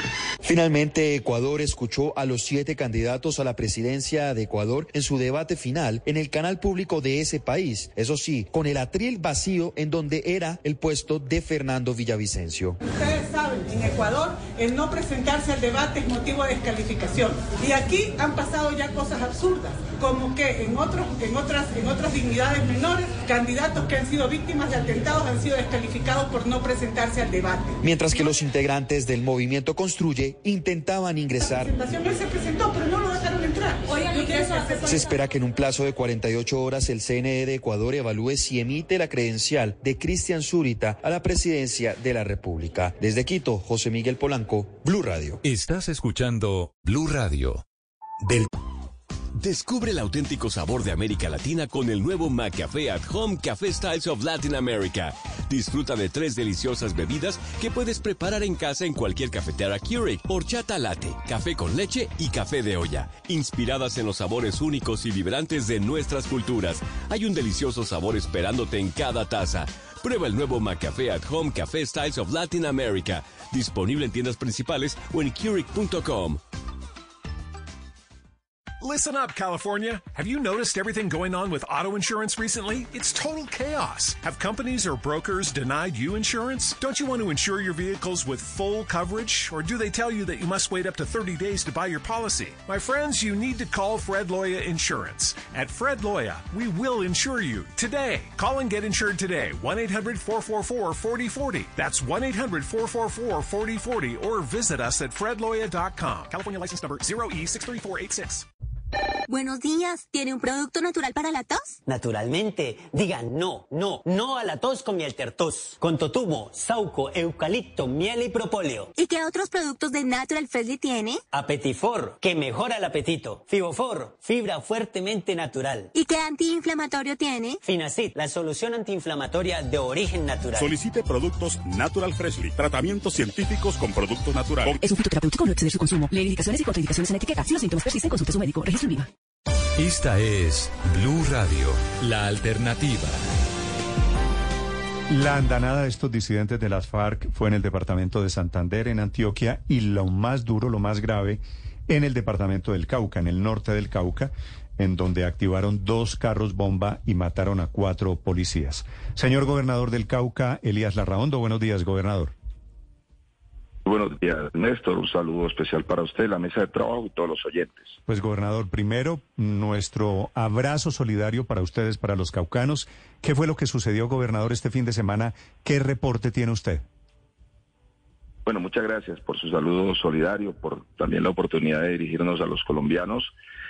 Eh, tuvimos el sábado en la madrugada eh, un atentado con artefacto explosivo a varios policías que se encontraban en un puesto de control en el municipio de Morales, en la vía que conduce a Suárez, dejando eh, un reporte de tres policías muertos y un policía herido que fue trasladado a Popayán, al Hospital San José.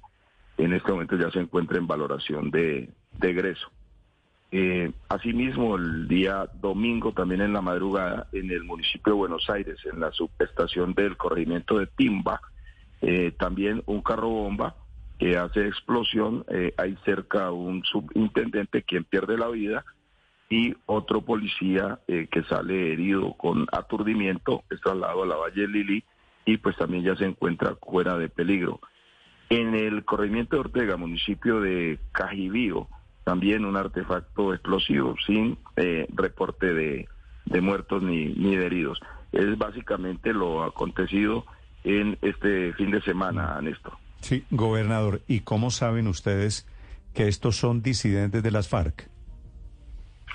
Bueno, eso es lo que se reporta básicamente desde eh, la fuerza pública, es precisamente en diálogo que tuvimos el mismo sábado con el general eh, Raúl Vargas de eh, la tercera división, quien nos eh, hace pues el, reporte de eh, que estos son los grupos que operan en este sector.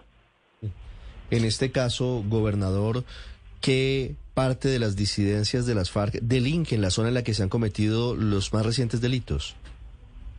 Esa es la columna eh, Jaime Martínez, que está en ese sector de Buenos Aires, Suárez y Morales. Sí, ¿esas disidencias obedecen a alias Iván Mordisco u obedecen a la segunda Marquetalia? No, eh, estas son las que están eh, al mando de eh, Iván Mordisco, son los eh, que los disidentes de la firma de los acuerdos del 2016. Sí. Mire, gobernador, ¿cómo ve usted la posibilidad de que se inicie en las próximas semanas un proceso de paz con un grupo que está manchando de sangre a varias zonas del país, pero en particular al departamento del Cauca? ¿Cómo ven ustedes, cómo ve la gente del Cauca ese inicio de negociaciones? Bueno, el Cauca ha vivido pues todos estos años, últimos 60 años, eh, eh, digamos, el, conflicto, la zozobra de la guerra, y pues para todos los caucanos en este momento lo más importante es la paz.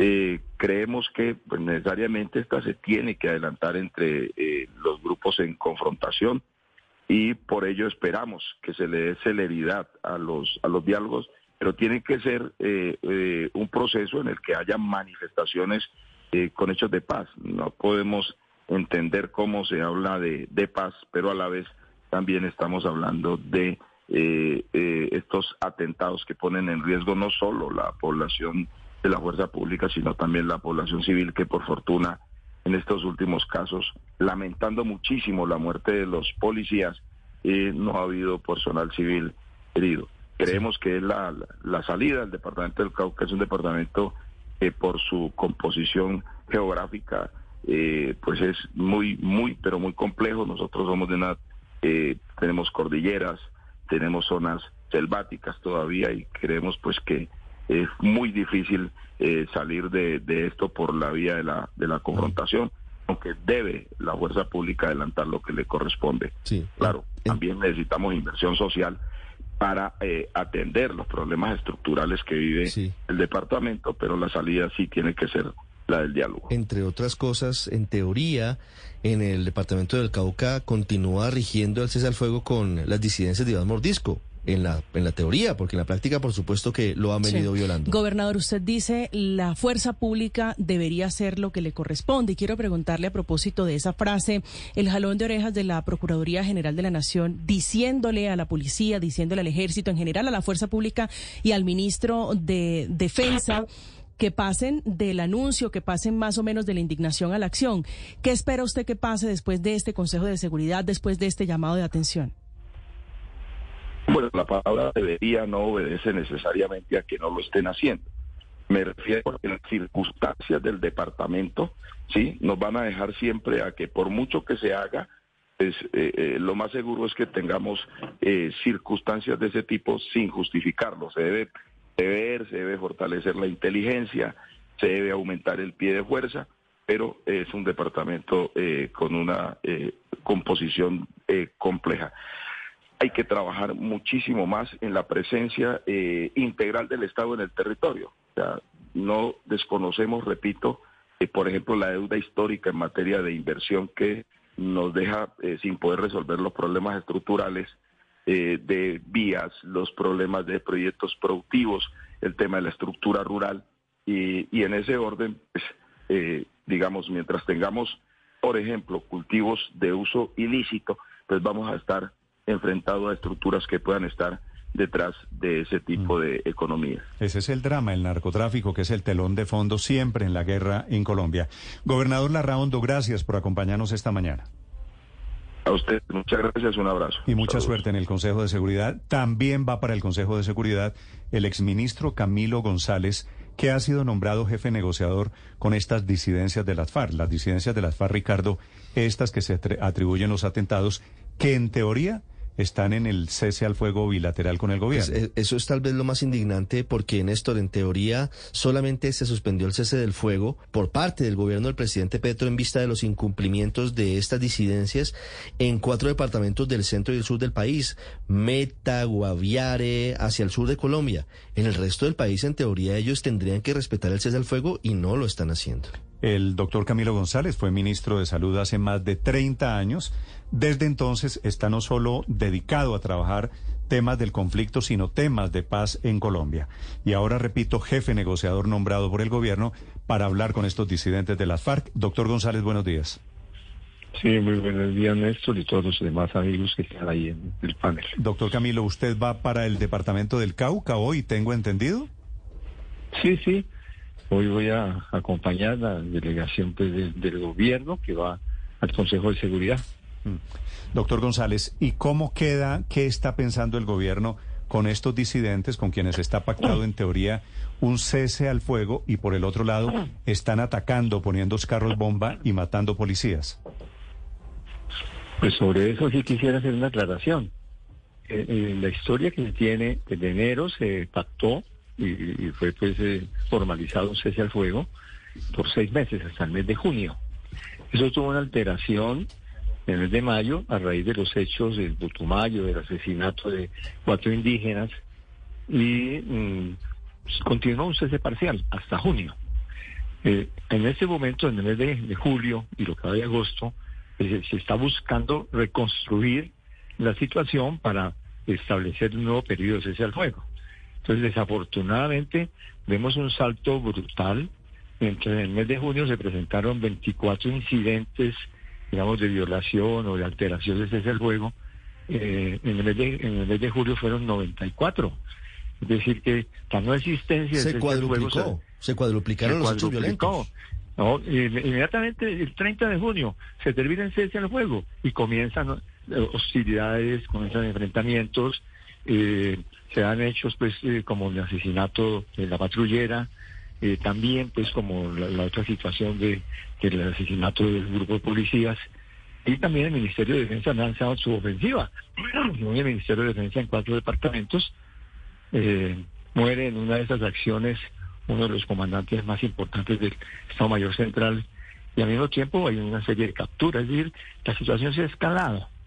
Eso es una situación muy dolorosa porque en medio de todo eso, eh, la población, como estamos viendo en el departamento del Cauca, está siendo impactada, no solamente en el Cauca, digo, escuché al gobernador, el gobernador ha hablado de, las víctimas eh, fatales de, de la fuerza pública que han sido tremendamente bárbaras, dolorosas la situación, y, pero se le olvidó mencionar las agresiones a la población civil que se han venido presentando, continúan en el departamento que tienen en la revista del movimiento indígena. Hoy vamos a hablar con, con el CRI, con la CIN, con ellos, que se han declarado en alerta y van a convocar a grandes movilizaciones por la vida. Solamente ayer se asesinaron en el municipio de Caldono a un comunero, Rubiel Cuega, Cuetía, y pues con arma de fuego, una, acción pues sicarial en un municipio al lado, robándose una maquinaria amarilla, elementos pues armados de uno de estos comandos, atropelló y mató tres, tres, tres comuneros. Entonces la situación de violencia es permanente, contra la población civil también.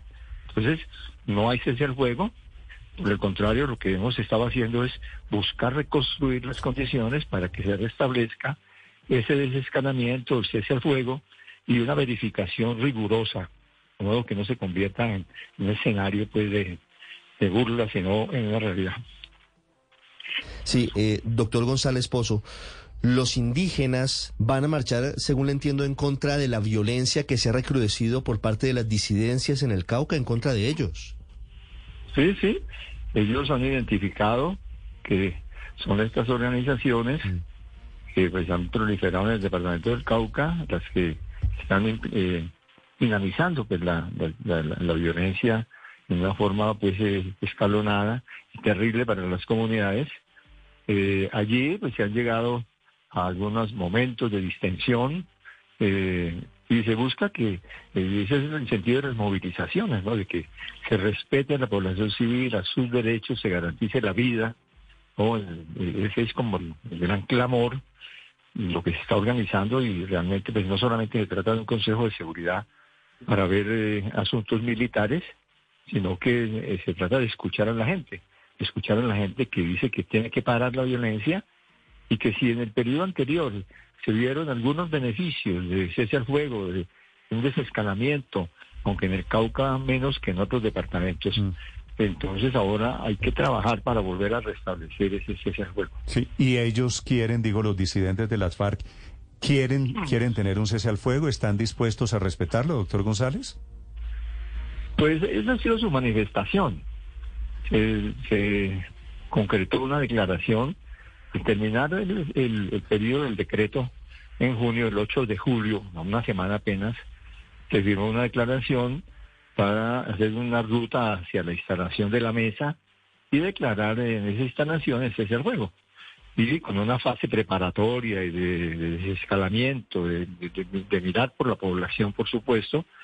Y lo que se trata en este momento y lo que estamos haciendo es dar recurso a esa ruta esa es la tarea y eso es de lo que también se trata de hablar con el presidente en esta ocasión de el viaje al Consejo de Seguridad, que la urgencia de la instalación de la mesa de negociación y de eh, afinar durante las próximas semanas los documentos que ya se han venido preparando sobre eh, las características y todos los mecanismos de un cese a fuego verdadero y de protección a la población civil, que es lo que ha dicho el presidente. Doctor Camilo, con lo que usted nos dice, tiene razón el ministro de Defensa, tienen razón quienes dicen con estos ataques se está fortaleciendo, pensando en ese nuevo cese al fuego, ese grupo de disidentes de las FARC.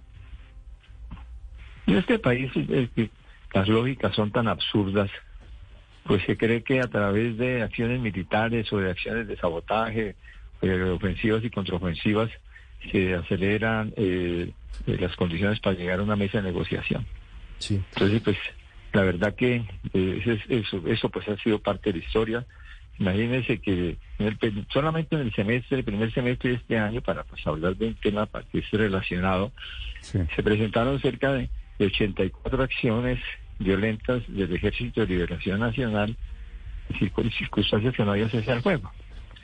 De, de, esa, de allí no podríamos sacar la conclusión de que no debe trabajarse por el cese al fuego. Creo que no podemos evitar eh, ese camino y yo creo que eh, además pues que por lo menos hay manifestación, manifestaciones expresas, de, en este caso del Estado Mayor Central y del Gobierno, de ir a esa mesa, a instalar de la manera más pronta esa mesa de negociación. Y yo creo que eh, esa, esa, es la ruta. ¿no? Por supuesto que no es lo único, el Estado tiene obligaciones de, garantizar el orden, de, velar por, la protección de los ciudadanos. Eso no paraliza de ninguna manera ni al Estado ni a la fuerza pública pero sí establece unas digamos, unas limitaciones al, ejercicio de la violencia. Doctor Camilo González, usted ha tenido la oportunidad de hablar con el exministro Fabio Valencia Cosio en las últimas horas. Ayer, luego de, esta arremetida violenta del, de las disidencias de Iván Mordisco, el expresidente Álvaro Uribe envió un mensaje en Twitter dando a entender que el doctor Valencia Cosio estaría pensando eventualmente en retirarse de su papel de negociador de paz. ¿Usted ha hablado con él? Sí, sí, sí, pero no de ninguna manera. Eh, el contrario, lo que, lo que es preocupación no solamente de él, sino de todo el equipo negociador, es que si se habla de un cese al fuego no puede ser un rey de burlas, no puede ser un cese al fuego para que se continúe en una serie de actividades eh, que, lesionan a la, a la, población y demás. Entonces el énfasis que hacemos en el equipo negociador y en eso coincidimos con el profesor Fabio Valencia Cosio es en que eh, debe regularse de una manera muy estricta. Deben establecerse mecanismos de verificación, mm. georreferenciaciones, de, tener el acompañamiento de comunidad internacional, veduría de las comunidades, y que en esas condiciones el cese a fuego pues, podría ayudar. No todo cese al fuego que se convierte en un apoyo para la paz. Si no está bien regulado, se puede convertir en la condiciones para la preparación de condiciones para que después se nos Pero mire, presenten violencias mayores. Mire, doctor Camilo, ¿cómo, ¿cómo es esta conversación? Nuevamente, tantos años después del proceso de paz con las FARC, hablando de ataques terroristas. Usted dice el Estado Mayor de estas nuevas FARC, proceso de negociación. Es decir, como si el proceso anterior con las FARC que se desmovilizaron no hubiera servido para nada, como si estuviéramos otra vez regresando al pasado. Pues la verdad es que, eh, por supuesto que en el año, en 2016, con un proceso de negociación muy importante con, pues, con, las FARC, eh, eso ha tenido consecuencias muy significativas en crear condiciones en el país, en disminución de violencias. Si uno mira las estadísticas actuales en cuanto a muerte, confrontaciones militares, víctimas de línea antipersona, secuestros, eh, incluso desplazamiento forzado, las compara con las situaciones, compara estos, eh, el promedio de estos últimos siete años con el promedio de los siete años anteriores a la firma del acuerdo de paz, las estadísticas muestran que realmente ha habido un cambio. Ahora, lo que pasa es que estamos teniendo una recomposición de esas violencias. Eso tiene que ver con que eh, las, políticas, las medidas para hacer las transformaciones, para atender los territorios, para enfrentar el problema del narcotráfico y el problema pues, de todas estas economías ilegales, han sido insuficientes. Y, entonces estamos en una reorganización de violencia. No estamos, la, la, rueda de historia no se ha parado. Pero lo que, lo que nos indica es que se dio un proceso importante pero parcial y que eh, eso nos obliga a tener una estrategia de paz. En esa estrategia de paz pues no solamente se habla de armas, también se habla de diálogo, de búsqueda de soluciones negociadas, de ciencia al juego. Entonces es cierto, ¿no? En este país parece que todo fuera un déjà vu. Llevamos ya yo, yo llevo trabajando en este tema desde el año 84, cuando el diálogo nacional con eh, durante el gobierno de Belisario Betancourt, y es decir que ya llevamos ya 40 muchas décadas sí. intentando la paz. Es una tragedia nacional, Sí. pero eso no nos, lleve, no Hoy- nos debe llevar a, a renunciar a un esfuerzo, a una obligación y a una posibilidad que Colombia cierre realmente en décadas de guerras y de violencia. Yo creo que se puede y ese es el, ese es el gran esfuerzo en el que tenemos que comprometernos. Hoy en Cauca anuncian, a propósito de esta escalada de terrorismo, anuncian cese al fuego bilateral nuevamente.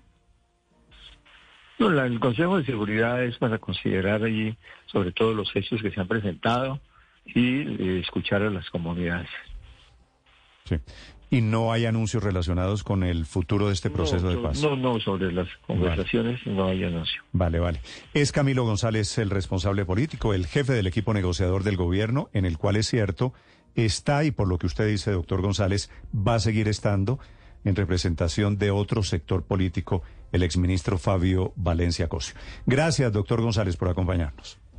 Bueno, un gran saludo. Feliz día, son las 7 de la mañana, 31 minutos en Mañanas Blue. Estás escuchando Blue Radio.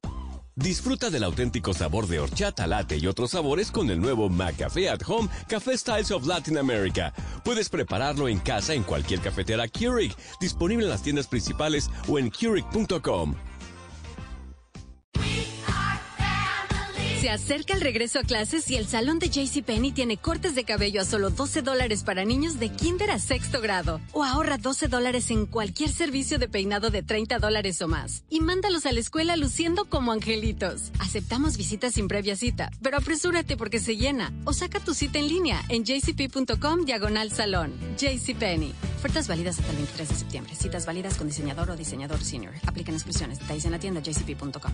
Colombia. Seguimos a esta hora de la mañana. Estamos acompañándolos como siempre en Blue Radio. Estamos en Mañanas Blue. Hablemos de crecimiento sostenible en las empresas. Cuando una compañía invierte esfuerzos en la optimización de sus procesos, empieza a crecer.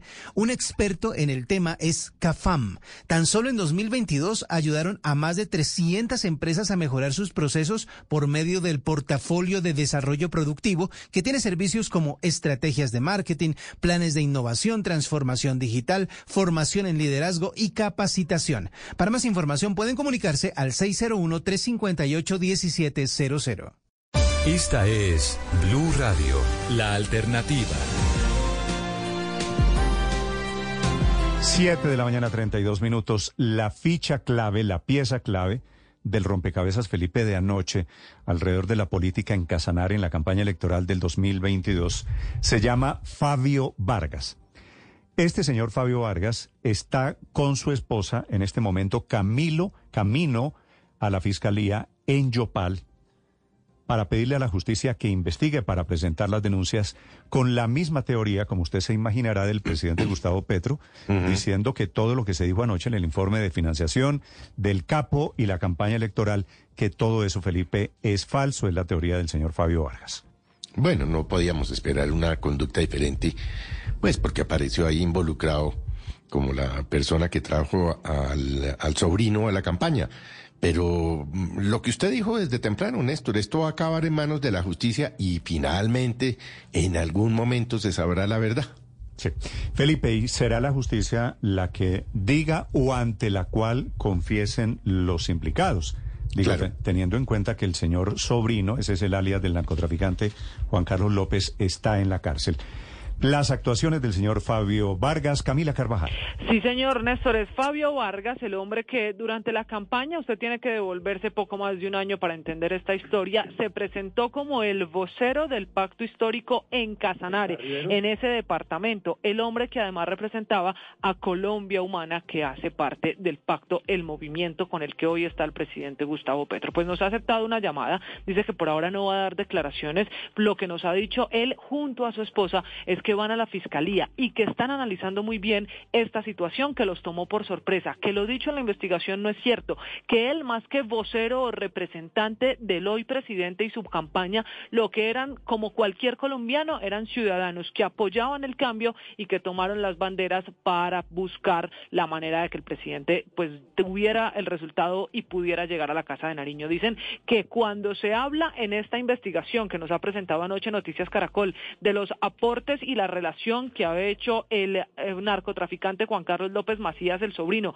junto a su esposa Sandra Navarro Trujillo, no necesariamente se están hablando de miles de millones de pesos, que ellos como cualquier colombiano tienen el derecho a coger las banderas y decidir a quién apoyar políticamente, que no hay ninguna irregularidad, que todo lo dicho aquí pudo ser, y es lo que asegura sobre todo su esposa, doña Gloria Néstor, que pudo ser una irregularidad en la que van a investigar muy bien de dónde sale esa información, que ellos van a la fiscalía antes de dar cualquier tipo de respuesta. Lo que pasa, Néstor, y no nos lo quiso explicar el señor Vargas ni su esposa, es las fotografías que aparecían en época de campaña de Fabio Vargas con el presidente Gustavo Petro, su actual ministra de Ambiente Susana Muhammad y también su actual ministro de Salud Guillermo Alfonso Faramillo. Lo que dijo el señor Vargas es que espera también, después de ir a la fiscalía, emitir un comunicado sobre esta situación que le quiero insistir, lo tomó por sorpresa, fue muy insistente en asegurarlo de esa manera y que él no cometió ninguna irregularidad. Finalmente le preguntamos que él por qué se presentó como el vocero de Colombia Humana en Casanare cuando el presidente Gustavo Petro desde anoche ha insistido que quien estaba en representación de la campaña en ese departamento fue Sonia Bernal, hoy empleada del Ministerio del Interior. Pues lo que dice el señor Fabio Vargas es que ella sí era la responsable de todas las actividades políticas del partido, pero que ellos, vuelvo a decirle, querían era coger las banderas de quien iban a apoyar un derecho que tiene cualquier ciudadano. No hay respuesta si ellos no eran los organizadores ni los voceros, porque eran ellos los que aparecían en tarima organizando eventos y convocando a la gente. Así que hay que esperar que el señor Vargas salga de la fiscalía, Néstor, y será cuestión de horas Mm. tener su versión, eso sí, en un comunicado. Muy bien, 7 de la mañana, 36 minutos. Eh, Fabio Vargas, Felipe, es el integrante del comité político del petrismo en Yopal, en Casanare. ¿De acuerdo? Sí. Juan Carlos López es el narcotraficante amigo de Vargas y de la esposa de Vargas. La esposa de Vargas. Doña Sandra Navarro. Es Sandra Navarro. Sí, así es. Hablé con Sandra Navarro hace unos minutos. A ver, Ricardo, ¿y qué dice? Sandra Navarro. eh, Que es la que aparece supuesto, en, lo- en los videos de Noticias Así Caracol es, anoche. y es a quien le agradecen en el acto, en, en la tarima improvisada que Y hay es la que en dicen esta que está, casa. que está bien parada con el petrismo. Sí, ella forma parte de toda esta historia. Sandra Navarro, por supuesto, niega cualquier eh, participación en, en- en la campaña presidencial del presidente Petro, pero aquí hay varias cosas, Néstor. Uno, dice que ella vive de unos modestos cultivos de arroz. Dos, que su esposo no tiene ni el dinero ni el poder que le atribuyen.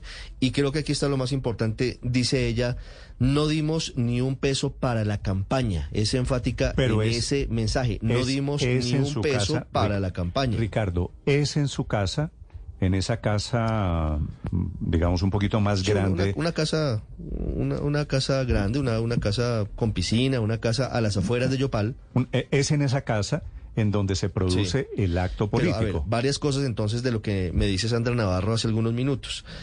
Que no fue un cierre de campaña, ella dice que fue un evento de jóvenes petristas y que ni siquiera la casa es de ellos. Ella dice que es una casa que es eh, alquilada, que es una casa tomada en arriendo y dice que está tomada en arriendo por varias personas, incluso por algunos jóvenes y por otros, y que no es de ellos. Llama la atención es que en esa misma casa es donde capturan a alias Sobrino unos días antes de, unos días después de la segunda vuelta. Al alias- esposo. alias Sobrino es el esposo El de esposo de Sandra. Sandra Navarro. Esa, esa es la versión de ella. Ella dice que, que ella está metida en política desde muy joven, que su mamá era líder barrial y que ella voluntariamente llegó a la campaña del pacto histórico y que empezó a hacer campaña en los barrios. A ver, eh, Felipe, eh, Ricardo. Señor. La señora Navarro tiene derecho de hacer campaña por quien Por sea. supuesto, claro. Pero no hay duda de que su esposo es un narcotraficante. Pues punto. está condenado dos veces, Néstor. Una en Estados Estu- Unidos y estuvo- otra en Colombia. estuvo- estuvo extraditado y así volvió es. y, fue recapturado. Sí, así es. Es- y, a- es- y ahí vamos, en, esa, en esos dos eh, elementos que usted acaba de mencionar, eh, Néstor. Eh, pues la señora aparentemente pues es como una espontánea de las eh, muchas que aparecen en las campañas y ayudan a organizar cosas y organiza y, y reúnen gente y tal cosa. Y evidentemente la señora es pareja, esposa de un señor que está acusado o condenado, no sé, de narco o estuvo condenado y ahora otra vez eh, eh, No, está es un- acusado de narcotráfico. Es, es un señor nar- Eh, narcotraficante, extraditado, regresó, Sí. reincidente y vuelto a capturar por delitos de tráfico de droga. Exacto. Exacto, ahí vamos. El, el siguiente, lo, lo que hace falta es cuál es el enlace de ese con la campaña del El presidente enlace, Gustavo el- Petro el- y en qué consiste la acusación que se le hace. Ver, Esa- esas ahí- dos ahí vamos, preguntitas acuerdo. falta De- que tengan unas respuestas acuerdo. más concretas. De acuerdo, ahí vamos. Yo estoy de acuerdo con usted. Hasta ahí vamos. Hasta ahí son hechos irrefutables, ¿cierto? Entonces usted comienza a preguntarse, ¿y por qué un narcotraficante tenía intereses de meterse a la campaña? Sí, pues eh, sí, los narcotraficantes desgraciadamente ah, han estado metidos en Colombia en todo tipo de cosas y muy desgraciadamente terminan metidos en las campañas de todos los presidentes. También Miren a estoy- Ñeñe también Hernández en la de acuerdo. del he en la dicho- candidatura del presidente dicho- Duque y en fin. Lo he dicho Néstor, desde muy temprano. si alguien no ha Entonces- alternado el poder en Colombia son los, los narcos. No, no, no, Eso- pues de- esos desde, tratan de llegar a desde todos los... Samper a o todas las desde antes de. Samper sabemos. Pero, Pero entonces, Néstor- así como en el caso de Samper Bueno, y de todos los se demás, le metieron a, a Rodrigo Lara en la campaña, que fue cuando comenzó esa especie de guerra contra el narcotráfico por cuenta de unos supuestos ingresos de dinero de un narcotraficante del Amazonas a la campaña de Rodrigo Lara, que para entonces pero lo de, lo de era Rodrigo Lara, ministro de Justicia lo de Rodrigo Lara me parece que no hay que Eh, meterlo aquí porque Rodrigo Lara fue víctima de una trampa. Ese señor se llamaba Claro, el Porras. ejemplo sí viene Claro, al lugar, Néstor, en la medida... Bueno, pero, pero digo... Mire, mire las declaraciones, Sí, Néstor. señor. Mire las declaraciones de los lobos en Ecuador, tratando también de enlodar a, al candidato allá. Digamos que es, es muy difícil, hay que coger esto con pinzas en cada caso.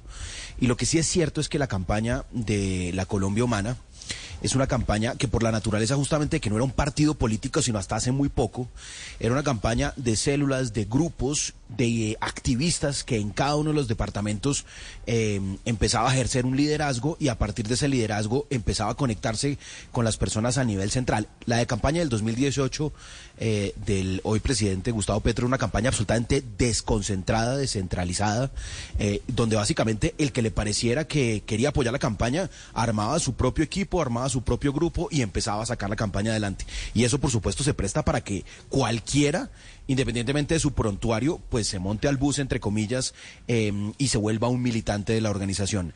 En la campaña del 2022, Néstor, eh, yo que estuve cerca y la pude ver, hubo un esfuerzo muy grande por centralizar al máximo la campaña, pero la misma naturaleza del movimiento que ha acompañado de los movimientos de izquierdas, de los movimientos sociales, de las organizaciones, es que un sistema centralizado no funciona y por eso, pues muy seguramente vamos a escuchar muchas historias como la que escuchamos ayer de testimonios de Noticias Caracol, que yo creo que no sería una equivocación salir a desmentirla tajantemente o lo contrario, salir a decir, claro que sí, eso demuestra que entraron fíjese que- eh, recursos Pero del yo- narcotráfico. Yo, creo que Ernesto, vamos a yo- escuchar yo- muchas historias, Yo Néstor. estoy de acuerdo con usted, pero fíjese que el desmentido categórico viene de la, Del presidente de la mano del presidente Gustavo Petro. Sí, y de hecho en Eh, ese desmentido dice que no estuvo en Yopal cuando él mismo publicó una foto No, o pues un claro video, que estuvo, yo. claro que estuvo Claro en que estuvo en Yopal. Entonces, El Entonces, por presidente eso, comete una cantidad de imprecisiones. Yo creo que equivocadamente cazando una batalla innecesaria, porque lo que corresponde es saber la relación de Vargas con el narcotraficante López. ¿No es verdad? Nadie, Sí, es, que, y hay- es que el informe no dice que el presidente Petro sabía, ni el presidente, ni dice que el Y presidente seguramente, Petro- Néstor, si se hace un esfuerzo, vamos a encontrar historias similares en la campaña de Federico Gutiérrez, del Rodo- eh, de Rodolfo Hernández. Pero no han salido, Personas ¿no? que trataron... Está sí, no, claro, y pero están ¿por qué no, es preso- no son presidentes de la República? Están Pero ¿por qué no son presidentes de la Eh, República? Esto es un pero poco, eso es esto es un propio de esto todas las campañas. un poco el caso del Ñeñe Hernández al que tanto rédito Pues sí, le, ese es un buen dio ejemplo. al, al pacto histórico Sí, en su sí, momento. la es un- una excelente comparación y es el Ñeñe Hernández, eh, es. que se convirtió en, un, en, un, Alias una Sobrino forma podría de ser el atacar Ñeñe Hernández de a- Gabriela, a- pero al expresidente una- Duque. Una diferencia. Ñeñe Ñeñe Hernández nunca fue estuvo, condenado. Nunca estuvo condenado por Ernesto, narcotráfico. Con una, Nunca. eh, le iba a decir eso. Ah, pero entonces, María Consuelo, estamos defendiendo ahora al Ñeñe Hernández. No estoy defendiendo, simplemente estoy dando un dato. Nunca pero- estuvo condenado. Por eso, pero digamos, pero por lo menos no hay una foto, por pero por lo narcotráfico. menos no hay una foto de Petro con este supuesto Luis narcotraficante Ernesto, que a mí, sobrino. en cambio, lo que me eh, suena en de plena este campaña. narcotraficante sobrino es el pacto de la picota, porque fíjese que aquí lo que, lo que sí termina haciendo clic es todo lo que se dijo en la campaña de que el hermano del presidente había ido a las Pero cárceles eso es hilar, a Mar- negociar. María Consuelo, eso es hilar, la no, verdad, pero me muy suena esa, esa campanita, porque fíjese este señor, de los audios. este- no es que este señor, digo, no estaba preso en la campaña electoral, este señor estaba en libertad. Claro, pero dice en, en los audios que revela Caracol, la esposa está metida de cabeza con Petro, estuvieron en la casa de Juan Carlos Con el y, una, petrismo, perso- dice, y dice una persona de esas es quien lo va a ayudar. Sandra habla directo con todo y está paradísima con el petrismo. Y después, eh, la- en, en la misma conversación dicen, van a resolver eso bien. El miércoles se firma un poder y, y hay una persona muy ¿Y usted importante. cree- y usted Entonces a mí eso me, es- me suena, yo pregunto si eso no es... parecida a la Ñeñe, sí. Es pre- es parecida a la precisamente- no, pero este está Eh, condenado, ¿no? parecidas, las Eh, este conversaciones está son condenado. parecidas, pero, pero sí, yo, pero yo estoy de acuerdo con Luis Ernesto que no, no, no cometamos el error de estar excusando a unas personas que evidentemente cometieron actividades ilícitas, No porque es cometamos que el error. eso es lo que, pero es que eso es lo que, ¿Esa es eso una es lo que nos invitación a lleva, ustedes mismos? eso es lo que nos lleva, eh, sí, yo por eso siempre uso la primera persona del plural, eh, porque me parece que siempre me parece que hay que tratar de establecer unas reglas que nos que nos que nos impliquen a todos. Y lo que yo iba a decir es claro yo creo que el presidente Petro se equivoca en su estilo de defensa y lo que debería es aceptar que eso pudo haber ocurrido porque es que los narcotraficantes desafortunadamente se han metido en las redes sociales de Colombia en el sector económico en la política en todas Pero mire, partes termina Mire, uno mi- viendo mire, Héctor, es yo que creo- ese señor era creo- narcotraficante. Héctor, yo creo, si me permite decirlo, yo creo que la reacción del presidente de anoche en redes sociales está muy marcada por el tema de Ñeñe Hernández. Felipe. Porque como el presidente Sí. fue tan crítico, a pesar de que hay diferencias, el Ñeñe Hernández no fue condenado judicialmente, lo matan en Brasil y no tenía procesos por narcotráfico, pero digamos, suponiendo que era un personaje incómodo en política. Como el presidente Petro fue tan crítico del episodio Ñeñe. Hernández para Duque, yo creo que el presidente sintió que esto podía ser su Ñeñe Hernández. Eh, y entonces Claro, pero, reacciona. pero por eso digo que lo mejor es reconocer que eso puede haber ocurrido y que lo que hay es que tomar las medidas para que esas cosas mire, no ocurran, Héctor, le iba a decir- sancionar a los que le- hubieran le permitido decir- que ocurriese, Le etcétera, decir- etcétera, le etcétera. iba a decir, Héctor, el, el presidente reacciona de dos maneras. Uno, negando categóricamente la información, diciendo esto es falso. Y dos, que me parece que no Error, es- que- error porque no es falso, que o sea, no es es menor, que está ahí probado. pidiéndole, pidiéndole a su partido político que actúe judicialmente. Y entonces van a actuar judicialmente contra quién? Contra Ricardo. Contra Caracol Televisión que le está, Calderón. ah, le está anunciando una solicitud de rectificación y claro que la va a perder porque va una solicitud de rectificación de un hecho que es cierto. No, por eso, pues es, que, una es que hay, es enorme que hay audios, tontería. es que hay videos, Pero, está Néstor, el hay un hecho narcotraficante, adicional del está la presidente. esposa del narcotraficante, están los testimonios y entonces le van a demostrar judicialmente al presidente Gustavo Petro que lo que él está negando es cierto y que un narcotraficante lo apoyó.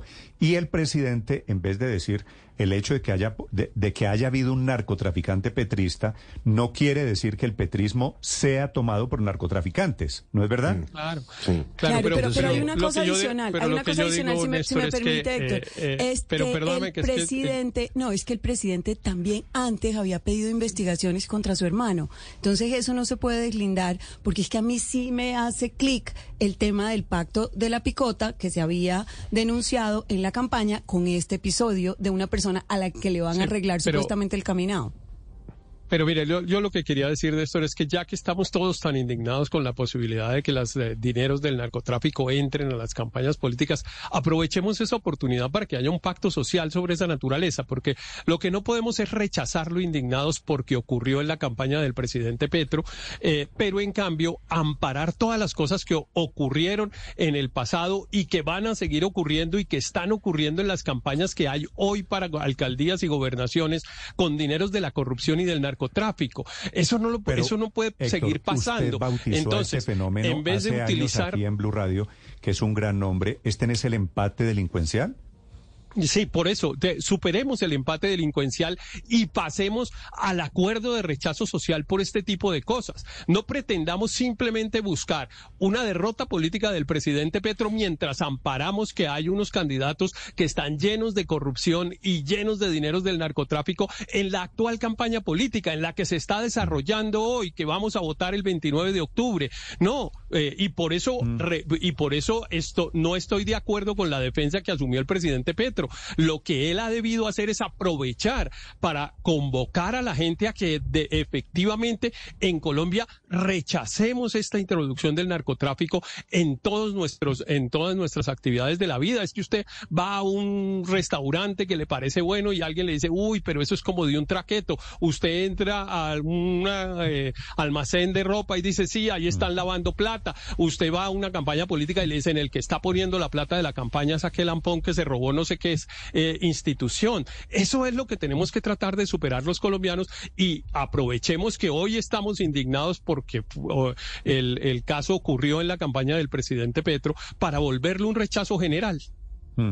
Siete de la mañana, 50 minutos. Ahora, cuando se le mete un narcotraficante a usted al edificio, pues usted no lo niega, porque es que está la asistencia del señor a la Junta de Acción Comunal y está la asistencia, la entrada del señor al apartamento. Y menos si hay una condena. Pero, pero, pero, Néstor, fíjese que Gustavo Petro empieza... mayores controles de quiénes son las personas que terminan respaldando la campaña. Fabio Vargas es un hombre que es importante en la Colombia Humana, en el departamento de Casanare y nadie le pidió cuentas sobre quiénes eran las personas que estaban haciendo campaña por el presidente Petro en los barrios, por quiénes estaban eh, organizando o teniendo escenarios de cierres de campaña con jóvenes, aunque digan que no es el cierre oficial, si es un evento a un día de las elecciones. Puede que no se llame ¿Y quién estaba pagando las fiestas, pero era un acto en el cierre pues, de eh, campaña. Claro, no, es que es que es que ahí intentan intentan escucho eh, intentan diluir todo lo que está pasando. Yo repito, Néstor, junio, julio, agosto, septiembre, octubre, noviembre, diciembre, enero, febrero.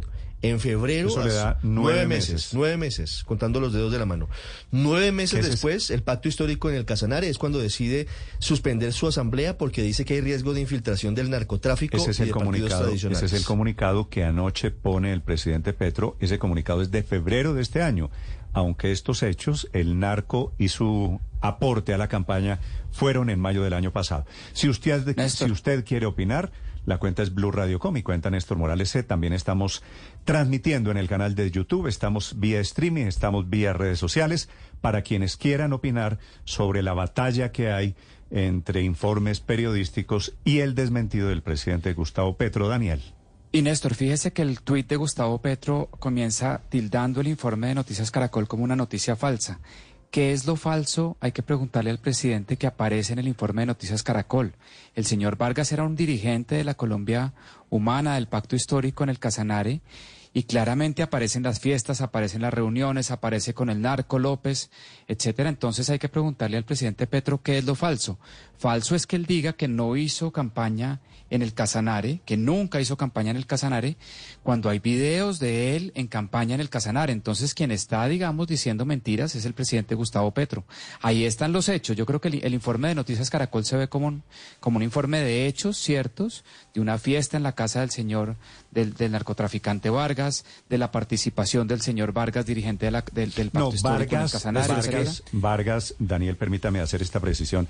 Vargas no es narcotraficante.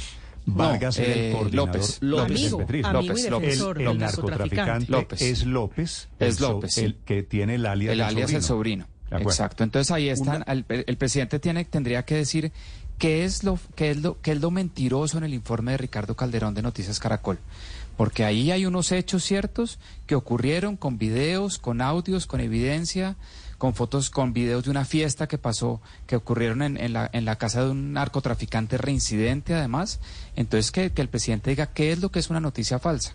Es un Mire, informe de hechos ciertos que Yo ocurrieron. creo que el punto, el punto central es que un narcotraficante petrista es bien distinto a el petrismo financiado por el narcotráfico en Casanare. Eh, y ahí está, el, yo creo que la molestia del presidente y ahí está también, pues, la realidad innegable es que el sobrino es un narcotraficante condenado que era petrista que seguramente en su casa, como lo vimos en el video, hizo campaña, pero hay una diferencia muy grande en Luis que Ernesto, era un cierre de campaña pero Daniel, con hay una diferencia de- muy de- grande de la en campaña que de Gustavo quiera- Petro. Es que no, no, no, no, estamos diciendo punto, que es que un narcotraficante Mire, por separado sabe, apoyaba a. Gustavo Petro. Mire, ¿sabe cuál es un una- sabe cuál es un punto? Luis Ernesto, un punto parece- interesante y me es que- parece, me parece interesante su frase.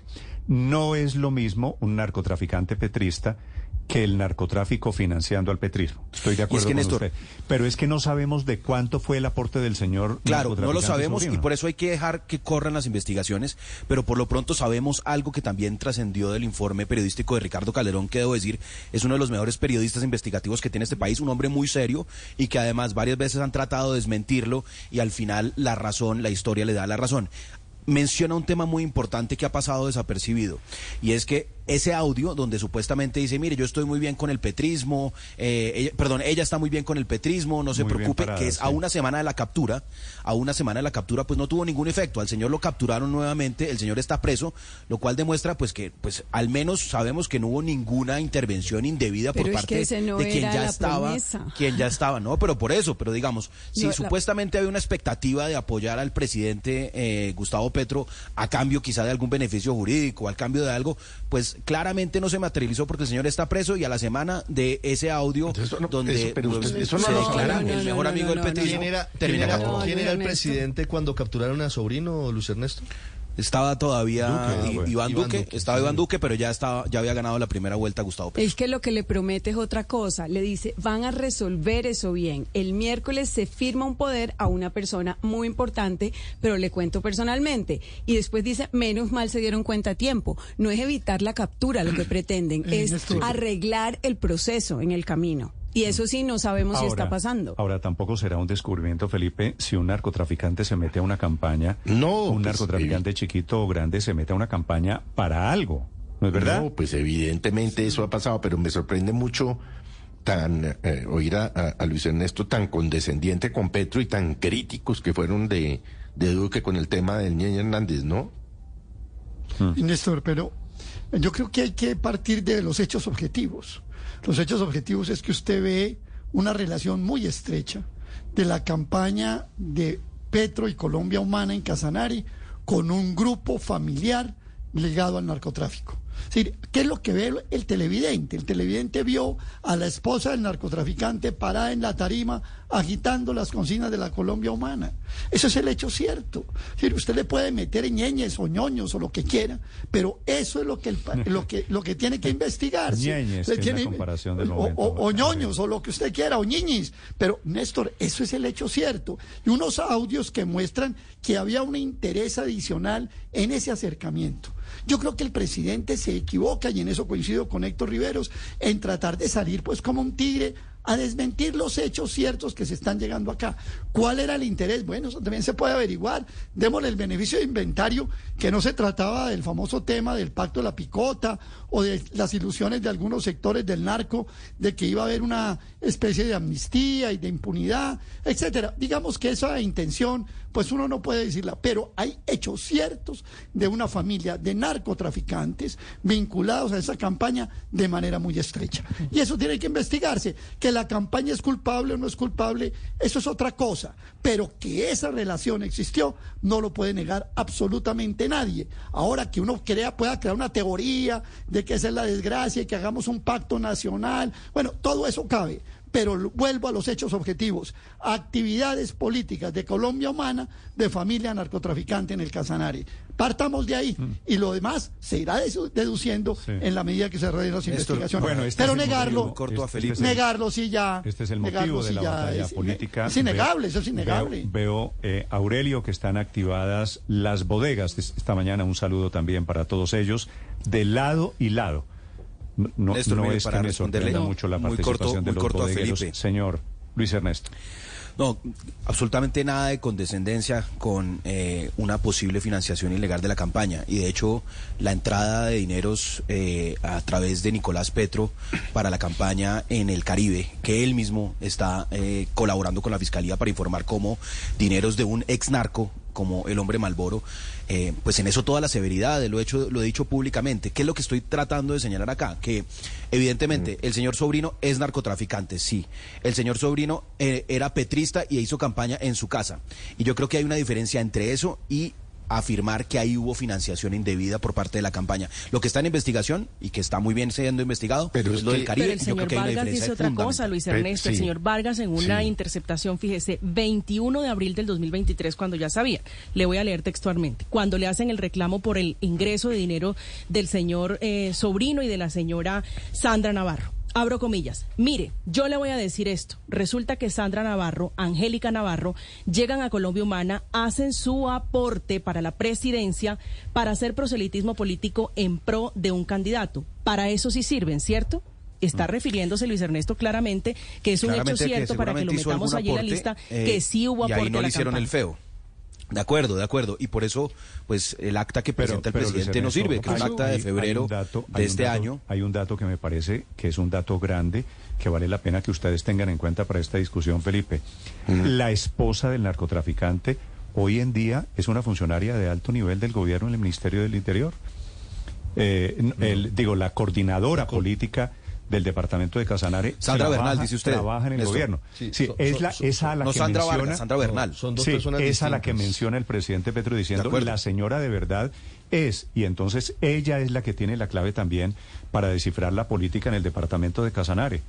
La esposa Y la responsabilidad. la esposa del narcotraficante es con quien usted habló, Sí, señor. Ricardo, Sí, señor. que le echa el cuento de que la casita la tenían alquilada entre varios. que están eh, arruinados, que la plata que le incautaron, dice ella, proviene de un préstamo ¿Cómo que no? pudo pagar a, a un eh, banco.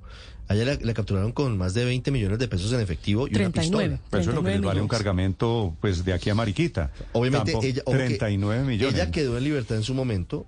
Su esposo fue condenado a 15 años después de haber sido condenado en los Estados Unidos, Néstor. Sí. Fabio Vargas, que ahora es desconocido por la Colombia Humana, aparece en múltiples escenarios como vocero de la Colombia Humana en el Casanare. Estoy viendo aquí videos y entrevistas desde 2021. Estoy viendo que en Twitter estuvo muy activo hasta no el duda. 9 de agosto del año pasado. No hay duda. Petrista, capitalista, liberal progresista, antiuribista, luchador del cambio para Colombia, casanarehumana.com es su página. Él era un hombre Y importante, era sin duda, en, la, en superactivo, superactivo en campaña, desactivado don Fabio Vargas esta mañana.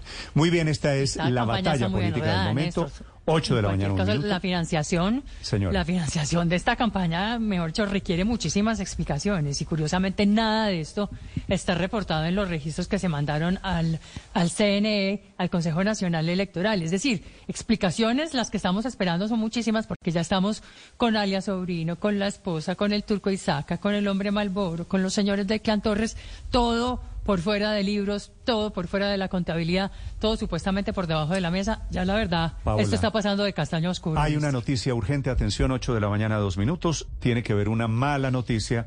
Acaban de asesinar a un hermano de una jugadora de la selección Colombia. 8 de la mañana, dos minutos en Blue Radio.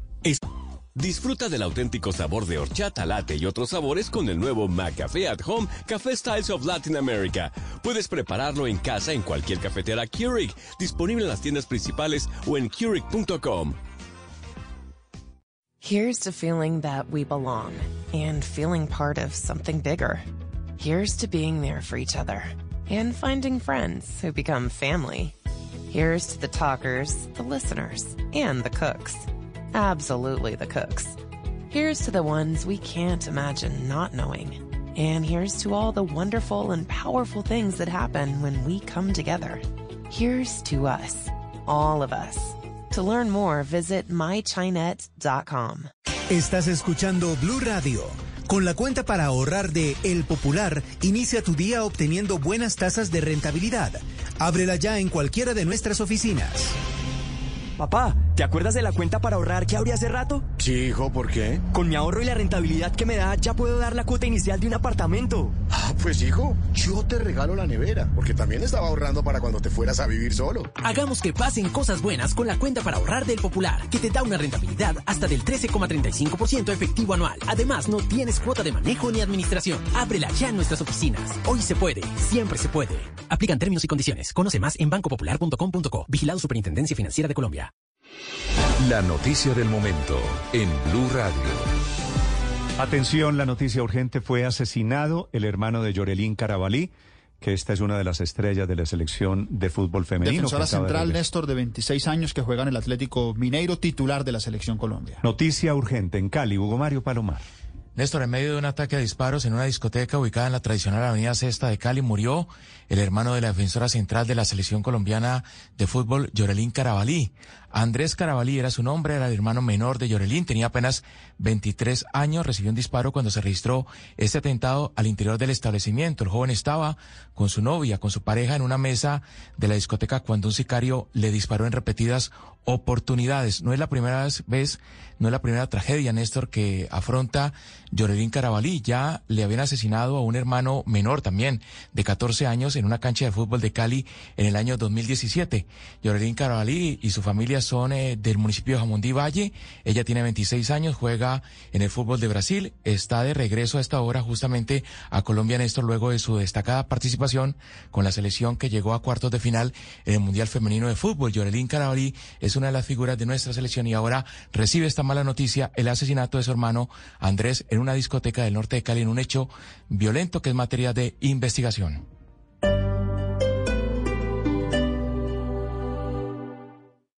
Esta es Blue Radio. Sintonice Blue Radio en 89.9 FM y grábelo desde ya en su memoria y en la memoria de su radio. Blue Radio, la alternativa.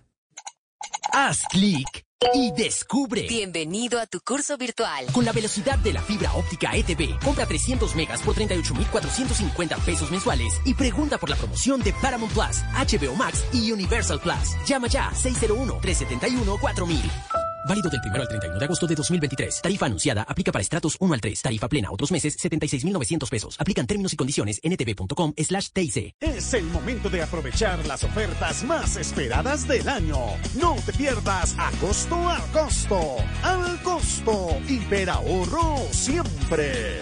ahorro siempre al costo. Hoy brindamos por la nueva planta de Bavaria, la cervecería del Atlántico, que producirá cervezas hechas 100% con energía solar. Más innovación y más cuidado del medio ambiente. Bavaria, por un futuro con más motivos para brindar. El exceso de alcohol es perjudicial para la salud. Prohíbas el expendio de bebidas embriagantes a menores de edad. Está abierta la cuarta convocatoria de Todos a la U. Son 27 mil becas de formación para el trabajo en construcción, gastronomía y turismo, salud y cuidado y servicio de atención al cliente. Accede a una de estas becas este lunes 14 de agosto a partir de las 8 de la mañana en el Parque de los En su cumpleaños 485 Bogotá tiene mucho que contar. Alcaldía Mayor de Bogotá.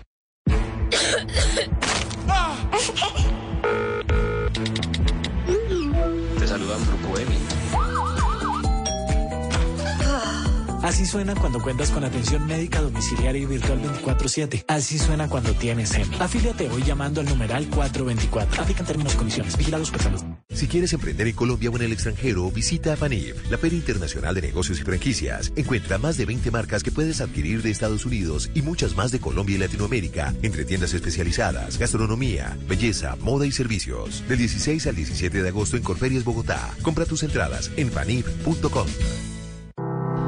¿Sabías que con la tarjeta Tu Llave personalizada puedes obtener dos viajes a crédito y lo mejor, usar varios servicios sin pagar más? No pierdas dinero ni tiempo. Personaliza tu tarjeta en www.tullaveplus.gov.co y disfruta de los beneficios que tiene el sistema Transmilenio para ti.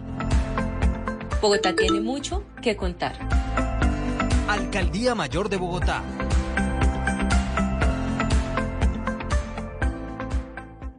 Durante 50 años, Comeva Medicina Prepagada, la primera prepagada del país, ha marcado la evolución del cuidado de la salud de generaciones de colombianos y las que vendrán para convertirlos en su mejor versión. Comeva Medicina Prepagada. Afíliate ya. Vigilado Supersalud. Kukai Danza, una de las compañías más destacadas del País Vasco, presenta en el Teatro Mayor su obra Yari coreografía que propicia el encuentro de dos tradiciones culturales de España, la danza vasca y el flamenco. 25 y 26 de agosto. Te esperamos. Código PULEP HPZ 884. Escribe y acércate. Chatea con los que más quieres en todo momento. Pórtate a Móvil ETV con el plan postpago 35 gigas por 32,900 pesos mensuales y recibe el primer mes sin costo. Llama ya 601-371-4000. Válido del 1 al 31 de agosto de 2023. Primer mes sin costo aplica para líneas portadas. Aplican términos y condiciones en etv.com slash TIC.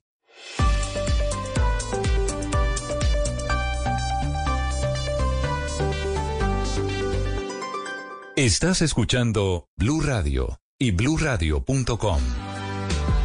Una de las jugadoras de las buenas en el terreno de juego en la cancha, Daniel, y fuera de la cancha, líder de la selección Colombia, es Catalina Usme, que regresó anoche al país. La máxima goleadora en la historia de la selección Colombia, un ejemplo, además, Néstor, en cuanto a mentalidad. Ahora que hablemos con ella, usted se va a dar cuenta por qué se lo digo. De liderazgo y de capacidad. Eh, eh, ¿Ella es la de uno y medio? ¿Qué, es la- qué es uno y medio, padre? Ah, ah, pero Alemania, dígalo, ¿se pero acuerda? dígalo completo, No, con no, es que a mí me da pena, pero No, no, a no. mí me encantó cuando Cata dijo Tan eso. Yo penoso. dije, yes, ganamos hoy. No lo diga completo. Cata, buenos días. Hola, buenos días, ¿cómo están? Aquí el padre se acuerda de su uno y medio. Me importa. Eso está bien, padre. no, Catalina, yo lo gocé. Yo lo gocé porque fue un- una expresión de que somos iguales. Vale. O sea, ese fue el mensaje realmente. Sí. Eh, no vamos a repetir lo del uno y medio, ¿no? No hay problema, tranquilo. Sí. Cata, ¿cómo, cómo llegaron? ¿Cómo les fue? Muy bien, muy tranquilas. Un viaje supremamente largo. No nos dio tiempo y no de llegar al hotel, empacar y salir otra vez. Lastimosamente el grupo lo dividieron porque hubiese encantado poder llegar todas juntas, pero bueno. Y tuvo que ser y bueno, las que llegamos, llegamos bien y llegamos tranquilas. Mm. ¿Usted, ¿Usted está en Cali ya? No, no, nosotras estamos en Bogotá esperando que llegue el grupo completo. Sí. Ah, porque se queda para mañana para la, Mañana el, es el homenaje. homenaje merecido. Sí, señor. Sí.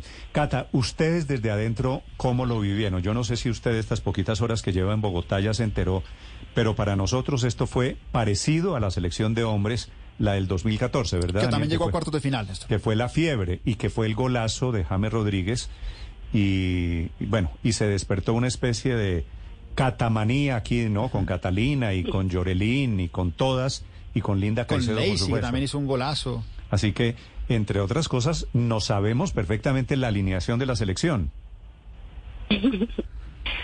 No, la verdad, vivimos momentos muy maravillosos como equipo. Yo creo que el secreto de este equipo era la unidad que había. Yo un mes y medio con ellas y créeme que no lo sentí. Estaba supremamente feliz de poder compartir un mundial tan especial para todas. Queríamos más, pero como dijimos todas al final, este no es el final, es el principio de, de un camino exitoso para las selecciones femeninas porque tenemos con qué ir por una Copa del Mundo en todas las categorías. Así que creo que ahora el foco del equipo está muy claro en lo que viene, en Juegos Olímpicos, en Copa de Oro, en todo lo que podamos disputar, porque este equipo tiene que soñar en grande, tiene que pensar en grande, tiene que hacer metas muy grandes, que mostrarle a las niñas que vienen detrás de nosotros que sí se puede, que sí son capaces, que se tienen que preparar mejor, que eh, tienen que soñar con esto, pero desde chiquitas tienen que hacer un proceso supremamente bien hecho para que al final, eh, cuando tengan esa oportunidad de disputar un mundial, las cosas se den de la mejor manera. Así que que hicimos una linda labor. Para mí fue muy especial escuchar en un aeropuerto gente llorar cuando, cuando veía a cualquiera de las niñas. Y eso es muy especial. Eh, decir, o mi niña ya quiere jugar fútbol porque las vio a ustedes, siempre lo ha querido, pero pues como que nunca había tenido ese impulso. Tiene cinco, seis, siete, ocho años y he escuchado cantidad de historias así. En Australia la gente era increíble, o sea, era un ambiente increíble que al final yo decía, fue pucha, es que estamos en casa, literal. Mm, gente súper afiebrada con el equipo, con los partidos, los estadios completamente llenos. Eh, era una cosa extraordinaria. Al final nos encontramos un montón de gente y nos decían, eh, lo que ustedes han hecho va más allá del fútbol porque acá cuando nosotros eh, venimos nos conocen es por otro tipo de cosas. Un día en Australia se habla de Colombia por el deporte, algo bueno, por algo positivo y eso creo que eh, el equipo lo logró con mucho con mucho amor, así que yo me vine completamente feliz de allá. Obviamente el corazón roto porque esto es porque una tusa de una relación, eh, pucha, qué cosa tan berraca, pero pero amo profundamente lo que hicimos, amo este equipo, su mentalidad, su disposición, sus ganas, su entrega, su amor por por su país, por su camiseta, por cada una de las que estaba ahí. Mm. Así que llegué supremamente feliz. Cata, usted para estos efectos es de las veteranas del grupo, ¿cierto? Sí, señor. Sí. Y usted me dice, estamos eh, abriendo trocha, abriendo camino para la nueva generación. ¿Usted ve que esto es más allá del triunfo de una selección? ¿Este es el comienzo de algo permanente, sostenible en el deporte en Colombia? Absolutamente sí, absolutamente sí. Eh, sueño con que los procesos en selección arranquen desde antes, sub 13, sub 15, sub 17, sub 20 y mayores.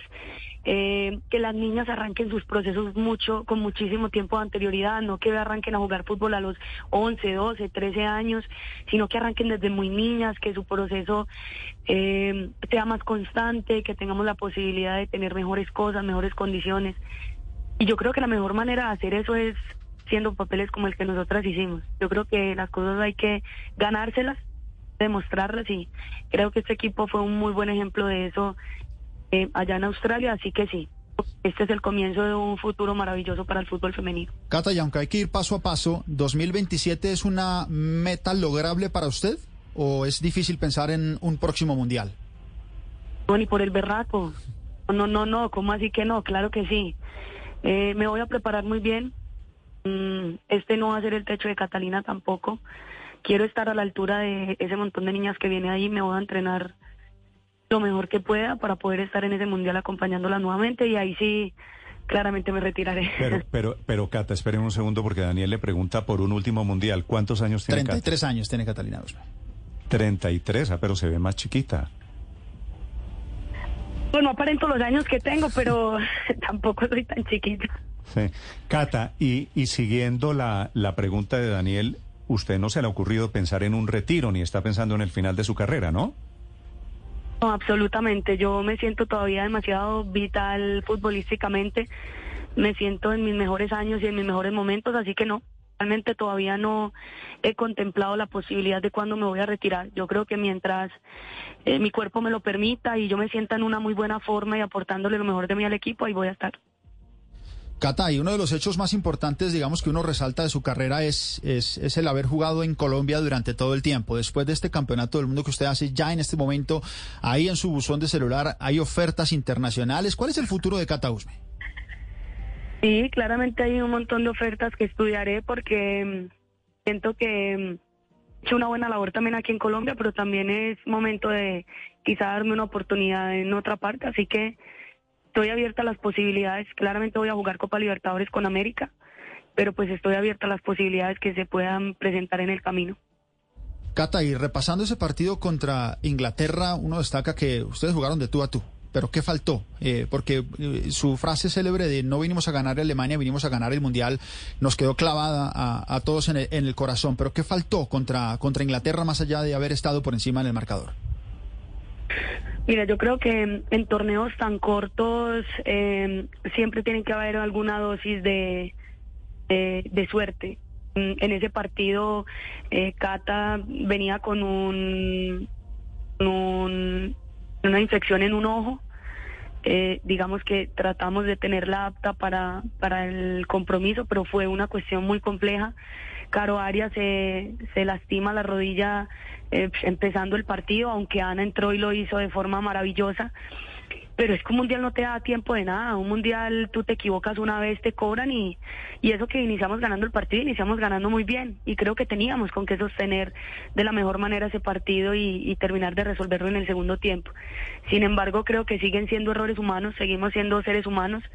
Eh, al final del partido las tuvimos allá metidas y tuvimos varias opciones de gol muy claras eh, que no pudimos convertir, pero de eso se trata, de ya nosotros no íbamos con la mentalidad de ganarle específicamente algún equipo, no, nosotros queríamos ganar el mundial y te puedo decir que el objetivo no cambia. Independiente que hayamos salido de ese mundial, vendrán mejores, más bonitas oportunidades y el objetivo no va a cambiar. El objetivo de acá en adelante es ir a ser campeonas, así que creo que todas tenemos un foco y un objetivo ya muchísimo mayor para, para la preparación que se nos viene. Es decir, la conclusión que les queda, Cata, es que eh, se dieron pasos agigantados en cuanto a, mirarse de tú a tú con los rivales a, los ojos. Es decir, Colombia eh, igualando, eh, no sé, registros de la selección masculina y en cuanto a materia femenina, por ejemplo, ni Brasil en una instancia de esas, la conclusión es de, de pasos agigantados en este mundial. Absolutamente. Nosotros eh, sabíamos el tipo de rivales que íbamos a enfrentar. Eh, en la primera ronda tuvimos todos los subcampeones de, de cada una de las em, de las confederaciones, así que sabíamos que iba a ser a muerte. Estábamos todos los subcampeones de, las confederaciones. Y cuando íbamos a entrar a, finales, nosotros sabíamos que eso era muerte con todo el mundo y que todos los partidos iban a ser complejos. Alemania es el segundo en el ranking FIFA. Eh, Inglaterra viene de ser campeón europeo un muy buen equipo, Alemania también un muy buen equipo, pero yo creo que el problema está en la mente, el problema no está en las capacidades. Y creo que este grupo se enloqueció con el tema de, importa, importa quién sea, que importa quién tengamos al frente. Nosotras tenemos la certeza y la convicción de lo que vamos a ir a hacer como equipo, porque no va a depender de una sola lo que vaya a pasar allá. Muy seguramente vamos a lograr cosas muy interesantes. Así que creo que la fe y la certeza que estuvo todo el mm. equipo y cada una en su compañera fue lo que al final nos llevó a lograr grandes cosas. Nos dejó también muchas enseñanzas a nosotras. Sí, Cata, a propósito de mente, son muchos los que acá creen que esto de acostumbrarse a ver fútbol femenino es reflejo de un menor machismo. Sin embargo, en el país de las grandes campeonas del mundo, Estados Unidos, el fútbol es jugado todavía hoy mayoritariamente por mujeres porque el deporte de los hombres o de los meros machos por excelencia es el fútbol americano. ¿Le parece a usted que esa doble visión es compatible? ¿Esto es un tema cultural, es un tema de género? ¿Y cómo ve usted esto del machismo, que para nosotros significa una cosa, pero en el país de las grandes campeonas Estados Unidos es tal vez otra? Yo creo que eso es un tema, mm, yo creo que eso es de todo un poco. Eh, yo estuve viendo un documental súper interesante de la selección estadounidense quise mm, empapar de su historia porque quería conocer realmente cómo habían sucedido las cosas, pero aparte de lo cultural también es el desarrollo. Ha sido un país que ha desarrollado el fútbol femenino hace muchísimos años, nosotros no.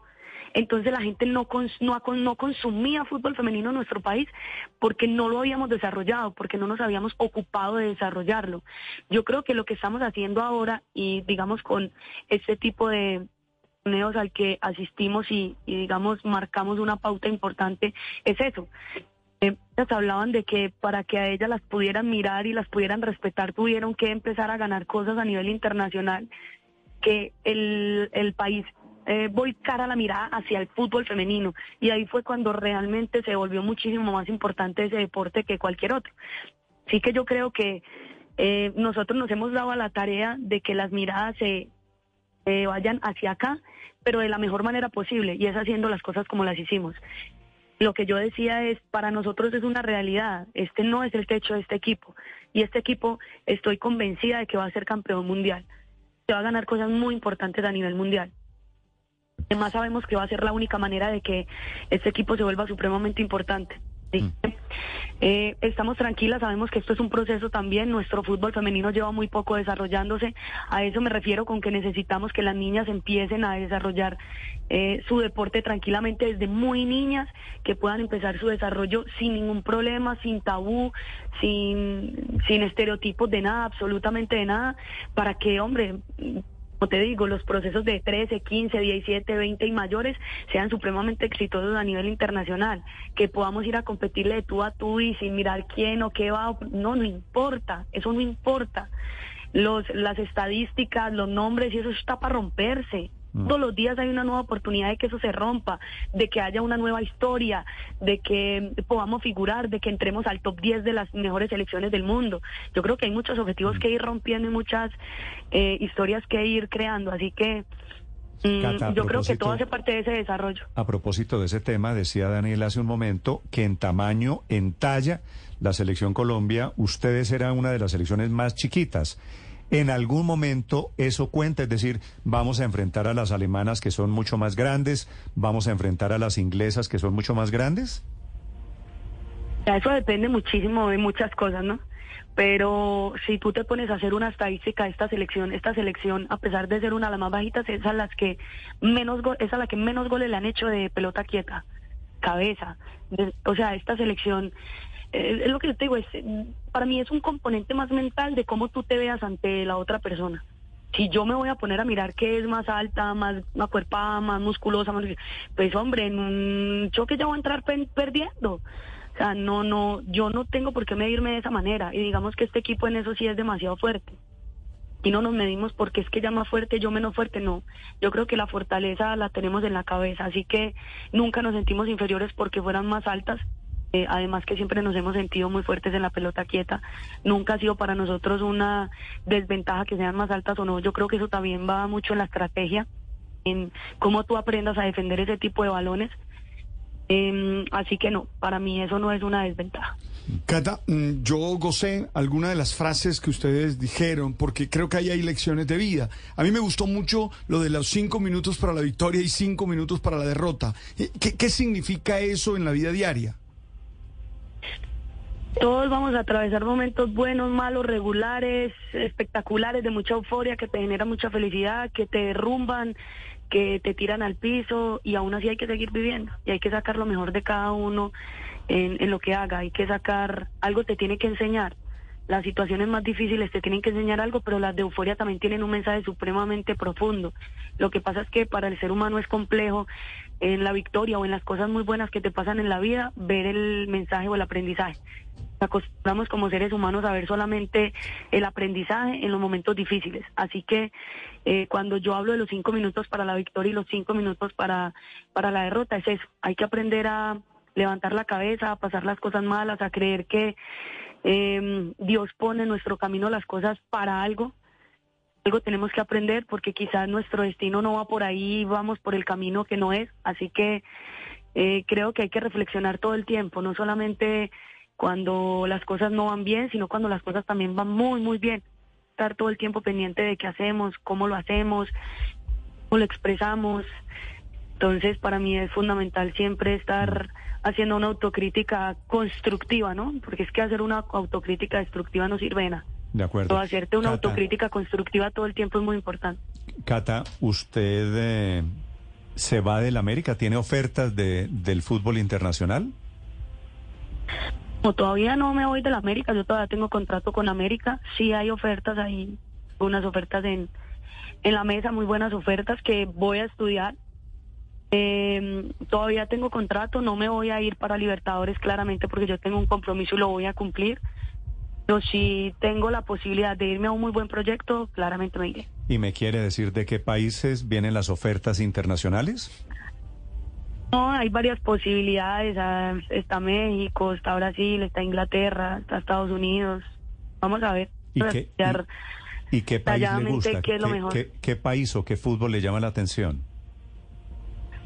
Yo creo que hoy el fútbol femenino en la mayoría de países está bastante desarrollado. Lo que pasa es que como no se transmite, quizás eh, no tenemos eh, un conocimiento muy amplio de, de, de las ligas, pero la mayoría de países tienen ligas supremamente competitivas, claramente unas más desarrolladas que otras. Inglaterra es un país supremamente desarrollado en fútbol femenino, eh, Estados Unidos también, así que sí, mm, estudiaré con tranquilidad. Mientras estuve en el Mundial tuve el foco muy puesto ahí, así que no me volví mucho a mirar qué mm, posibilidades tenía, sino que quería terminar eh, de la mejor manera lo que fuimos a realizar allá y bueno, ya con detenimiento podré ver qué posibilidades hay. Llegó la hora, ¿no?, de pensar eh, en el futuro.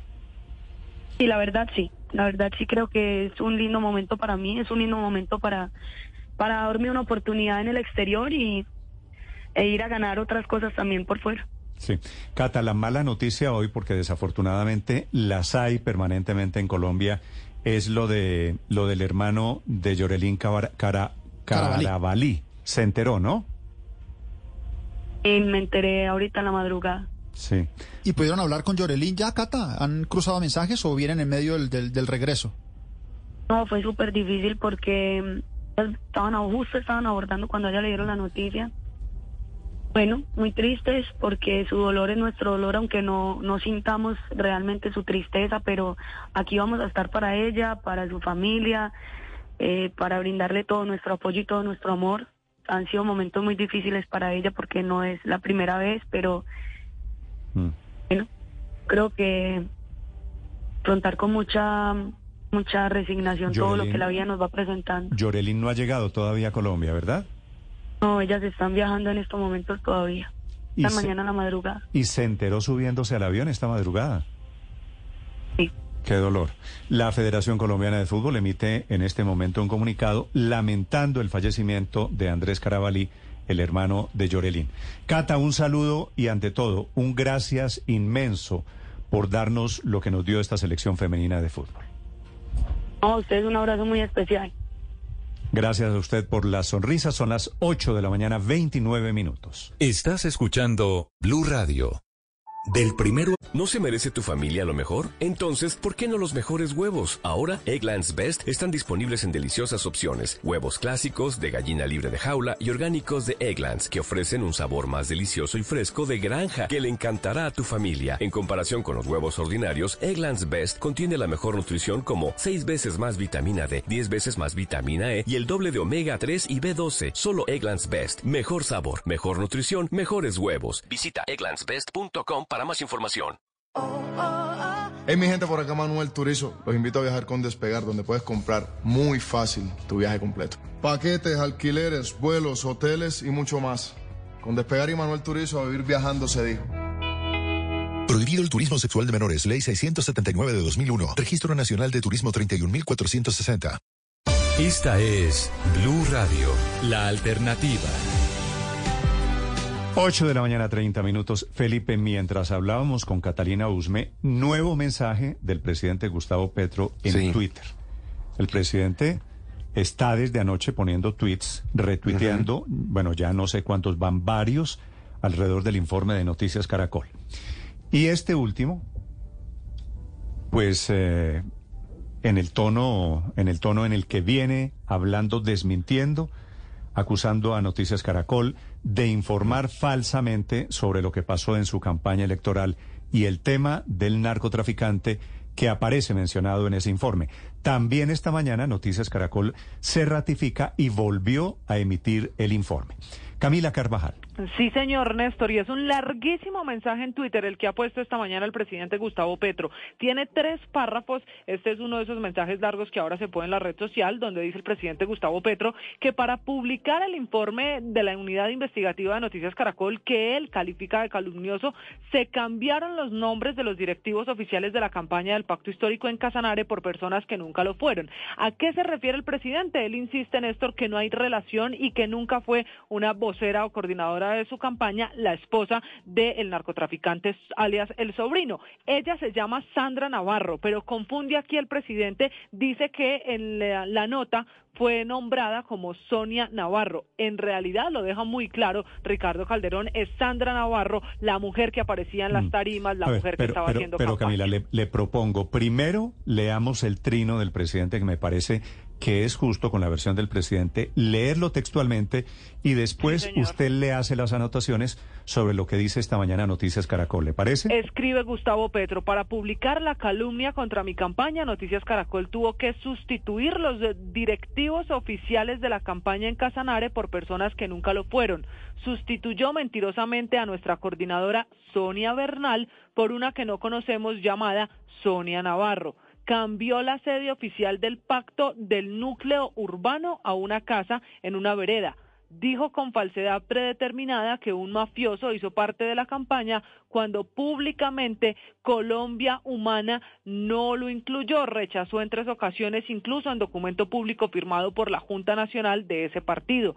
No quiso preguntar a la campaña para elaborar la nota calumniosa que le habría dicho que nunca realicé manifestaciones en Yopal y nunca entrevistó a mis directivos de la campaña en Casanare para averiguar la verdad dice el presidente Gustavo Petro en el segundo párrafo, solo le hacen caso a la misma fuente de la revista, que aunque está al interior del Estado, no tiene otro propósito que el derribo del gobierno para impedir una nueva fiscalía que acabe la corrupción. Y en el tercer párrafo cierra el presidente Gustavo Petro. La solicitud de rectificación hecha en las horas de la noche después de publicar la nota calumniosa no fue atendida por el noticiero, es lo que acaba de trinar el presidente Petro.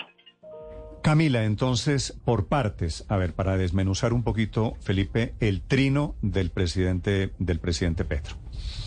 Dice que Noticias Caracol sustituyó a nuestra coordinadora, se llama él, ella Sonia Bernal, por una que no conocemos, llamada Sonia Navarro. Esta señora Navarro. No es Sonia, es Sandra Navarro. Esta señora, Sandra sí, Navarro entonces, Trujillo. Esta señora, no Sonia, Sandra Navarro, Ricardo, es con la que usted habló Sí, esta sí, mañana. señor. Sí, Noticias Es- Caracol no dice que ella sea la coordinadora política de la Colombia Humana en Es que, es que se comienzan, Felipe, a mezclar las cosas aquí, lo que se ha dicho con lo que yo creo que quisieron decir. Entonces, la señora Navarro es la esposa del narcotraficante que hizo campaña por el presidente Gustavo Petro, ¿cierto? Correcto. Dice el presidente Petro, el noticiero, Noticias Caracol, cambió la sede del pacto histórico a una casa en una vereda. Tampoco es cierto. No, no No, el informe dice que se hizo un evento en la evento. El Morichal, Sí, sí. un día antes de la segunda vuelta no, presidencial. no dijo Noticias Caracol que la sede de campaña del presidente Petro o el- la campaña del presidente. Petro era la casa del narcotraficante. Terce- bueno, ahora que hubo un evento Sí, en sí, esa casa, evento. es que hay videos. Sí, sí, hubo un evento. Hay videos y está en, y están en los videos, Felipe, usted los oye, los vítores, los vivas, la campaña de, de final, el cierre de acto de final de, sí. de campaña. Sí, lo que pasa es que el cierre de campaña uno lo entiende, Felipe, como un cierre oficial del partido. Esto fue un acto terminando la campaña. Tercero, sobre el narcotraficante, el señor Sobrino, dice el presidente, cuando públicamente Colombia Humana lo rechazó en tres ocasiones, incluso en documento público firmado por la Junta Nacional de ese partido. Esto es parcialmente cierto, solo parcialmente cierto, porque ese rechazo llegó en febrero. Y este acto fue en Nueve meses. En mayo, sí, este claro. acto lo rechazan, Felipe, febrero de este año. ¿no? Es que el presidente omite las fechas. lo rechazaron en febrero Sí, de este pues, año y este acto de campaña, cuando el narcotraficante se coló, fue en mayo del año Mayo. pasado, El en plena campaña. El acta fue el 24, fue firmada el 24 de febrero de este año, en donde hablan los señores de la Colombia Humana de la cancelación de la Asamblea por cuenta de posibilidades de que haya infiltración Cuarto. de diferentes sectores, incluyendo Sí, el narcotráfico. ¿No será que, no Es será que esa acta de febrero era porque ya sabían que, que, que, que podría pasar esto que les pasó? Pero Felipe, es que lo más fácil hubiera podido ser, hombre, como sabíamos que el señor se metió, hicimos una investigación y por eso se tomó la, de- la decisión de febrero. Claro, y entonces y- llegan y a la conclusión reconocerlo. y se acaba y se acaba el rollo, Felipe. Y, y se hubiera reconocerlo, reconocerlo, Pero reconocerlo sigo- ellos. sigo- es que eh, pero sigo con un cuarto punto. es muy complicado, ¿no? Sigo con un cuarto punto, Felipe, del trino a modo de comunicado que acaba de poner el presidente Petro. No quiso preguntar a la campaña, se refiere a Noticias Caracol, para elaborar la nota calumnio- calumniosa que le habría dicho que nunca realicé manifestación en Yopal y nunca entrevistó a mis directivos de la campaña en Casanare para averiguar la verdad. Entonces, Felipe, este párrafo tiene dos problemas. Uno, que el presidente sí estuvo en Yopal, sí hizo campaña en Casanare. Y dos, que la nota nunca dice que el presidente Petro Que fue el que llevó al narcotraficante. Es decir, es que- Claro, es, claro, que, es es que el presidente lo está tomando personal. Y yo creo, Felipe... Claro, lo es que el lo- trino, el, trino el dice tres o cuatro informe- cosas que la nota no dice. el informe, claro, es lo Eh, que estoy diciendo, Héctor. El informe está dirigido a decir, hubo un señor narcotraficante que es indudable que le hizo la campaña en la campaña. Claro, y lo que debería decir él es, pues la hizo sin que nosotros supiéramos quién era o sin nuestro consentimiento. Cuando nos enteramos lo sacamos del movimiento, etcétera, Sí, etcétera. Eso es lo que debería hacer. acabado el rollo. Eh, Claro, eso es lo que debería, lo que debería hacer y por esa vía llamar a todas las fuerzas políticas de, de Colombia a que hicieran lo mismo cuando en sus campañas intervienen o personas metidas con el narcotráfico o con la corrupción. Es que yo insisto, me parece que si cada uno se pone a defenderse pues es imposible porque realmente en, las- en la política se meten estas personas para Es que obtener que- beneficios, por supuesto. demostró- ¿Cuál? Pues cada cual uno distinto. Lo que demostró el informe de Noticias Caracol de Calderón anoche, Felipe, es que se metió un narco a la campaña. Y Sí. si hubiera, y se hubiera acabado el rollo de una manera diferente. Pero entonces viene el penúltimo párrafo del comunicado de esta mañana de hace unos minutos del presidente Petro. Solo le hacen caso a la misma fuente de la revista. Oiga esto, esta ya es la, ya es la tesis, pues, de la paranoia. Que la, que la fuente que contó esto es la misma fuente de la revista Semana y del escándalo de la plata de Laura Sarabia, que le costó, entre otras cosas, la salida del gobierno a doña Laura Sarabia. ¿Y cómo sabe el presidente cuál es la No, fuente? no te- no tengo ni idea, Felipe, pero no creo, es decir, como dice un amigo mío, ¿qué tiene que ver el con las pestañas? Sí, no, por eso sí, pero, pero, y- y- pero la pregunta es, ¿y por qué sabe el presidente quién es la fuente? No sé. Y si la fuente es la misma de Semana y Noticias Caracol, Pero ¿cómo, entonces, cómo, el- el cómo esta información? El presidente no solo está diciendo que la fuente de Calderón es la misma fuente de Semana, sino que oigan lo que vamos. Es que No tienen otro propósito que el derribo del gobierno para Bueno. impedir una nueva fiscalía que acabe la corrupción. Bueno, eso es la teoría Es que- de la- es del, del la blando, eh, eh, que las, pues no es nueva, es, el- es ser ratificado. Pero eh, eh, eh, este trino, eh, en vez de aclarar, oscurece, ¿no? Por una razón, Felipe. porque el no es cierto. Porque el presidente no ha entendido que el rollo no es con él, es con el narco. Claro, es que él No, asumió claro. una serie de cosas con poco, pues un poco por esa cosa un poco paranoica que, que es con la que termina el trino, le da al eh, unas, eh, unos alcances y unas afirmaciones que el informe no hace. La y entonces él dice, eso no pasó, y es que eso no lo dijo el informe, esto tampoco pasó, eso no lo dijo el informe.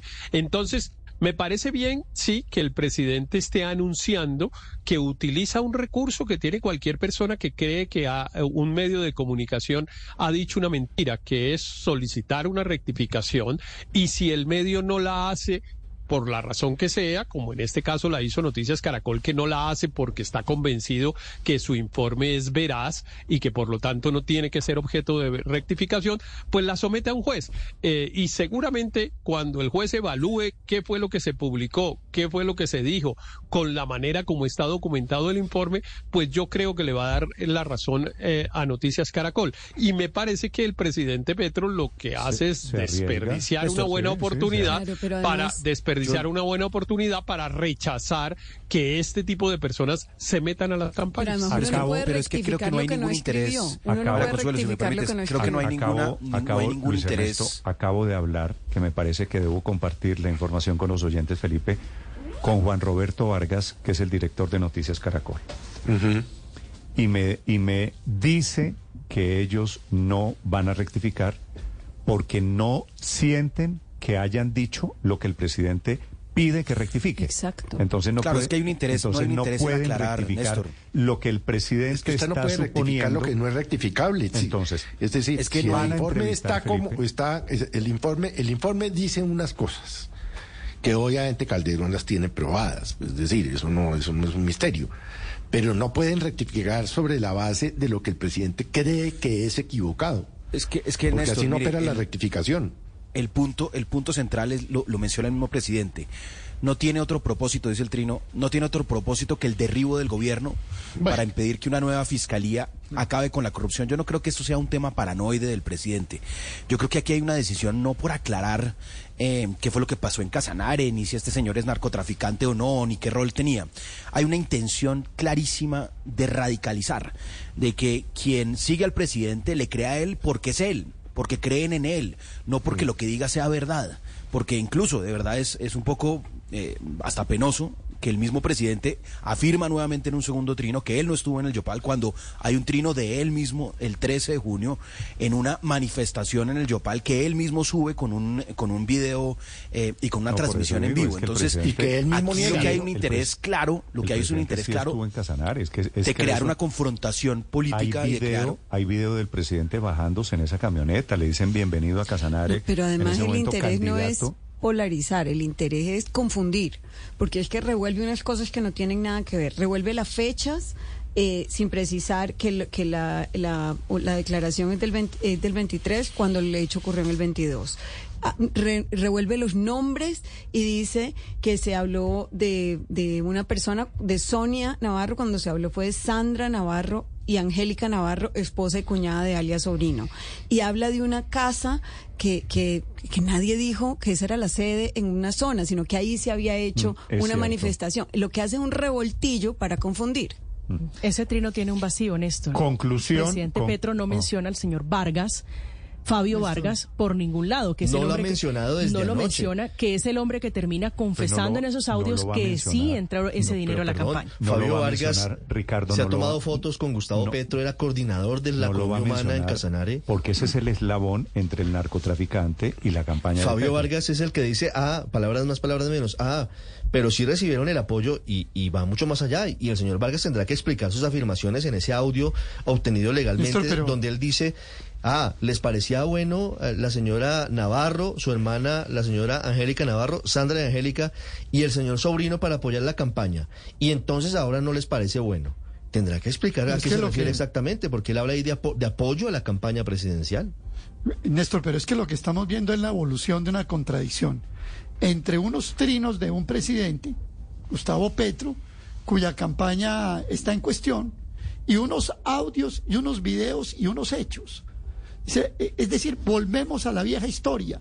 Hay realidades, hay hechos, hay audios, hay relaciones, hay condenas, hay presos, hay narcotráfico y eso que está documentado, que está cimentado en realidades, se confronta con unos trinos de un presidente que dice que todo eso no es cierto. Mire, yo sí le voy a dar un consejo al presidente Petro y perdóneme si soy tan atrevido. Como dice usted aquí a veces, que le mandan decir, presidente, deje que corra la investigación, que corra la investigación, deje los trinos, póngase a gobernar, hágale a ver que Colombia tiene muchos problemas, váyase para el Cauca al Consejo de Seguridad y deje que corra la investigación. Pero aquí no podemos seguir entre realidades y hechos de informes periodísticos documentados y serios con unos trinos tratando de ocultar lo que es inocultable. Como dijo por ahí un día un amigo, no me pongan a defender lo indefendible. Te lo repito hoy en el mismo caso del Casanare. Muy bien, 8 de la mañana, 45 minutos. Felipe, para terminar, Sí, sospecho que este pero- penúltimo capítulo con este mensaje del presidente Petro a su pregunta, ¿cómo sabe el presidente que la fuente es Ah. la misma de la revista? Usted ya sabe para quién es este viajado. No, sí, lo tengo claro, pero eh, obviamente, pues la revista y tal. Pero es que vuelvo y le No, pregunto. Felipe, ese viajado no es para la revista. viajado es para el fiscal general de El- Colombia, el Francisco viajado- Barbosa. El viajado es... ¿No? El viajado es que Ah. el, el presidente le Ah, pero por atribuye- eso la última frase de la fiscalía.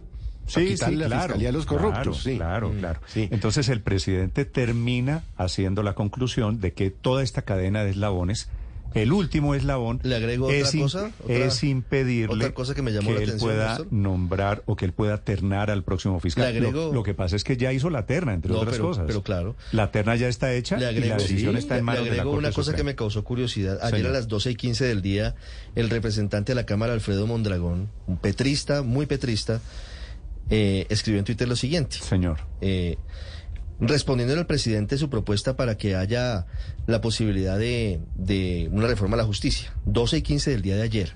En pocos minutos, algún medio de comunicación controlado por algún multimillonario saldrá a inventarse supuestas pruebas en contra del presidente Gustavo Petro para desviar la atención de su propuesta de reforma a la justicia para cerrar la historia de corrupción de Colombia con verdad. Y sale a cobrar el doctor Mondragón anoche, dice, literal fueron minutos, presidente Petro. Más demoró el presidente en anunciar la reforma a la justicia para que no siga atrapada por planes políticos y el poder económico. Pero eso no tiene nada que, que ver. la redacción del establecimiento ¿Usted construyendo cree- historias para distraer la atención. Alguien con dos dedos de frente, Felipe, supone que el tema del narcotraficante en la campaña No, tiene por que ver supuesto algo que no. con- Lo que le quiero decir es que preguntando Ah, en llamando Noticias, terna, preguntando Néstor, en Noticias dice. Caracol, eh, pues no estaba informado ni el gobierno ni nadie de la investigación que iba a salir al aire. Y el doctor Mondragón, pues pues coincidencialmente tienen- habló de ello siete horas antes de que saliera en unas, televisión. tienen unas oficinas de inteligencia muy poderosas. Sí, dije, Héctor, pero- que el presidente otra vez vuelve a terminar con el San ya. Benito de la Fiscalía. Él, esa decisión es que ya no está en manos del gobierno. El presidente ya presentó la terna y a no Claro, ser que la quiera cambiar, como me dicen a mí algunas personas que el presidente podría intentar cambiar la terna, esa decisión ya está en manos de la Corte Suprema de Justicia. Claro, el proceso de selección ya está, ya comenzó, debió haber comenzado en la Corte. La Corte recibió las hojas de vida y ahora pues me imagino que tiene que aprobar un cronograma que lo aprobará en estos días, esta semana o la siguiente, en eh, la, la mesa directiva de la, de la Corte lo adoptará y se lo hará conocer a los otros magistrados. Y me imagino que viene un proceso de entrevistas, incluso alguna audiencia pública, en fin, lo que fuera. Y ya eso tendrá que terminar por ahí en diciembre cuando, pues, eh, antes de que se vaya a, la vacancia judicial, la Corte ojalá deje elegido el nuevo fiscal para que eh, se pueda posesionar a comienzos de febrero, que es cuando inicia su periodo. Ah, eso seguramente el presidente va a mantenerlo ahí permanentemente no sé con qué propósito, pues aparte de desviar algo de información, seguramente también como de proteger un poco la terna que envió, no sé bien cuál será el propósito, pero eso ya no está en el juego del, presidente y entre otras cosas, a mi modo de ver, él lo había resuelto bien con una que pues algunos tienen algunos cuestionamientos con alguna de las personas que están ahí, pero que en general ha sido bien recibida. Muy bien, En 8 de la mañana, caso, 49 Néstor. minutos. El presidente Petro obviamente mueve sus bases esta mañana a través de Twitter, que es la red social que sigue siendo la que él más utiliza. Ya van, no sé, estoy contando aquí por encima, Felipe, 10 mensajes del presidente desde anoche alrededor de este tema. El presidente, obviamente, cuando manda tal cantidad de mensajes, quiere decir, esto se vuelve un asunto de gobierno. Es el Claro, presidente Estado. Petro directamente respondiéndole Mm. al informe de noticias. Jugando ya la defensiva, Néstor, entre otras cosas el presidente, pero también es cierto que a esas bases que les está mandando esos trinos, pues les entra todo por un oído y les sale exactamente por el otro. Mire lo que ha pasado con Donald Trump en los Estados Unidos, que según el Washington Post dijo 30 mil mentiras, 30 mil mentiras a lo largo de su presidencia, y hoy está a punto y a puertas de volverse a reelegir, incluso con so pena de cárcel. Pero también lo vimos con el señor Lula da Silva en Brasil, ya condenado, después absuelto, en fin, a última hora lo que haya sido. Digo, no importa, a la gente le entra por un oído, le sale exactamente por el otro. No, a la gente no, a un Los sector, seguidores, a un las sector de la bases. gente. Al Sí, eso- y eso se agudiza, al Néstor, petrismo con- puro y duro, que claro que el petrismo lo está defendiendo. El petrismo suele ver teorías de conspiración y aquí están diciendo, en desarrollo de esa teoría de conspiración, que es por la propuesta del presidente. En esa tesis está Bolívar y en esa tesis Néstor, está Mondragón, y en... en- la tesis de que esto es un invento Yo no entiendo. para distraer el tema Esa de la agudización de la No entiendo qué confrontación tiene que política, ver- Néstor, no- Ricardo. No, entiendo qué tiene que ver, Luis Eh, Ernesto, la investigación que se cerró en Estados Unidos contra Corfi Colombiana y el Grupo Aval por sobornos. De la que hemos hablado que aquí en. Colombia avanza también, en donde debería conocerse toda la verdad, con el caso del narcotraficante que apoyó la campaña del Pues presidente. Ricardo, Petro. No tiene que ver lo que mencioné hace un minuto y es que eh, aquí no hay un interés por aclarar nada, ni porque se conozca la verdad, ni por entrar en detalle de los hechos. Hay un interés por generar una confrontación política entre dos bandos. Los bandos, el bando al que le crea al presidente y quizá la mejor prueba de que le está dando resultado, Néstor, es eh, la reciente encuesta de Inbamer que se publicó la semana pasada. El presidente mantiene los mismos niveles de Sí, favorabilidad de hace dos meses en medio, en medición, en medio del escándalo de su y hijo yo- Nicolás y Petro. yo la semana pasada le dije a Luis Ernesto, el presidente se va a quedar ahí porque ese es el petrismo que él maneja Pero y al que le habla. pero- El presidente le está habla, en su pero porque lo mantiene en pie de lucha. Y lo mantiene en pie de lucha. Y yo creo que, por ejemplo, todo esta, digamos, todo este debate en torno a, a la condena eh, o, o a la decisión de la justicia norteamericana en torno al grupo Aval, eh, y que pues todo el país sabe que es dueño de un medio de comunicación, esta confrontación con eh, Noticias Caracol, pues tiene que ver con un relato que ah, lamento de verdad profundamente, un relato en el que consiste en nosotros queremos el cambio. Hay un grupo de la sociedad que quiere el cambio y hay otro grupo de empresarios de élite que no quiere el cambio, que utiliza sus medios de comunicación para impedir el cambio, para atacarnos. Cosa que no tiene ningún sustento en la realidad, pero, Además, que eso no le sirve en el confrontación. Congreso, ¿no? Pero Luis Ernesto, Eso no genera le esa sirve en el confrontación. Si ese de- es el relato, si ese es el relato de Petro y del petrismo, quiero simplemente hacerle una observación. El responsable del informe de anoche, con crédito incluido, Felipe, es Ricardo Calderón. Ricardo Calderón en el pasado ha sido objeto de toda clase de defensas y de elogios de Gustavo Petro. Entonces, ahora. entonces, porque el informe es- entonces Sí. usted cómo, cómo dice Calderón me parecía un buen periodista hasta cuándo, hasta antier me parecía un buen periodista, hasta el año pasado, hasta Sí, cuando comenzó el lo gobierno, eh, eh, hasta mi- cuando hablaba de mí. Sí. Pero es lo mismo que pasa cuando sale el Inbamer Gallup y lo favorece y dice que qué maravilla. Cuando no lo favorece dice que es que eso es de unos ricos londoños de por allá, de no sé qué. Pero es que ese, ese, ese es, ese es el presidente Petro, eh, eh, Néstor, que pues ¿qué lo sorprende a uno? Nada. o sea, Pero yo mire, no lo Ricardo- crié, Ricardo yo no Calderón- escribí el trino, yo no me inventé el término paz total, yo Néstor. no sé qué. Yo no lo crié. Entonces, Ricardo, Ricardo eso. Ricardo Calderón eh, fue también objeto de ataques eh, durante la campaña por un informe que publicó también en Noticias Caracol em, sobre las visitas del Bueno, hermano cuando reveló el pacto de la Gustavo picota. Petro, El pacto exacto, de la del presidente. Gustavo Petro a distintas cárceles. Hubo una negación tajante, hubo nuevamente un, un ataque de, eh, de que se Que yo había conecto falsedad directamente con y al esto. final, al final, al final, en las mismas informaciones que ha trascendido por parte del hermano del presidente y demás, pues se conoce que sí había un diálogo con esas organizaciones eh, y que hoy lo está viendo el país y lo conoce que es ab- absolutamente público. Entonces, pues yo sí creo que Pero un mire, periodista por que se ha ganado su le- reputación por- por eso le con digo, investigaciones mire, serias como yo- Ricardo Calderón, Yo creo pues que no hay que perder toda la de vista credibilidad. aquí que Calderón es uno de los grandes investigadores, Felipe, en Colombia, en la historia del periodismo en Colombia.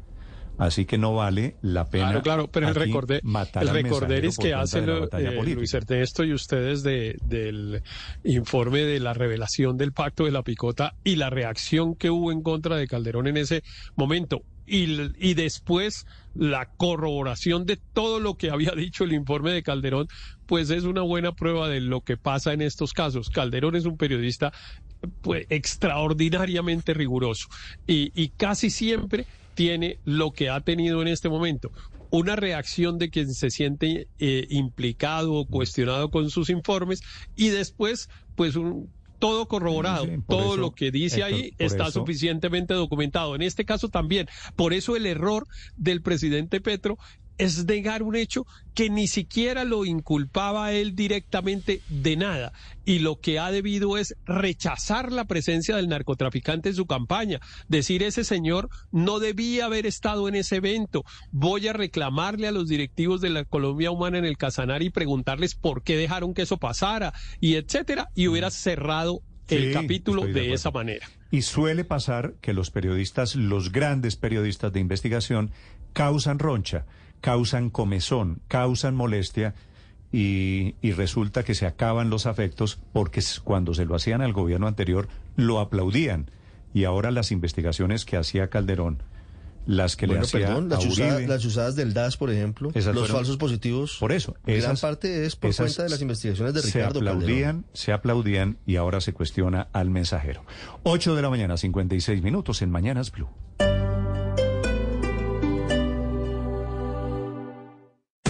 Esta es Blue Radio.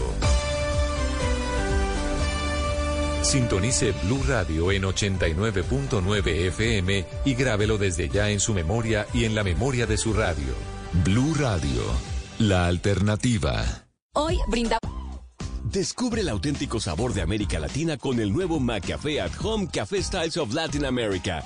Disfruta de tres deliciosas bebidas que puedes preparar en casa en cualquier cafetera Keurig, horchata latte, café con leche y café de olla, inspiradas en los sabores únicos y vibrantes de nuestras culturas. Hay un delicioso sabor esperándote en cada taza. Prueba el nuevo McCafé at Home Café Styles of Latin America, disponible en tiendas principales o en Keurig.com. Here's to feeling that we belong and feeling part of something bigger. Here's to being there for each other and finding friends who become family. Here's to the talkers, the listeners, and the cooks. Absolutely the cooks. Here's to the ones we can't imagine not knowing. And here's to all the wonderful and powerful things that happen when we come together. Here's to us, all of us. To learn more, visit mychinet.com. Haz clic y descubre. Bienvenido a tu curso virtual. Con la velocidad de la fibra óptica ETV, compra 300 megas por 38,450 pesos mensuales y pregunta por la promoción de Paramount Plus, HBO Max y Universal Plus. Llama ya 601-371-4000. Válido del 1 al 31 de agosto de 2023. Tarifa anunciada. Aplica para estratos 1 al 3. Tarifa plena. Otros meses 76,900 pesos. Aplican términos y condiciones. ntv.com slash TIC. ¿Su motivo de consulta es por dolor crónico o agudo? Doctor, yo solo sé que tengo mucho dolor y nada lo controla. Llega la más avanzada tecnología para el control del dolor crónico o agudo sin procedimientos invasivos. Disponible únicamente IPS Cines. Citas 443-7010. 443-7010. Vigilado Supersalud. El Teatro Mayor Julio Mario Santo Domingo presenta al reconocido guitarrista español Pablo Sáenz Villegas, quien interpretará con la Orquesta Filarmónica Juvenil de Bogotá, bajo la dirección de Manuel López Gómez, el concierto de Aranjuez de Joaquín Rodrigo. 8 de septiembre, 8 pm. Código PULEP BJR 214. Hasta los dos años. Yo creo que como hasta el año. ¿Dos años? Hasta el año y medio. ¿Como hasta los dos años? ¿Seis, siete meses? Creo que fue la que menos duró. ¿Y a ti, hasta qué edad te dieron leche materna? ¿Un año? Recuerda que la leche materna es fundamental para fortalecer las defensas de tus hijos e hijas y prevenir enfermedades. Dásela hasta los seis meses de forma exclusiva y como alimento complementario hasta los dos años o más. Ponle el pecho a la lactancia. Secretaría de Salud, Alcaldía Mayor de Bogotá. Hoy brindamos por la nueva planta de Bavaria, la cervecería del Atlántico, que producirá cervezas hechas 100% con energía solar. Más innovación y más cuidado del medio ambiente. Bavaria, por un futuro con más motivos para brindar. El exceso de alcohol es perjudicial para la salud. Prohíbas el expendio de bebidas embriagantes a menores de edad. Transmilenio hace un llamado a la solidaridad por las mujeres. Si escuches un silbato, una mujer puede necesitar tu ayuda. Si observas que una mujer es víctima de acoso en el sistema de transporte, informa al personal del sistema Transmilenio la situación que se está presentando. Y ante cualquier emergencia, comunícate con la línea 123. Bogotá tiene mucho que contar. Alcaldía Mayor de Bogotá.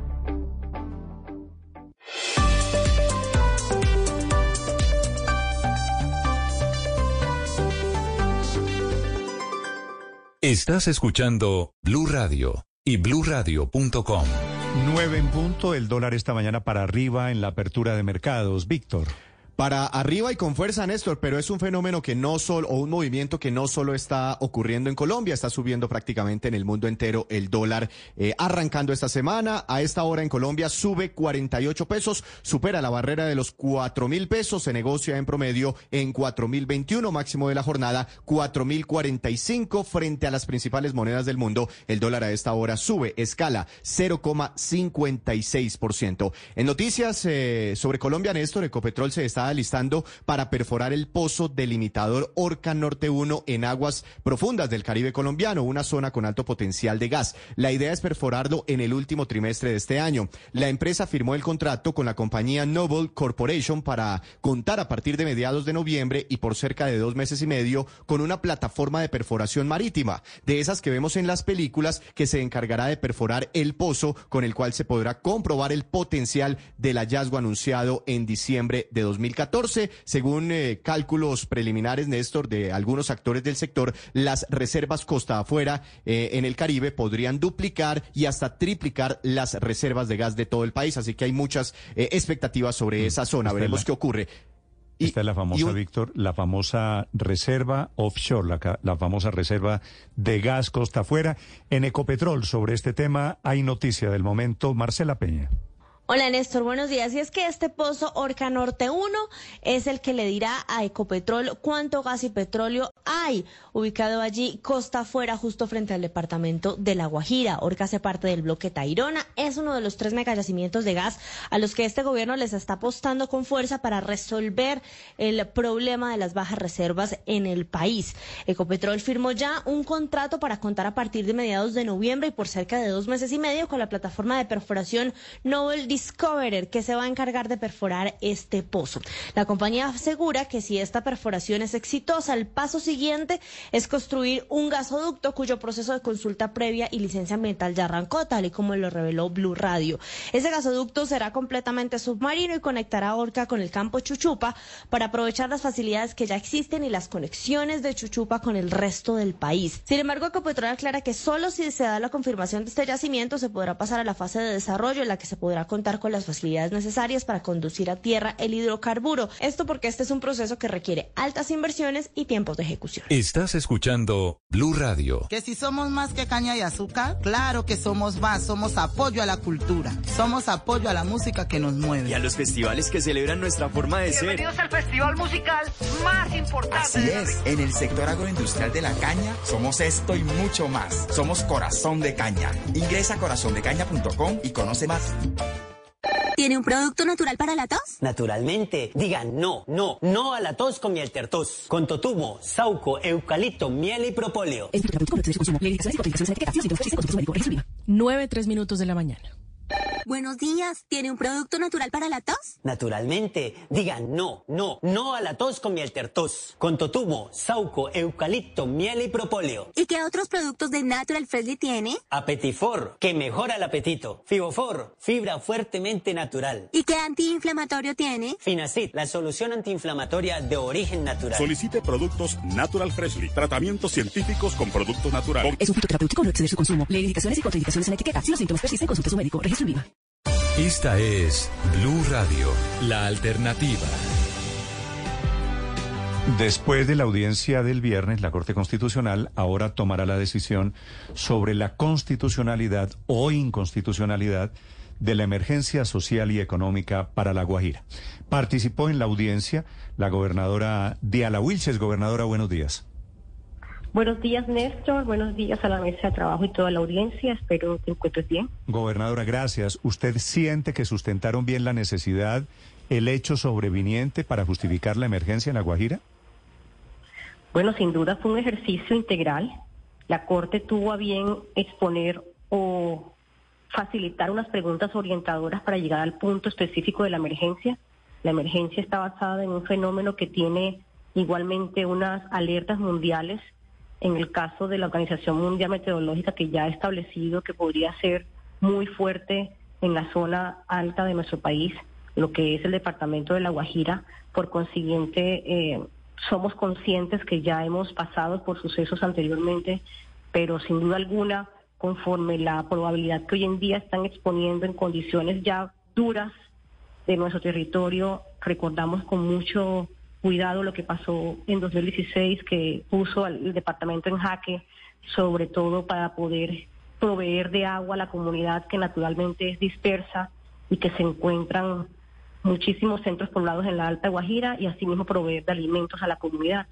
Entonces, eh, el aunar esfuerzos para atacar la crisis y conjurar todo tipo de acciones, sin duda alguna, requiere de medidas diferenciales extraordinarias. El punto se basó en eso, en la explicación sobre cómo pegaría el fenómeno del niño y algunos efectos del cambio climático en el departamento y, y se está listando el gobierno para que esto no sea duro de, sobrellevar y asimismo las entidades territoriales que tenemos a cargo según la sentencia T302 igualmente tener eh, a la comunidad eh, muy garantizada de servicios como el agua, seguridad alimentaria y salud. Sí.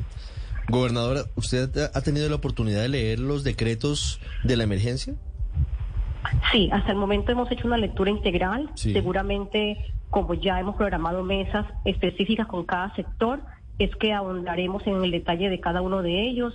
Ya he podido tener mesas de trabajo con respecto al, en materia de agua, en materia de salud también, que me encuentro de hecho justamente en una reunión eh, analizando temas del decreto, con comercio. Hemos estado saltando de un sector a otro porque claramente la emergencia dictó un número de 13 decretos que requiere asimismo darle un alcance integral y asimismo interpretativo a cada una de las medidas. Sí, gobernadora, quiero preguntarle por un tema en particular sobre, creo que es el decreto 1277, y es la orden que da el gobierno para proteger la- la- las fuentes de agua de no prorrogar concesiones mineras y de carbón. ¿Qué efectos tendría para La Guajira el cierre de la mina del Cerrejón? Bueno, no es un secreto que nuestra nuestra dependencia de materia presupuestal proviene de gran parte de las regalías que se obtienen por parte de la extracción minera, que hoy en día bajo líneas de gobierno que hasta el momento están siendo revisadas, estaban basadas en el carbón. Nosotros somos muy conscientes de este tipo de concesiones limitadas, pero también queríamos exponer algunos acercamientos que ha tenido a bien Cerrejón para explicar cuál es el tipo de agua que usa para su exploración minera. Nosotros apoyamos 100% el hecho que el consumo de agua sea prioritario para para el humano y que el agua se priorice para que llegue a las comunidades. Asimismo, entendemos la decisión del gobierno de no exponer, de no expedir más eh, licencias, pero todo- en todo caso siempre advirtiendo al gobierno nuestra dependencia y que debe existir una transición segura frente al hecho generador de depender presupuestalmente para atender los demás puntos de la crisis, porque esa es la fuente más grande que tenemos para poder apalancar todos los sectores en todo el departamento, bien sea salud, agua, educación, vías, sobre todo porque estamos muy concentrados en que toda esta apuesta sea acompañada de un despliegue o de unas decisiones óptimas para poder construir vías en sectores donde no está conectada la comunidad. Sí, pero en ese decreto no quedó plasmada esa transición, incluso escuchando un poco al presidente Petro, tampoco se habló o no se explicó y no se desarrolló cómo sería esa transición para la salida del Cerrejón, que usted bien sabe genera empleo, la mayoría de los empleos formales en el departamento de La Guajira. Así es, nosotros ya activamos igualmente esa consulta para que en el marco de la visita sí pudimos tener algún acercamiento sobre cómo van a llevar la transición energética al departamento de La Guajira, incluso en todo el país. Sin embargo, ese tema nosotros teníamos que llevarlo a cabo con la anterior ministra a través de un pacto de transición energética que estábamos adelantando. Supongo que ahora con el nuevo cambio de cartera se activará nuevamente la ruta para conocer y asegurarle a todos los guajiros la seguridad frente a cómo vamos a migrar de un sistema a otro, que en todo caso nosotros ya hemos advertido lo propio con respecto al Cerrejón.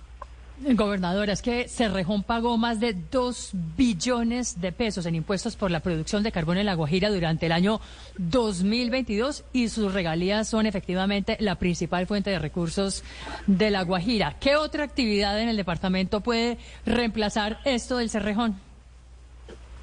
Sin duda alguna es la energía eólica que se encuentra hoy en día con un plan de activación de consultas y también intentando con la comunidad generar un diálogo genuino frente a cómo se desplegarían estos nuevos parques y asimismo las nuevas inversiones que quieren llegar al departamento. Nosotros igualmente queremos poner sobre la mesa el hecho de que eh, existe una probabilidad, una expectativa que el gas pueda también apalancar la transición hasta cuando se instale por completo el tema eólico en el departamento. Lo que estamos cuidando es que nuestras fuentes de recursos estén garantizadas porque mm, para nadie es un secreto que la pobreza multidimensional en el departamento está por 30 puntos encima de la media nacional y que nuestro propósito es salvar vidas y salvar vidas está siempre encaminado hacia la hacia el uso debido de los recursos en todos los sectores a garantizar.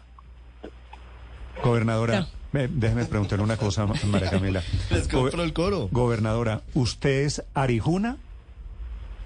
Así es, yo soy de Arijuna, no pertenezco a ninguna etnia ni a ninguna casta guayú. ¿Y cómo es su relación con los guayús o con las comunidades indígenas de La Guajira? afortunadamente muy buena. He tenido la oportunidad de tener un acercamiento y he tenido la oportunidad de escuchar a todos los sectores. Asimismo, en las mesas, que incluso estamos en el marco de unas grandes mesas de concertación, porque estamos a puertas de entregarle a la Corte un plan de acción unificado para poder conjurar la crisis. Hemos tenido mucho acercamiento con todas las comunidades, con los accionantes, con los voceros de la sentencia. Hacemos parte activa de las mesas de concertación y asimismo de todos los comités de seguimiento a esas acciones. En el momento nosotros tenemos igualmente enlaces y interlocutores con la Secretaría de Asuntos Indígenas, que sí es de la de Aguayú y tiene a, su cargo también mantener las relaciones con la comunidad. Pero ¿cómo van a manejar ese tema de la consulta previa, gobernadora, para el efecto de estos decretos? Si la Corte llegara a darles el visto bueno, hay un grupo significativo de indígenas Guayú que dicen no nos consultaron, no vamos a permitir que aquí se implementen estos decretos. ¿Cómo van a manejar eso? Sí, de hecho en la Corte estuvo presente parte de la comunidad y se refirieron en específico al, decreto de salud. Para ellos es importante que la implementación de ese decreto sea debidamente concertado con ellos. De hecho, estoy en una reunión que suspendí un momento para poder hacerle llegar al ministro la preocupación que tienen las comunidades respecto de su modelo de salud propio y asimismo poder concertar cada decisión sobre el respecto.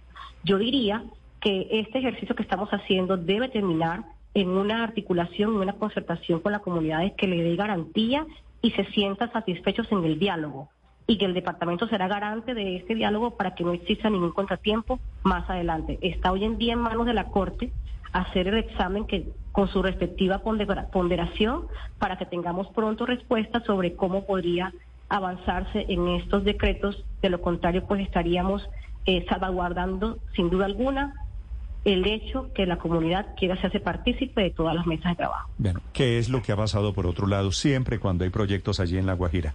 Gracias, gobernadora Wilches, un gusto saludarla. Gracias, Néstor, a toda la mesa de trabajo de La Guajira, muy dispuesto para comunicar todo lo que aquí nos sucede. Desde Río Hacha, la gobernadora Diala Wilches, ahora la situación, los decretos, los 12 decretos del gobierno en examen de la Corte Constitucional. Estás escuchando Blue Radio. Descubre el auténtico sabor de América Latina con el nuevo McCafé at Home Café Styles of Latin America. Disfruta de tres deliciosas bebidas que puedes preparar en casa en cualquier cafetera Keurig, horchata latte, café con leche y café de olla, inspiradas en los sabores únicos y vibrantes de nuestras culturas. Hay un delicioso sabor esperándote en cada taza. Prueba el nuevo McCafé at Home Café Styles of Latin America, disponible en tiendas principales o en Keurig.com. Si tramitaste el duplicado de tu cédula de ciudadanía, verifica el estado de tu solicitud en la página web www.registraduría.gov.co. Dirígete a la sección Servicios a la Ciudadanía y da clic en la opción Estado del trámite. Si ya está disponible, acércate a la registraduría donde lo solicitaste y reclama tu documento. Participa, vota y elige. Somos la registraduría del siglo XXI, garantes de la democracia. Esta es Blue Radio, la alternativa. 914 se está creciendo la emergencia por los incendios en Hawái. Ya son 96 personas muertas, pero especialmente cientos de desaparecidos. Están apenas realizando búsqueda en el 3% del área afectada por los incendios. Así que va a ser una tragedia de consecuencias incalculables. En Estados Unidos, Juan Camilo Merlano.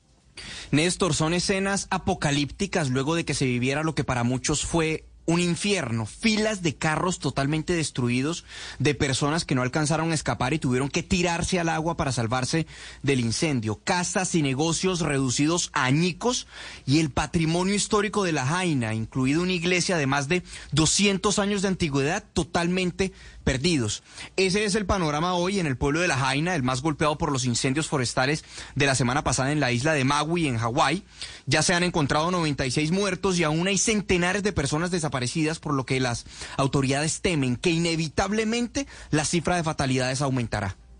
But this is the largest natural disaster in our history, and we know that the teams are este es el desastre natural más grande de nuestra historia y se sabe que los equipos continuarán descubriendo otras tragedias, aseguró el gobernador de Hawái, Josh Green. Ya los incendios fueron controlados en un 85%, pero la labor de búsqueda es titánica. Cerca de mil hectáreas eh, quemaron los incendios en La Jaina, unas 3.000 estructuras quedaron totalmente destruidas y las pérdidas materiales rondan los 5.500 millones de dólares. Y buscar entre los escombros no es fácil, no solo porque las estructuras, algunas, amenazan con terminar de derrumbarse, sino por las condiciones del suelo, por cuenta de las temperaturas altísimas. Los únicos que pueden hacer una diferencia son los perros, cerca de 20 perros que están siendo utilizados y que han ayudado a encontrar a los fallecidos.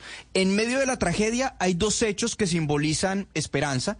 Un árbol de 150 años de antigüedad de unos 20 metros, el árbol Banyan continúa en pie, afectado por los incendios, pero sobrevivió. Y otra iglesia de 200 años de antigüedad, que es la iglesia Guayola, que también continúa en pie y que de hecho ha servido de refugio. Ambos símbolos de resiliencia. Néstor. Sí, eh, Juan Camilo, las imágenes son tan demoledoras que estas que ustedes están viendo, Juan Camilo, este es el antes y el después de cómo estaba Maui y esa zona eh, en particular, antes y después del incendio. Y ahí pueden ver ustedes el barrido. Doña Jennifer Claudio es una latina, Felipe, hay un restaurante allí en, mm, en Hawái, en Maui, en esta bella isla, que se llama The Empanada Lady. De Empanada Lady. Creo que doña Jennifer es doña Empanada Lady. Doña Jennifer, buenos días. Es, buenos días. Es mi madre. Ah, la- ¿su mamá Sara- es la Empanada Sara Lady? Sí, ella es la empanada lady. ¿De dónde, ¿De dónde son ustedes, doña Jennifer? Eh, mi madre es de República Dominicana y el lado de mi padre es de Puerto Rico. Sí. ¿Usted está en Maui en este momento? Sí, estoy en Maui. Pero allá son muchas horas menos que en Colombia. En Colombia 9, 17. ¿Qué horas son para usted? Son las 4 de la mañana. ¿Y la despertaron estos señores de Blue Radio para que diera una entrevista? Yo estaba preparada para despertarme, sí. M- mis disculpas, ¿no? Qué pena ponerle al, al madrugón. No se preocupe. Doña Jennifer, cuénteme usted que está en Maui, ese es el corazón de la tragedia que se vive en este momento. Las imágenes son realmente conmovedoras. ¿Cómo lo están viviendo? ¿Cómo lo están llevando ustedes? Eh, pues aquí estamos todos, todos afectados, aunque eh, no directamente impactados por el fuego. Eh, tenemos amistades que tuvieron que huir por sus vidas. Eh, estamos todos sintiendo el dolor de- del pueblo y aquí haciendo todo lo posible para apoyarnos. Sí. ¿Usted a qué distancia está del fuego, doña Jennifer? Yo estoy como a unos 35 minutos de, de, de la Jaina. Sí. ¿Y tiene, tiene familiares o amigos que hayan sido víctimas de los incendios? Sí, y eso y, y eso y esas amistades han perdido personas en el fuego, han perdido sus hogares, su trabajo. Eh, realmente es, es una tragedia. Sí. Calculan en el continente, en Estados Unidos, que el número de desaparecidos es de cerca de mil personas. Así que estamos hablando de una tragedia que puede ser 10 u 11 veces más grande de las cifras que tenemos hasta el momento. ¿Ustedes qué cifras manejan allí en Hawái? El último que yo vi fueron cerca de 1.600. ¿1.600 desaparecidos? Sí, porque hay una lista circulando para nosotros verificar quién se ha encontrado y quién no. Y en esa lista yo vi 1.600 aún desaparecidos. Ok. Doña, doña Jennifer, ¿la empanada Lady está a qué distancia de la zona de riesgo? Está mismo, la misma distancia, 35 minutos. Sí, eso, eso es muy cerca. ¿Y les puede llegar el fuego a ustedes en algún momento? Eh, bueno, eso no se sabe porque los incendios eh, pasan en, en áreas con, han pasado en áreas con mucha sequía y, y en realidad no, no hemos tenido mucha lluvia en toda la isla, así que eh, la posibilidad puede ser donde sea. Sí. Jennifer, pri- primero solidaridad con, con la situación por la que están pasando. Realmente las imágenes y, y la tragedia es, es realmente devastador lo que sucedió ahí en Maui. Hablan algunas personas o hay algunos cuestionamientos sobre la falta de preparación para el incendio. Incluso dicen que cerca de 80 alarmas en la isla de Maui, sirenas, no sonaron, que hubo algunos problemas. ¿Usted escuchó algunas alarmas? ¿Sí hubo problemas en términos de, de las advertencias? Dice, definitivamente, no, no escuchamos nada, tampoco después del fuego no llegó ningún ninguna alarma a los celulares, porque el día siguiente me acuerdo que estábamos en el aeropuerto para volar a Oahu por una cita médica para mi madre y ahí nos llegó una, um, un texto de emergencia por una ah, calle que, que estuvo cerrada por un accidente eh, y me sorprendí porque dije, ¿por qué no nos llegó nada el día del fuego a nadie? Si no hubo ninguna alerta, ninguna advertencia seria. Doña Jennifer, hoy cómo están siendo atendidos los damnificados? Hay una movilización federal gigantesca desde el gobierno de los Estados Unidos, pero la solidaridad incluso desde ustedes, desde la comunidad latina para los damnificados, se ha hecho presente. Ustedes, desde Empanada Lady, por ejemplo, ¿de qué manera están apoyando a quienes lo han perdido todo? Pues nosotros estamos donando comida a la universidad, donde están regando cerca de 9 mil eh, platos de comida por día por las personas afectadas. Eh, yo físicamente fui a La Jaina hace dos días con un grupo de Oahu para poder apoyar eh, transportando eh, necesidades, comida, agua, gasolina. Eh, y estuvimos repartiendo desde La Jaina a, personas que viven, que, que están ahí aún. Eh, y sí, estamos haciendo todo lo posible. Nosotros, muchos, muchos negocios aquí, eh, porque la verdad que, que, que hace falta eh, manos, porque aún con la ayuda del gobierno, que, que son unos cuantos cientos de trabajadores, hace falta la ayuda del pueblo, eh, las manos para poder mover, mover eh, eh, todas los, los, las cosas que han llevado al otro lado, a la Jaina. ¿no? Sí. Um, Ustedes, no hay, no hay suficiente ayuda, no hay suficiente manos, así que el pueblo se movilizó. Hubo 20 barcos ese día que yo fui para llevar eh, necesidades al otro lado, porque dijeron que no está llegando a tiempo. ustedes desde su restaurante, Jennifer, ¿están ayudando con empanadas, con comida? Sí, empanadas. Mi madre dijo, van a tener mucho arroz blanco, voy a hacer arroz con gandules. Hizo ¿Arroz, arroz eh, con qué? famoso- con gandules. Ok, esos son, esos son Eh, frijoles, ¿no? Sí, señor. Son una especie de frijol, sí. Y también eh, hicimos eh, puerco al horno, pollo, pollo guisado, eh, cosas que, que eh, van a, a dar un poco de calor al alma, ¿no? Con Las- sabor. Me imagino, mucho, mucho sabor y mucha y mucho amor. Eh, Jennifer, ¿cuál es la característica de las empanadas que ustedes venden? ¿Son empanadas de dónde originalmente? Son estilos dominicanos y son, am, nosotros las hacemos a mano y son fritas. Vale, ¿y usted sabe qué diferencia sí. hay entre la empanada dominicana y la empanada colombiana, por ejemplo? Pues de lo que sé, la colombiana está hecho de masa de maíz y el nuestro es de harina. Ok, ok, ok. ¿La nuestra, la nuestra tiene más arroz o, o la de ustedes también tiene arroz? La nuestra no tiene arroz. Tiene, tiene carne y sus especies y a veces unas verduritas, pero más que nada la, la proteína. Bueno, es que nosotros también tenemos, eh, Felipe, muchas clases No, de hay- hay empanadas. una ¿no? cantidad Muchas grande. variedades. Nosotros Sí, muchas, tenemos aquí muchas tenemos tantas empanadas como regiones. Empanadas con arroz. La empanada sin de arroz. Sí, del exacto, Cauca, empanadas. hay muchas. Las empanadas fue regada, ya tú sabes, por los españoles a través de la colonización, Sí, así sí. que casi todo el Caribe, Latinoamérica tiene su especie de, de empanada. ¿Usted de casualidad, de casualidad conoce la empanada de pipián? Eh, no sé de Tipián, pero sí estuve en Colombia eh, durante seis meses en dos ocasiones y comí mucha comida tradicional de allá. La de, la de pipián, pipián es una especie, pipián es una papa, Ricardo, ¿verdad? Sí, sí, sí, claro, claro. Y viene rellena la empanada de Mm. papita Sí. con ají de maní. que es una empanada particular de Mm. las muchas, de las muchas que hay en Colombia. Pues Jennifer, un gusto saludarla. Gracias por el madrugón para explicarle a los oyentes en Colombia la situación esta mañana en Hawái.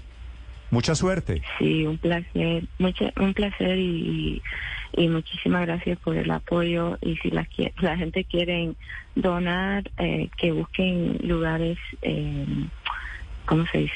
Eh, que, que verifiquen los lugares para, apoy- para apoyar y asegurar de que va a las manos adecuadas. De acuerdo, gracias Jennifer. Juan Camilo, en Washington, la Jaina es tal vez allí en Maui, en Hawái, la zona más afectada. Nos dice ella, ¿podríamos estar hablando de una tragedia de 1.500 o 1.600 muertos?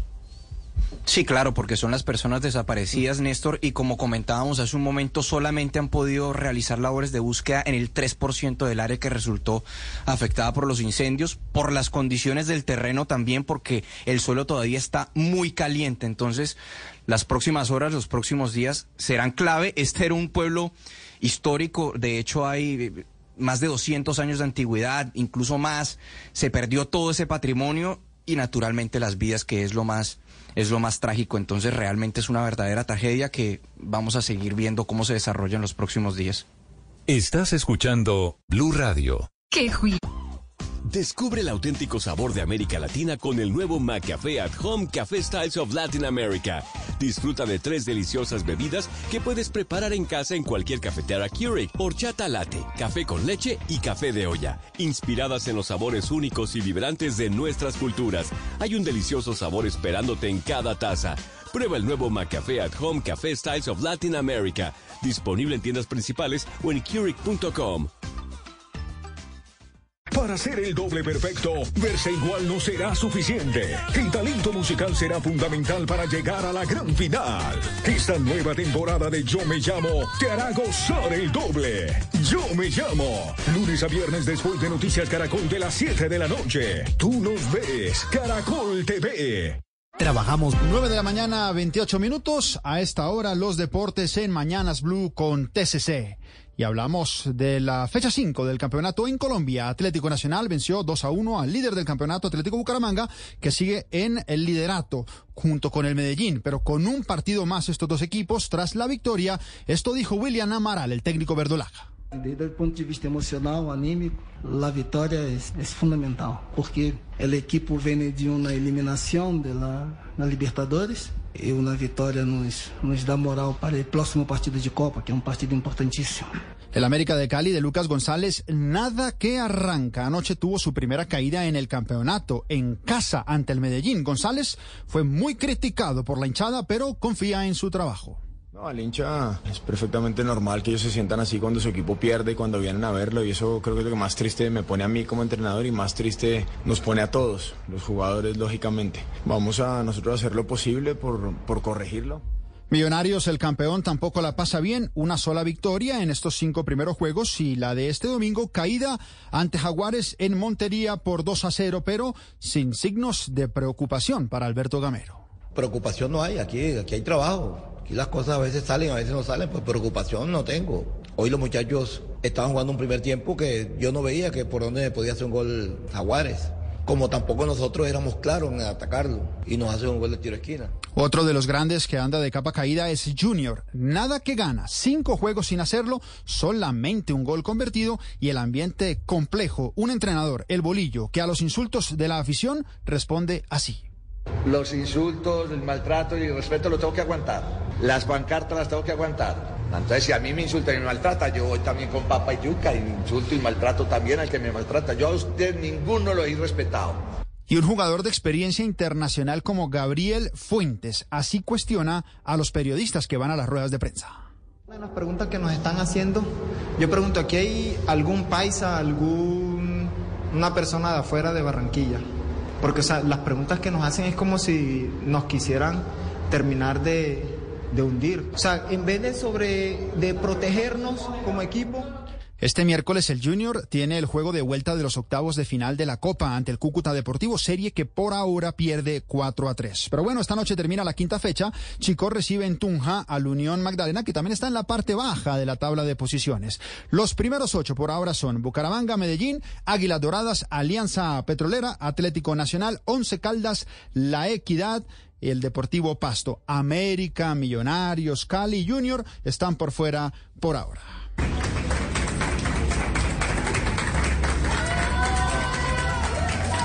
Ya están aquí, así fueron recibidas Daniela, Mayra, Lascata, Sandra, algunas de las jugadoras de la tricolor que firmaron el mejor mundial en la historia de Colombia, en Australia y Nueva Zelanda. La capitana Daniela Montoya, su regreso a territorio colombiano.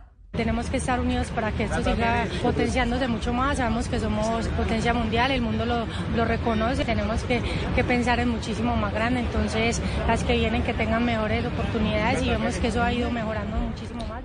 El resto de jugadoras llegará mañana en la mañana y recuerden, entrada gratis en el Movistar Arena para el homenaje de este martes a las 5 de la tarde. Pero tenemos más en deportes después de esta pausa. En TCC trabajamos día a día para darte información en tiempo real de todos nuestros servicios y así ofrecerte un mayor control sobre tus operaciones logísticas nacionales e internacionales. Por eso, cumplir con tecnología, agilidad y eficiencia es mantenerte conectado. TCC cumple. It's a glorious ball for Salah. Off he goes. Salah's pass. Oh, stunning. What a goal by Liverpool. That's absolutely brilliant. Scintillating. Incisive football. Así relataron el golazo del Liverpool en Inglaterra y de Luis Díaz. Cinco toques, pase de Salah y a cobrar. Sin embargo, el gol del Guajiro lastimosamente no alcanzó para los tres puntos porque los Reds empataron con el Chelsea en el estreno de la Liga Premier. Uno a uno terminó el juego. Pero escuchen este en Francia. Para tirar largo, se desprendió Machado. Viene el colombiano, puede estar el segundo. Aquí sigue forzado Machado. Gol, gol, gol, gol, golazo. ¡Gol!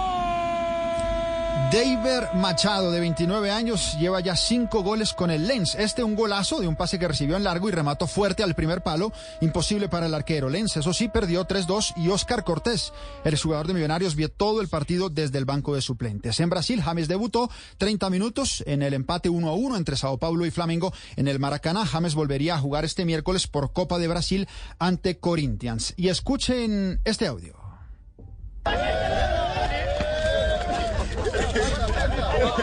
Así recibieron de vuelta en los entrenamientos del Paris Saint-Germain a Kylian Mbappé. Todo indica que seguirá un año más en el PSG y habría un acuerdo de venta para no irse gratis a ningún otro equipo eh, después de haber llegado en 2017 al Paris Saint-Germain. Mbappé estará disponible para el juego del próximo sábado. El que posiblemente no esté es Neymar. Según cuenta el periodista deportivo italiano Fabricio Romano, ya está todo acordado entre el Al Hilal y el Paris Saint-Germain para pactar el negocio de Neymar en 100 millones de euros y para el jugador dos años de contrato, 160 millones por cada año y llevará el número 10 este jugador brasileño de 31 años que jugará allí entonces durante dos años. 9.34, por lo pronto todo en deportes en Mañanas Blue.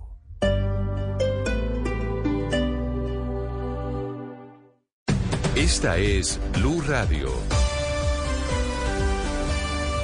Sintonice Blue Radio en 89.9 FM y grábelo desde ya en su memoria y en la memoria de su radio.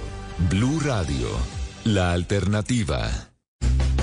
¿Padece de artrosis o artritis? ¿Consumes y consumes medicamentos sin conseguir bienestar? ¿Siente que la artrosis y la artritis no la puede controlar? Es el momento de conocer la medicina biológica. En el tratamiento de artrosis o artritis es la alternativa. Citas 443-7010, 443-7010. IPS Cines, especialistas en medicina biológica. Vigilados para salud. Hoy brindamos por la nueva planta de Bavaria, la cervecería del Atlántico, que será fuente de empleo y educación para más de 2.000 colombianos. Más empleo, más progreso y más innovación. Bavaria, por un futuro con más motivos para brindar. El exceso de alcohol es perjudicial para la salud. Prohíbas el expendio de bebidas elegantes a menores de edad. Hola, doña Marta, ¿qué hace pintando el piso del parque? Don José, imagínese que estoy participando en el programa de Calles Mágicas. ¿Y eso de dónde salió? ¿Quién lo hace? Nosotros mismos, la ciudadanía, de la mano de la Secretaría de Hábitat y así fomentamos la convivencia.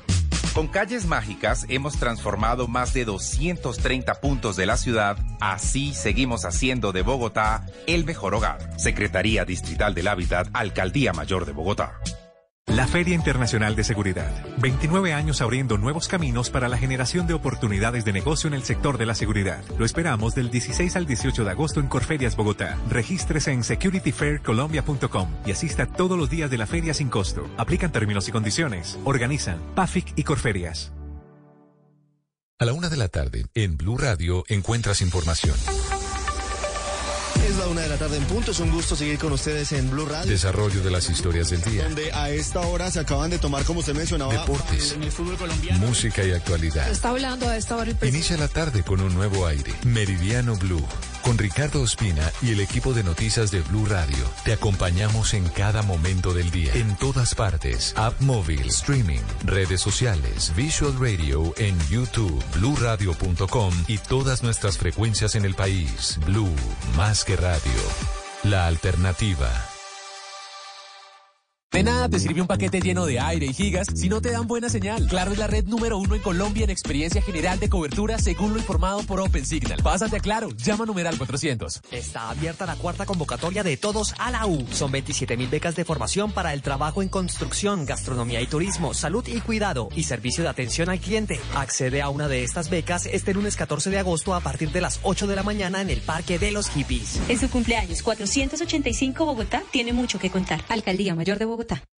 Llegaron las eliminatorias Betplay, donde ganas y punto. Ingresa a betplay.com.co, apuesta, acumula puntos y participa por entradas dobles para ir a ver el partido Colombia-Venezuela, todo incluido. Además de increíbles premios. Betplay, autoriza con juegos. Su motivo de consulta es por dolor crónico o agudo. Doctor, yo solo sé que tengo mucho dolor y nada lo controla. Llega la más avanzada tecnología para el control del dolor crónico o agudo sin procedimientos invasivos. Disponible únicamente IPS Cines. Citas 443-7010. 443-7010. Vigilados para salud.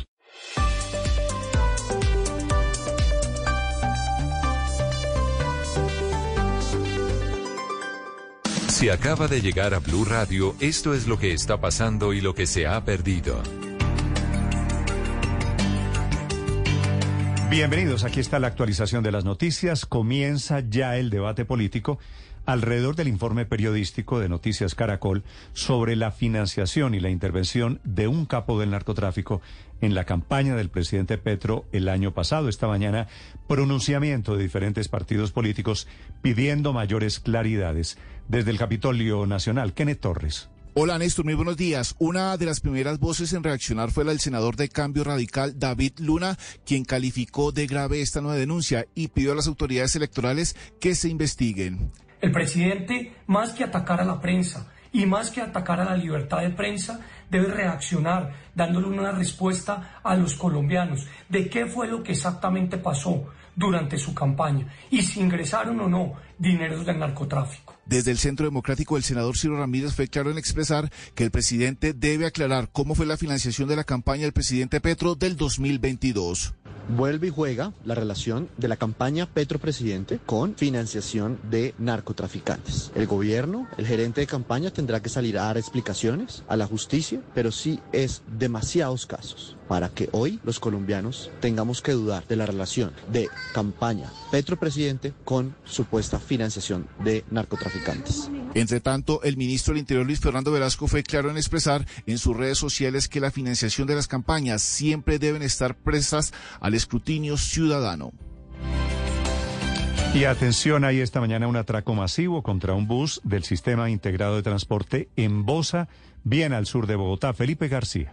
Sí, señor Néstor, fue exactamente en la avenida Ciudad de Cali con calle 62 Sur, a la altura de la localidad de Voz. Allí tres hombres con cuchillos se metieron a un bus del SITP de los zonales, amenazaron primero al conductor y luego a los pasajeros del bus. Les piden las pertenencias, los atracan y en medio precisamente del atraco y de la distracción de los delincuentes, el conductor del bus presiona el botón de emergencia que tiene instalado el vehículo. Es allí cuando la policía recibe el llamado de alerta y cuando llega a la zona se encuentra con los ladrones todavía subidos en el bus, atracando a las víctimas, por lo que proceden a hacer la respectiva captura. Sobre esto nos habló hace un momento el coronel Jader Llerena, comandante de transporte masivo de la policía. Bueno, estamos nuevamente eh, eh, implementando esto. Los conductores habían tenido un poco de, digamos, de miedo frente a la obturación de estos eh, botones. Ya hemos reforzado 50 segmentos, 50 rutas de, la, de todo lo que tiene que ver con Bogotá y hemos insisto, reiterado esa, esa Los acción. capturados, Néstor, tres hombres identificados como Joan Yesid Sánchez de 25 años, Yesid Steven Baldón de 26 años y Anthony García de 24 años que en este momento están en poder de las autoridades judiciales. 9 de la mañana, 40 minutos. Está comenzando hoy, en este momento, un nuevo ciclo de diálogos entre el gobierno colombiano y la guerrilla del ELN en Caracas. Ya están todas las delegaciones. Santiago Martínez. Hola, Néstor. Buen día. Mire, 1041 aquí en Caracas. Estamos justamente en la casa residencial de la Casona, antigua residencia presidencial, hoy día un museo. Estamos en este momento en la parte de afuera, pues aún no nos ha dado acceso como tal. Sin embargo, las delegaciones sí ya están dentro de esta de este recinto, pues para que se da esta instalación del cuarto ciclo de diálogos entre EDN y el gobierno colombiano. Un inicio que pues comenzó previamente con un comunicado enviado por las partes, el comunicado número 15, con cuatro puntos, básicamente pues detallando lo que ha sido el avance de estos diálogos, que en este inicio de este cuarto ciclo, pues van a tratar o eh, ver el desarrollo de lo que ha sido el cese al fuego y todo lo que es el Comité de Participación eh, Política, en todo lo que es los diálogos eh, de paz. Ellos además han señalado que este, esperan desarrollar los acuerdos y paralelo a esto también tratar otros asuntos relevantes a lo que es la agenda. Y además adelantan que de forma paralela, mientras están aquí en Caracas, en Colombia, también hay equipos de trabajo pues diseñando todo lo que es el tema de la participación política. Por cierto, Nicolás Maduro Néstor señaló en las últimas horas con el LN la delegación del gobierno colombiano ya acá en Que ya coordina con el gobierno colombiano y con las fuerzas militares colombianas combatir todas las amenazas en la zona de frontera. Escuchemos. Es impresionante la presencia de nuestra Fuerza Armada en la frontera, larga frontera de más de 2.200 kilómetros en el occidente del país con nuestra hermana Colombia. Y hay que incrementar la coordinación con las fuerzas militares de Colombia para combatir todas las amenazas a la paz, a la estabilidad y a la tranquilidad del pueblo de las regiones fronterizas. Un militar a cargo del ministro de Defensa Vladimir Padrino López, que ya habría comunicado, se había comunicado con su par Iván Velázquez, declaración de Nicolás Maduro, como te decía Néstor, apenas minutos que calculamos ya de esta instalación, este cuarto ciclo de diálogo, acá en la casa residencial de la Casona, no será en el Hotel Humboldt como fue el anterior, sino acá al este de Caracas. Vale, Santiago, y este ciclo de conversaciones con el ELN llega, por supuesto, con el fantasma rondando de los atentados que planeaba el ELN. Recuerden ustedes la controversia de la semana pasada. El doctor José Félix Laforí es presidente de la Federación de Ganaderos y hace parte del equipo del gobierno colombiano en esta negociación de paz con el ELN. Doctor Laforí en Caracas, buenos días. Buenos días, Néstor, para ti y para todos los que nos escuchan a esta hora de la mañana. ¿Qué tanto calculan ustedes, doctor Laforí, esta etapa, este ciclo cuarto de negociaciones entre gobierno y ELN va a estar movido por el tema de esos atentados, de las denuncias de la semana pasada? Bueno, ese y otra serie de temas están, por supuesto, en la agenda que nos tocará desarrollar en el curso de estas tres semanas que quedarán acotadas el 4 de septiembre. Dicho de otra manera, hoy inicia el ciclo y termina el 4 de septiembre y las ambas delegaciones con el país sede anfitrión han resuelto que ni un día más de este eh, cuarto ciclo de conversaciones.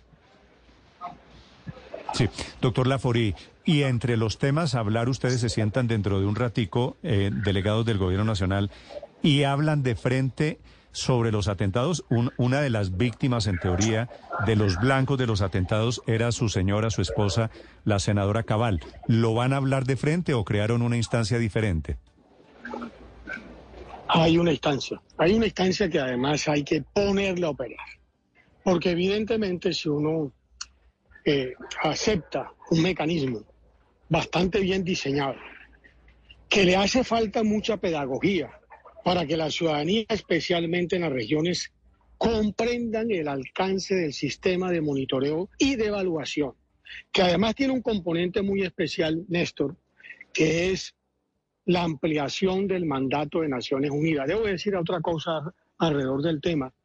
Creo que no existe antecedente en donde Naciones Unidas, a través de un vocero especial, que no es propiamente el director de Naciones Unidas, en Colombia ni el representante directo de eh, lo que es la instancia de seguridad de Naciones Unidas en Colombia, que es Carlos Ruiz Macías, es la que tendrá que finalmente darle a conocer al país si los hechos que claramente fueron denunciados por el señor fiscal general y cuyos alcances el país ya conoce, realmente constituyen o no constituyen incidente Mm. a propósito de todos los elementos que hoy en día tiene tanto el CTI como la dirección que de la Fiscalía está a cargo de esta investigación. Aquí hay una cantidad de elementos que sean recogidos y serán las autoridades las que pongan a disposición del mecanismo todas esas evidencias para que sean evaluadas con absoluta y total serenidad. En consecuencia, en lo que a mí corresponde, que además tengo una doble condición. Uno, de participante de la mesa, y usted conoce mi opinión y el país conoce mis opiniones con respecto a este tema.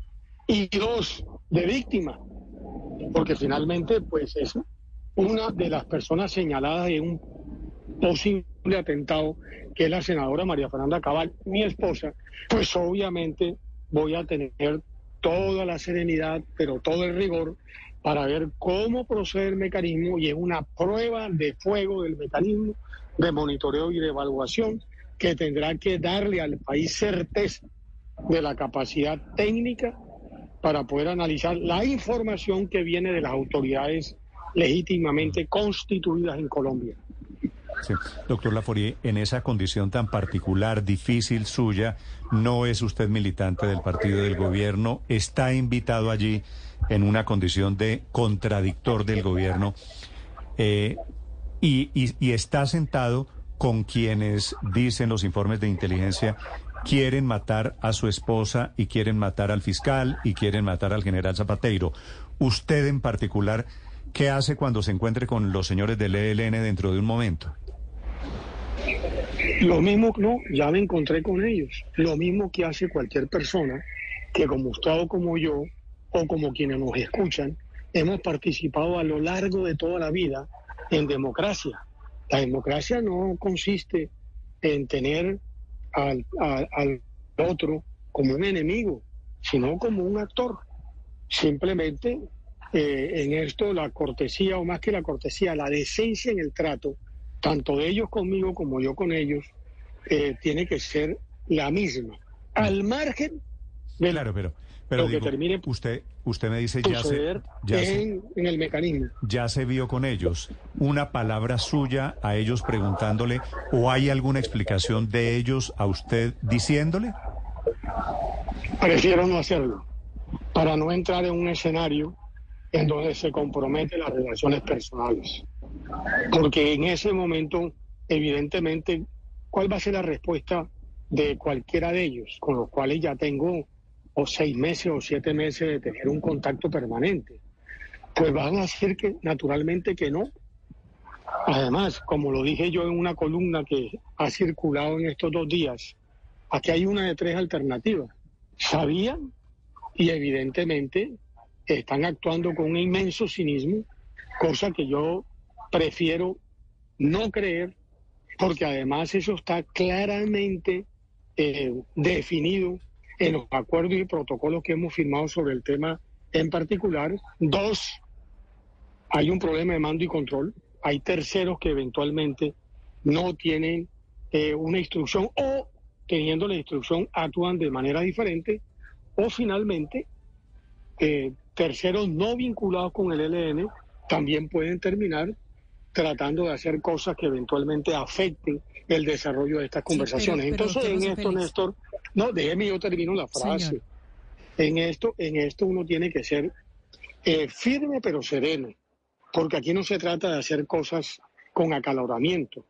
Firme y sereno. Y ustedes me conocen muy bien porque me enfrenté seis años al presidente Santos y a su gobierno y a los negociadores a propósito del mal acuerdo que hicieron, que permitieron 300 mil hectáreas de coca. Entonces, yo no soy propiamente una persona que me trago ni que estoy acomodándome a las circunstancias. Sí, doctor José Félix, pero es, escuchándolo usted, es la tesis, por lo menos del señor Oti Patiño, del ministro, del canciller Álvaro Leiva, diciendo que es que aquí puede haber sabotaje o saboteo por algunos integrantes del ELN. El ELN, el COSE, que ha salido a decir no estamos detrás de este plan. ¿Usted le cree? Te repito, eh, ¿cuál es la diferencia entre usted, Néstor, yo, quienes nos oyen, y unas personas que han estado al margen de la ley? Que simplemente nosotros nos acostumbramos como ciudadanos a cumplir las reglas, que son las leyes, o las normas de comportamiento. Yo firmé un acuerdo. Yo firmé los protocolos del mecanismo. ¿No le parece que yo debo, de alguna manera, observar lo que allí está. Entonces, ¿para qué voy a yo emitir opiniones diferentes a las que a una hipótesis como la planteé en mi artículo? Voy a dejar que el mecanismo de alguna forma termine teniendo el resultado correspondiente. Y no sé si ustedes observaron algo que me parece de la mayor importancia. Aquí está en juego la reputación, la reputación no solo del mecanismo, del Consejo de Seguridad de Naciones Unidas, que tiene en el mecanismo un papel preponderante, porque es el único que en un momento determinado tendrá que decir cuál es la realidad de los hechos que tiene eh, que evaluar a la luz de la información que las instituciones, digo yo, ejército, eh, fiscalía, eventualmente le den al mecanismo.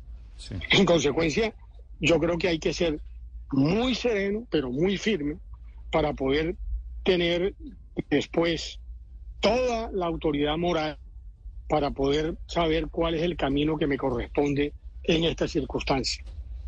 Eh, dice usted cuál es el camino porque eventualmente está pensando usted irse. Pero, a ver, yo le hago una pregunta. Eh, si el mecanismo resuelve que el atentado es válido o es verdad, ¿no le parece que aquí tendrá que haber una discusión muy profunda en la mesa de negociaciones sobre ese tema en particular? por favor, es que mi mujer es una senadora de la República, es el fiscal general, es el excomandante del ejército, el general Zapateiro, eh, al margen de sus investiduras, es la vida de unos colombianos que mal que bien tienen eh, una respuesta frente a la sociedad. Yo no creo que esto es un tema menor, Néstor. Y usted lo sabe perfectamente bien. yo estoy de acuerdo con usted. Quiero, quiero entender, si el mecanismo de verificación confirma que había unos atentados en marcha, entre esos contra su esposa, contra la senadora Cabal y contra el fiscal Barbosa, ¿usted deja la mesa de negociaciones con el ELN? ¿Cuál sería la actitud que, usted asumiera en ese caso? No, no, pero es Por que como... favor, Néstor. Yo... No, no, no, mira, hay una cosa que se llama perfidia, que no sé si quienes nos escuchan eh, alcanzan a entender el alcance. Eso está perfectamente identificado en los acuerdos. Cuando usted obra de buena fe, cuando usted acuerda de buena fe eh, cumplir el día del derecho internacional humanitario, evidentemente aquí hay claramente un hecho que no tendría cabida en los acuerdos firmados. Entonces no le quepa la menor duda que tendrá que tomar una decisión. Pero le repito, no, no, no hagamos conjeturas. Los hechos. Aquí hay dos hechos claros. Un comunicado clarísimo del señor fiscal general de la Nación, que no es una persona cualquiera, es un funcionario de un altísimo rango en el Estado y dos, un comunicado del COSE. Hasta ahí van los hechos. Pero por supuesto, detrás de los hechos hay una cantidad de elementos. Unos aportados por la inteligencia del ejército, aportados por el CTI, aportados por la UIAF a propósito de unos recursos que se terminaron eh, identificando que eventualmente, al parecer, podrían ser parte de este entramado. Eh, y por el otro lado, hay también unas dinámicas que habrá que analizar. Eso le corresponde al mecanismo. Imagínense usted lo delicado de la situación. Hoy, por ejemplo, por medio de comunicación se han dicho que ha habido varios incidentes que supuestamente tendrá que eh, abordar el mecanismo. Muy bien, está a prueba el mecanismo. Está a prueba para saber si en lo que se firmó tiene algún sentido. Y le voy a hacer otra observación que la opinión pública tiene que valorar. Gran problema del acuerdo con la FARC. Tuvo dos grandes problemas. La primera, que Media Colombia no participó. Yo participo aquí porque creo que interpreto sectores de opinión que en su momento no estuvieron de acuerdo con los diálogos de la FARC. Creo, creo que lo interpreto. O intento interpretarlo. Pero segundo, nada estaba convenido hasta que todo no estuviera convenido. Y cuando lo firmaron, llegaron a la conclusión que muy seguramente buena parte de lo convenido pues tiene serias dificultades de diferente orden, fiscal, de orden público, como el caso de las 300.000 hectáreas de coca, que hoy en día está siendo imposible vivir en el campo y en las ciudades, porque usted tiene que aceptar que Bogotá, para decir un ejemplo, donde usted vive y yo también, se volvió de un nivel de inseguridad y ese nivel de inseguridad tiene una relación de causalidad con el microtráfico. Yo creo que eso no hay que ser muy, muy agudo para entenderlo. Eh, pero además, pero además, eh, en este caso, no, aquí vamos a poner a prueba una cosa acordada. Vamos a ver si funciona. Porque si no funciona, no tenemos que esperar a que todo esté acordado. Vamos a ver si funciona. Esa es la gran diferencia, esas dos grandes diferencias. Aquí está participando alguien que interpreta una opinión diferente a la del pacto histórico y muy seguramente a muchos sectores mm. que no son del pacto, pero que estuvieron de acuerdo con el acuerdo con la FARC, pero por el otro lado dejaron todo para después. Del 16 al 18 poco se hizo, del 18 al 22 también poco. ¿Qué lío tenemos hoy en día con el narcotráfico en Colombia? Sí. Doctor Lafori, al final de este ciclo, dentro de tres semanas, ¿qué debería pasar? Estas tres semanas de encierro allí, a partir de hoy en Caracas, son para producir qué clase de conclusiones? Mire, varias cosas. Uno, primero, yo creo que hay que revisar con mucha profundidad los acuerdos que, que logramos poner en marcha. Primero, el mecanismo y segundo, el tema de participación. Esa participación tiene que llegar a febrero, al 29 de enero para ser más exacto. Pero también los 180 días tienen que llegar al 29 de enero. En consecuencia, esos dos elementos que van par y paso y que son gemelos, usted no puede invitar a la participación de la sociedad si al mismo tiempo tiene un revólver en la cabeza. Hay una, es decir, si la sociedad no lo hace con el pleno con la plena garantía de derechos y libertades, porque si no, ¿qué opinión le puede dar esa sociedad? Una sociedad instrumentalizada. Entonces, ahí hay dos elementos que van a correr. Y dentro de 180 días, yo no sé si, si usted, pero eh, oyó lo que yo dije ese día, el 3 de agosto, ojalá que dentro de 180 días estemos otra vez convocados. Ese día, ahí la cosa eventualmente puede empezar a ver un nuevo amanecer.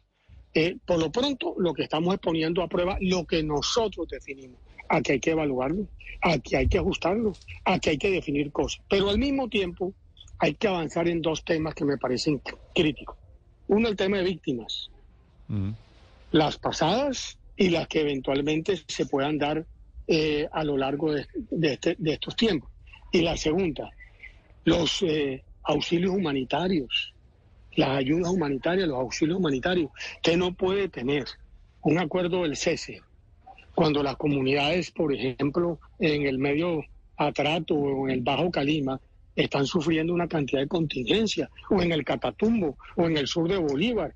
Entonces, aquí hay que ponerle seriedad a este tema, porque claro, la paz, ¿quién no quiere la paz? Ese cuento que nos echaron los enemigos de la paz, aquí está un supuesto enemigo de la paz, Está hablando usted con un supuesto enemigo de la paz. Y vea lo que me costó. Vea lo que me costó. Que no fue fácil, pero me mantuve.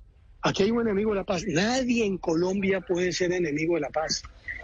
Nadie, absolutamente nadie. Aquí lo que queremos vivir es tranquilamente, trabajar, ver cómo uno logra eh, desarrollarse como persona en el marco de una sociedad, hacer cosas positivas. Yo creo que eso es lo que le interesa al colombiano eh, en términos generales.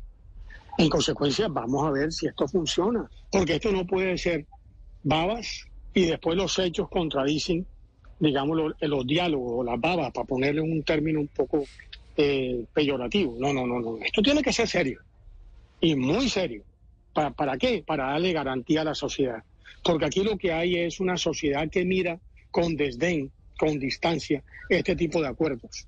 Entonces, me parece pues que aquí ahí está, hay una apuesta demasiado importante que yo creo que el país se apostó por ello, hay que ser consecuente. Si yo acepto un día estar aquí, tengo que ser consecuente y lo seré hasta el último día. Vale.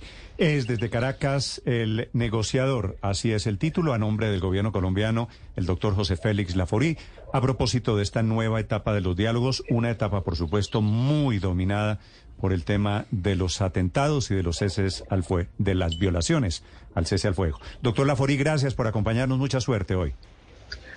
Néstor, para ustedes todos un abrazo cordial y para los colombianos que nos escuchan, lo mismo. 10 de la mañana, un minuto en Mañanas Blue. Estás escuchando Blue Radio.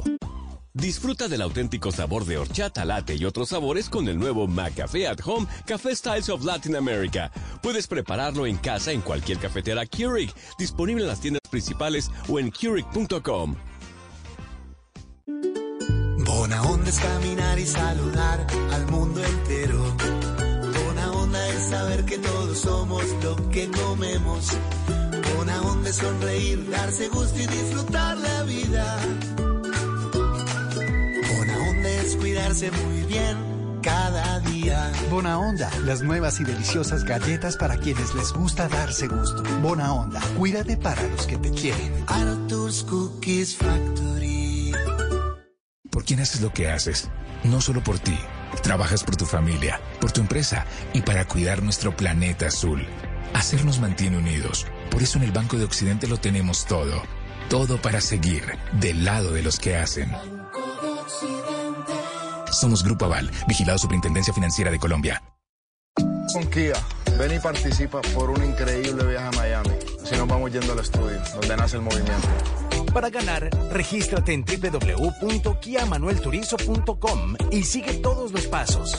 Kia, movement that inspires. TQ nos mueve el compromiso con la salud y el bienestar de los colombianos. TQ, totalmente confiable, presenta. Vamos a generar confianza. Son las 10 de la mañana, tres minutos. La Oficina de Convenciones y Visitantes del Gran Miami determinó las diferentes costos o los diferentes costos que tendría que pagar un colombiano si quisiera ir a ver un partido de Lionel Messi, que desde hace poco está jugando en el Inter de Miami. Esta oficina hizo cálculos de los tiquetes aéreos, transporte, estadía, alimentación y la entrada al estadio por un tiempo de tres días. Mejor dicho, un viaje muy rápido básicamente para ver al argentino y regresarse. Los vuelos podrían estar entre 1.767.000 pesos sesenta y dos mil. El alquiler de tres días de un vehículo puede costar 643 mil pesos, pero existe la opción de movilizarse a través de plataformas tipo Uber. El hospedaje, y dependiendo del bolsillo del visitante, puede variar entre 600 mil y dos millones cuatrocientos mil pesos por las dos noches. Para el almuerzo, las opciones están entre 120 mil, 140 mil pesos aproximadamente, mientras que para la cena hay ofertas entre 180 mil y 240 mil pesos. Las entradas a los partidos pueden costar desde 775 mil pesos más el servicio. Con todas estas cotizaciones, la Oficina de Convenciones y Visitantes del Gran Miami calcula que el costo total de ir a ver un partido de Lionel Messi podría rondar entre los 4 millones y 5 millones y medio de pesos por un tiempo de tres días. Es de tener en cuenta que entre enero y junio de este año salieron 2,46 millones de colombianos hacia el exterior, lo que significó un crecimiento del 4% frente al primer semestre del año pasado. En TQ nos mueve la confianza en un mejor futuro, aquel que nace de la salud y el bienestar de las personas. Cuidando la vida, aportamos al futuro de todo un país. TQ, totalmente confiable. Víctor, hay algo que no me cuadra de sus cuentas alegres para ver a Messi. Es que depende, ¿no? Depende del presupuesto, ahí hay un rango bien amplio. Estoy, no, estoy en la página del Inter de Miami porque obviamente estoy en el grupo de quisiera ir a ver a Messi. Somos dos. ¿De Yo también voy para esa. ¿Y qué le dice? cuatro. Pero la Somos- boleta, la boleta a mí me dice que vale no 700 mil pesos, la boleta vale 425 dólares. 400. No, lo que pasa, pues aquí esta información que nos llega dice que se pueden encontrar boletas para un partido de octubre a partir de 700 mil pesos, atrás, pero que hay boletas de 2 millones, 700. 3, 4, hasta Pero- 10 millones de pesos. ¿En dónde le aparecen a usted boletas a 700 mil pesos? 700 mil pesos, digamos mal contados, son... Casi 100. 800 mil pesos. Sí, bueno, 200 dólares. ¿En dónde, en Co- dónde encuentra usted dos, por boleta? favor, señor Grosso, muy amable. le, le voy a hacer ¿Ya el giro, contacto directo. ¿Ah, sí? Le voy a hacer el contacto ¿Pero directo, pero A usted le dice boletas a 200 dólares, ¿en dónde? En el estadio de Miami. Debe ser una ubicación muy, muy lejana, pero esta oficina eh, que digamos ¿Con qué? impulsa el turismo hacia Miami hizo la cotización y encontró que encuentra, encontró que se que están disponibles En estos precios Gorriones. para un partido. Antiguo Gorriones, me acuerdo en yo estoy, yo estoy haciendo las cuentas. ¿Cuánto vale el tiquete en cualquier aerolínea Bogotá-Miami? Tiquete, espere que yo aquí lo tengo desagregado. Máximo Puede costar medio y dos hasta millones. No, sí, hasta dos millones doscientos mil Sí, pesos. Sí, por ahí. ahí, más o Sí, por menos. eso. Ahí Dos- va. Dos millones Dos doscientos. barras. Hotel, Sí. hotel el fin de semana, ¿cuánto le vale? Sample un Eh, Airbnb. dependiendo, muy mochilero, Eso es carito. 600 mil pesos, eh, dos noches y ya pues con un poquitico de más, mayores comodidades, hasta dos millones cuatrocientos mil pesos. Pues métale un millón y medio para... Entonces vamos en, ahí Promedio. solito, ahí solito vamos en casi 4 millones de pesos. Eso está muy pesado. Más, si se va al tope más alto. más alimentación. No, le estoy haciendo, le estoy haciendo cuentas Medio, alegres. medio. No, no, no. Eh, el, el- el desayuno se lo ahorra, ¿no? En los hoteles y pues ahí también ponen ¿Cuál? unos, unos ¿En qué hotel estimativos. está yendo allá? Se lo ahorra, Allá se lo cobran ¿En qué por derecha. No, Allá no. no, no, no, no es- pues no sí, es. pero el desayuno está incluido. Por eso, pero no es que usted se lo ahorre, es que usted lo paga en la tarifa. Ah, está tarifa. pagado, sí, pero digamos lo que tendría que sumar es almuerzos y comidas y ahí pone rangos entre No, es que yo 120 mil creo, pesos Felipe, yo y creo que 240 mil pesos. Víctor es de la siguiente categoría de turista. ya me imagino. Víctor es de la categoría de turista, va a desayunar No, yo sí soy. a, a las nueve y pico de la mañana. Y se meta todo lo que encuentra del restaurante del hotel y hace solo. Ah, pero- y Ya le hice la consulta de los tiquetes. ¿Cuánto le dijeron allí de los tiquetes? Dos millones. Dos millones Hasta promedio. hasta y dos vuelta. Grosso se mete en el 200 mil. bolsillo derecho una manzana, en el otro una naranja. Grosso. Néstor, a la página del Inter. No se me ahorra el extrañaría. almuerzo. Y las, Víctor y bolsitas de Instagram ¿no? también. Per- perdón, eh, Felipe, no me extrañaría ver a Víctor saliendo de- del restaurante del hotel con un croissant en el bolsillo. Señor, ¿para dónde va a comer? Ah, no, es que ese es mi desayuno, señor, es el Pero- buffet. Ah, Por pero ahí no pasó la cuenta. Víctor, Víctor, por cuenta del desayuno, que está incluido, almuerza y come. Y entonces De una vez tengo entrada a 130 dólares. ¿Cuándo? No es Detrás ¿En de qué- uno de los arcos. en qué estadi- en qué para, para el localidad? partido es contra el Nashville. Este es el 30 de agosto. Eso es detrás de uno de los arcos. Imagínate tú. Esas están en los 130 dólares. Ya una mucho más cercano al campo, sí se Por la eso, tengo un por eso. A ver, poquito ¿cuánto, más cuánto, cara en cuánto? 900 dólares. 900. No, ese es imposible. Por eso le estoy diciendo promediando una ubicación más o menos buena en donde usted puede distinguir Messi, porque si usted se hace arriba en que le da lo mismo el arquero y Messi, pues claro que consigue Pero sabe que el estadio en de- Gorriones. del Inter de Miami todavía no tiene esa estructura, digamos, tan, tan grande. Entonces, por eso el de 130 dólares, que no va a estar tan alejado, no va a ser tan cómodo. Pero sí las hay, sí. Pero sí, ahí creo que Las puede ir a pasar un buen baratas, rato. sí. Bueno, la- sacando cuentas, sí, a Manuel Sada, que 8 barra todo. Sí, yo No, creo no, por no. ahí, por ahí. Entre Hola, 4 mitad. millones Menos, y menos, 500, ocho 4 barras. millones Pero- 500 Ah, mil pero si usted va a ir a, a centro comercial, pues si No, barras. sí, Si van dos en Si usted va Solo solo ir a a a solo, o va a comprar Aventura que Mall, ok, sí, cuenta- 8 millones, mi pero si no, no, es que usted tranquilo. no va solo. Claro. Usted va en pareja. Ah, no, ya. Mínimo. Entonces, usted ya no se está gastando. Yo creo que por persona no le vale menos de 6 millones de pesos. Por eso. Entonces, sí, más o menos es la cuenta. entonces si usted va, si van dos, 12 barras. ese totazo le vale 12 barras. Por Dios. Imagínese. No, ahora, 12 pero, pero por ejemplo, ¿cuánto vale Son ir a 12 San Andrés? puntos los de- Un Ahora. ¿Cuánto, ¿cuánto vale ir a vale San? Andrés? Un 12 puente? puntos. ¿Son 12 puntos? ¿Qué dijo? No le entendí. 12 No, puntos. no le 12 meta. puntos. 12 No, no puntos. le Ah. Estamos hablando de 12 ah, puntos. No, no, no, no, no, hombre. No, no, no, Entonces- pero ¿cuánto vale un puente a San Andrés? Carísimo. No, mucho Los más Los tiquetes son carísimos. Pero no tanto. Sí, pero No. Tristemente, Pero San si Andrés es, quiere- es un destino costosísimo, casi Por al nivel de. Miami. Yo creo que incluso a veces Víctor, más caro que si Miami. usted quiere llevarme a la conclusión de que es lo mismo San Andrés que ir a Miami a ver a Messi. No, no, no.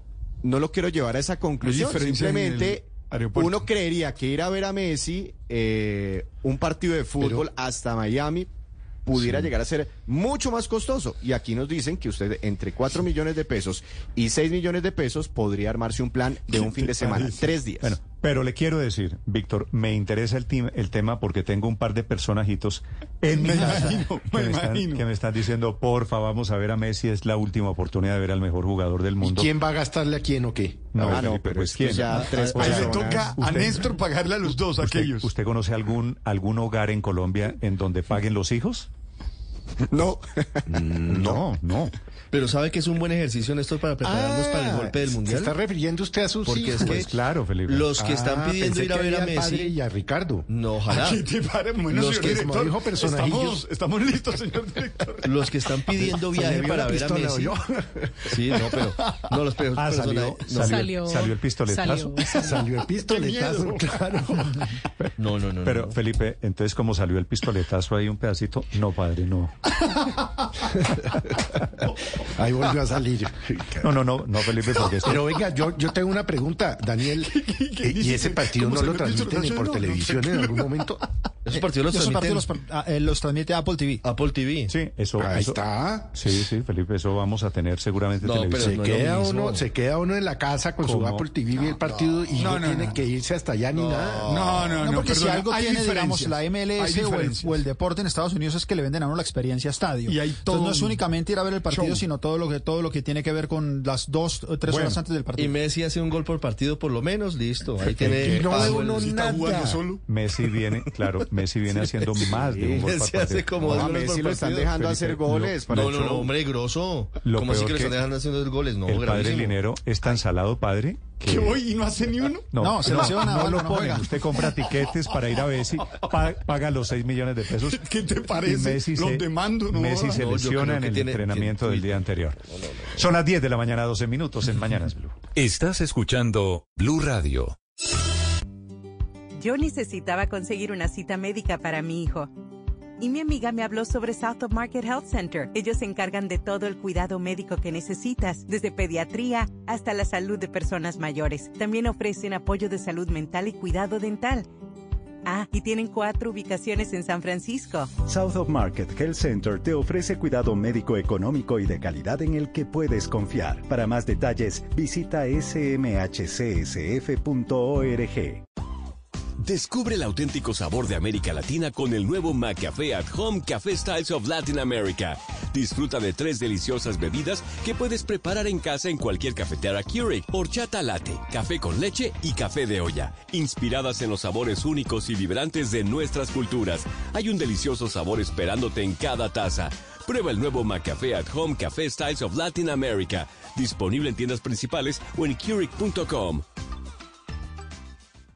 Listen up, California. Have you noticed everything going on with auto insurance recently? It's total chaos. Have companies or brokers denied you insurance? Don't you want to insure your vehicles with full coverage? Or do they tell you that you must wait up to 30 days to buy your policy? My friends, you need to call Fred Loya Insurance. At Fred Loya, we will insure you today. Call and get insured today. 1 800 444 4040. That's 1 800 444 4040. Or visit us at fredloya.com. California license number E 0E63486. Continuamos a esta hora de la mañana en Blue Radio. Estamos en Mañanas Blue. Emocionate por tres, estrenando la nueva Suzuki Vitara Total, ahora más equipada y con descuento hasta de 10 millones. Además, podrás ganarte una de las 15 patinetas eléctricas Minca. Para participar, debes ingresar a www.estrenavitara.com.co, registrar tus datos y los de tu nueva Vitara Total, subir una foto creativa con tu Vitara, compartirla con tus amigos para que voten por ti y si tu foto es una de las 15 más votadas y cumples los términos y condiciones,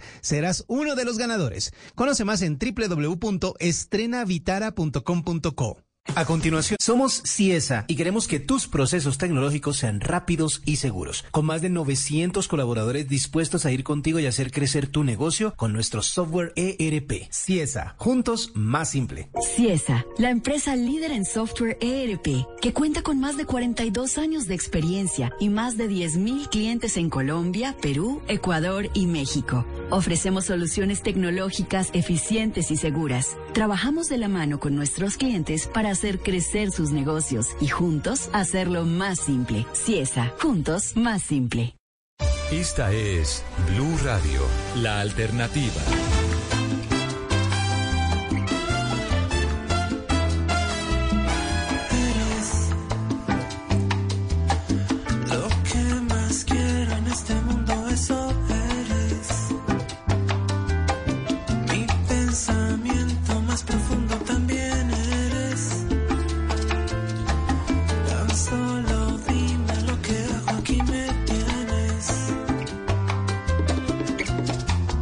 10 de la mañana, 15 minutos. La noticia musical. Este grupo tiene nombre. Sí, señor. se W llama Bernal. Sindicato del Ritmo. Resulta que varios músicos cubanos, entre ellos, por ejemplo, el arreglista de Pablo Milanés, Miguel Núñez, y Alexander Abreu, el guardián de la timba, como le dicen en Cuba, se han dedicado a reunirse para hacer versiones de los grandes clásicos del pop y rock latino, empezando por artistas mexicanos o por éxitos mexicanos, y, e invitan a los cantantes de esos grupos a que participen en la grabación. Entonces, por ejemplo, este, esta canción es interpretada por el mismo eh, Meme del Real, Emanuel del Real, integrante de Café Tacuba, eh, hace esta versión muy cubana de la canción Eres. Y lo que quieren hacer es lanzar varios éxitos latinos de artistas como Carla Morrison, como Dana Paola, como Lazo, eh, en versiones cubanas o en versiones con un ritmo cubano.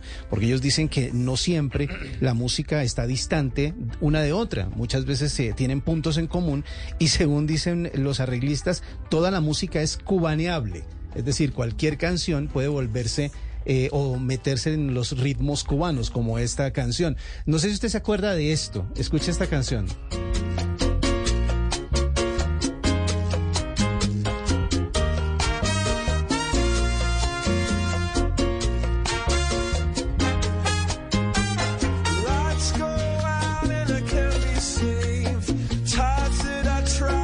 Esta es la voz de Chris Martin de Coldplay haciendo Clocks, pero esta vez con la gente de Buenavista Social Club al fondo. Y le meten, le cambian le, el le ritmo. cambian el ritmo porque dicen, tiene la misma progresión de acordes, tiene el mis- lo único que hay que hacer es cubanearla. Y lo vuelven, la vuelven como ritmo cubano. Este proyecto fue de hace ya unos años, pero lo que quiere hacer este ¿Qué sindicato del se ritmo iba a es imaginar Chris Martin que algún día iba a cantar salsa? Obviamente tuvo que haber dado el permiso para, para poder hacerlo. Lo mismo que hizo Sting con Fragilidad. ¿Se acuerda de esa canción de Sting? También hizo la, la- la versión de, de Fragilidad, pero versión cubana.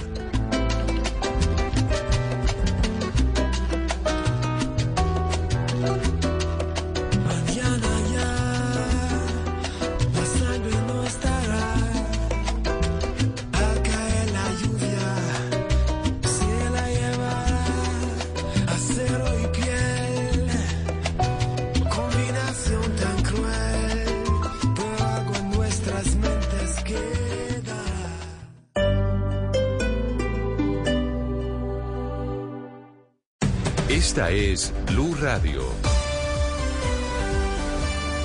Sintonice Blue Radio en 89.9 FM y grábelo desde ya en su memoria y en la memoria de su radio. Blue Radio, la alternativa. A la una. Disfruta del auténtico sabor de horchata, latte y otros sabores con el nuevo McCafé at Home Café Styles of Latin America. Puedes prepararlo en casa en cualquier cafetera Keurig, disponible en las tiendas principales o en Keurig.com. de la tarde, en Blue Radio encuentras información. Es la una de la tarde en punto. Es un gusto seguir con ustedes en Blue Radio. Desarrollo de las historias del día. Donde a esta hora se acaban de tomar, como usted mencionaba, Deportes. en el fútbol colombiano. Música y actualidad. Está hablando a esta hora el presidente. Inicia la tarde con un nuevo aire. Meridiano Blue. Con Ricardo Ospina y el equipo de noticias de Blue Radio. Te acompañamos en cada momento del día. En todas partes. App móvil, streaming, redes sociales, Visual Radio en YouTube, bluradio.com y todas nuestras frecuencias en el país. Blue, más que radio. La alternativa. Su motivo de... Dígale no a las noticias falsas. Evite los medios anónimos e irresponsables. En tiempos de emergencias y de incertidumbre, es fundamental la información verificada y confiable. Los medios de comunicación formalmente establecidos, por su profesionalismo y responsabilidad, son el antídoto más eficaz contra las noticias falsas y la desinformación. Infórmese por la radio y la televisión a toda hora, con los rostros y las voces que usted conoce y confía. Fue un mensaje de la Asociación Internacional de Radiodifusión, AIR. Personas era mi vocación y ahora es mi profesión en el intercambiador vial de la calle 72. Estoy feliz de ser parte del punto de conexión más importante del MET, donde terminará la primera línea, conectando a todos los bogotanos con Transmilenio, buses, ciclorutas y más. Hoy, más de 117 mil personas tienen un trabajo en las obras públicas de la ciudad. Soy Claudia Álvarez, auxiliar de tráfico en el intercambiador vial y tengo mucho que contar. En su cumpleaños 485, Bogotá tiene mucho que contar. Alcaldía Mayor de Bogotá también es para los que viven en modo streaming, conectados, sin límites, diversos, flexibles. Crecimos para escuchar la opinión, la noticia y el entretenimiento con rigor periodístico, donde y cuando quiera. Además de sintonizar Blue en la señal de radio, también puede encontrarnos desde su celular, tablet y computadora con conexión a Internet. Súmese a los casi 4 millones de personas en el mundo que hoy están en modo Blue vía streaming desde nuestras redes sociales, bluradio.com y Blue App. Blue, más que radio.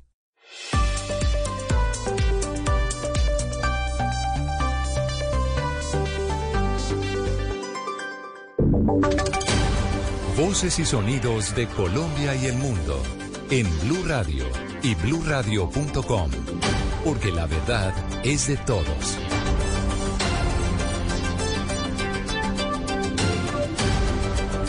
10.21 les actualizamos las noticias en esta de momento mañana soleada en Bogotá.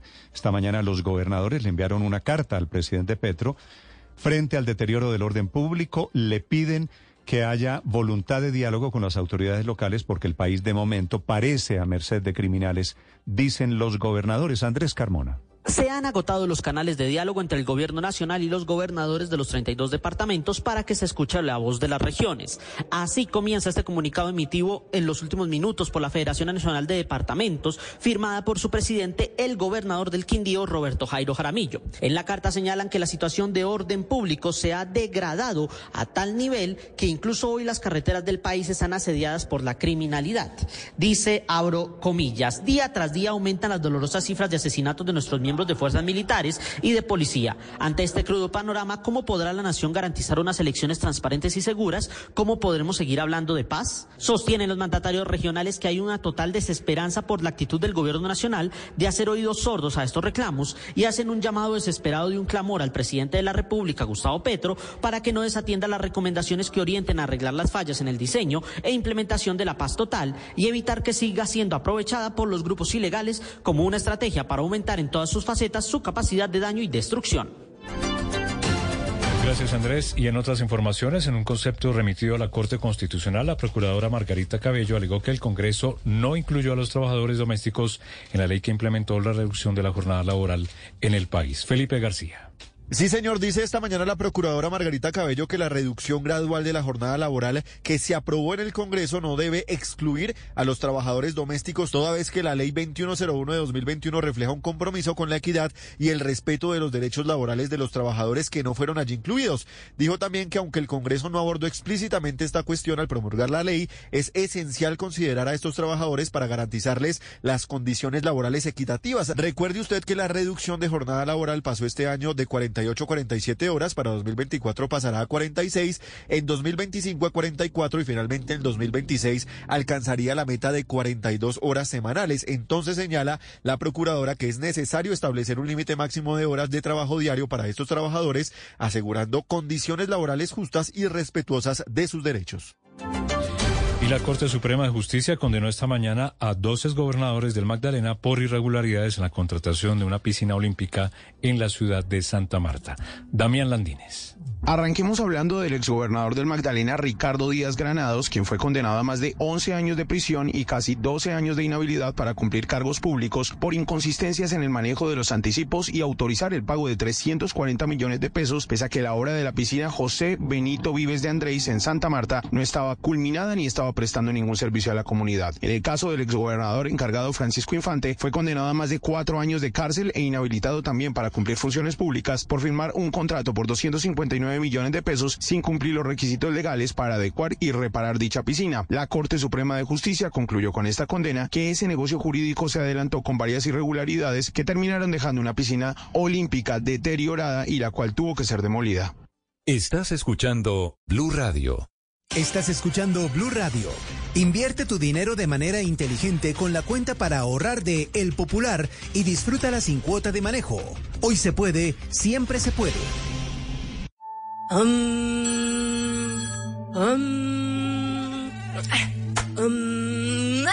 Ella no es la mejor meditando, pero sí ganando buena rentabilidad invirtiendo su prima con el CDT ganador de El Popular. Gana ya abriendo tu CDT desde 300 mil pesos a partir de 90 días. Además, gana premios sin rifas ni sorteos por abrir o renovar tu CDT desde 20 millones de pesos a partir de 180 días. El que la tiene clara, gana. Conoce más en bancopopular.com.co. Hoy se puede, siempre se puede. Aplica términos y condiciones. Vigencia del 27 de marzo 31 de diciembre de 2023. Somos Grupo Aval. Vigilado Superintendencia Financiera.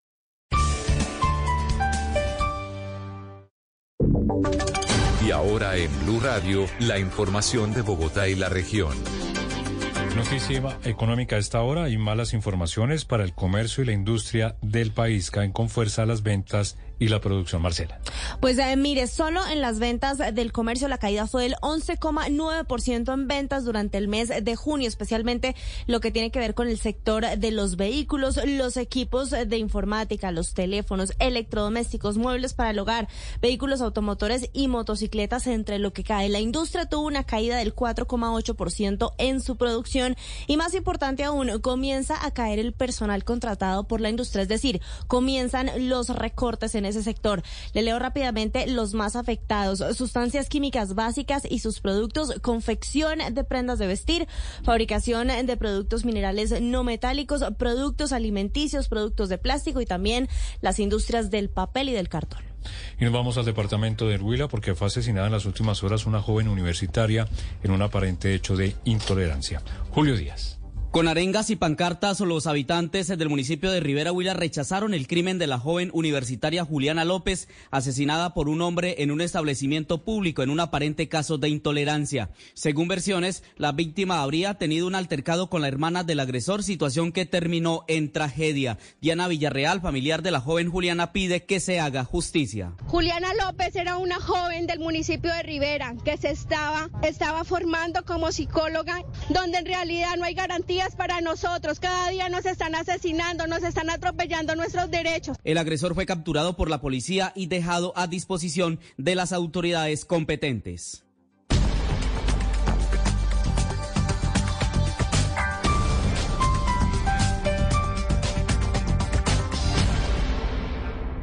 Las victorias y derrotas, la pasión y la afición en juego y los datos de lo último en deportes se lo presenta Mañanas Blue.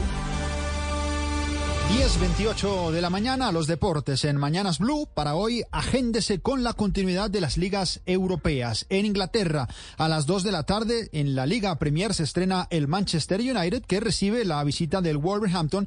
Y media hora más tarde, en la Liga de las Estrellas, esto es en España, precisamente a las 2 y 30 de la tarde, el Atlético de Madrid, dirigido por el Cholo Simeone, recibe a las 2 y 30 al Granada. En el mercado de fichajes, Real Madrid cerró la contratación del arquero español Kepa Rizabalaga en condición de cedido procedente del Chelsea, equipo que rompe el mercado. Moisés Caicedo es un ecuatoriano de 21 años y será el fichaje más caro de la historia de la Liga Premier de Inglaterra. El Chelsea, que le ganó el negocio sobre la hora al Liverpool, pagará 146 millones de dólares al Brighton por este jugador, con lo que en dos futbolistas, Enzo Fernández argentino y Moisés Caicedo ecuatoriano, el Chelsea habrá gastado 282 millones de dólares. Y en desarrollo además la posible marcha de Zapata, el delantero colombiano que juega en el Atalanta, a la Roma de Italia dirigida por José Mourinho y la marcha de Neymar, que está calientita, a Arabia a jugar en el Al Hilal, el equipo que había pretendido los servicios de Neymar. Será un negocio de 100 millones de euros con el Paris Saint-Germain y para el jugador un contrato de dos años recibiendo 160 millones de euros anuales y lucirá el dorsal número 10. Y esta noche también en acción del fútbol profesional colombiano, el Boyacá Chico recibe la visita del Unión Magdalena, 7 y 40 de la noche el juego. 10 de la mañana, 29 minutos, por lo pronto todo en deportes en Mañanas Blue.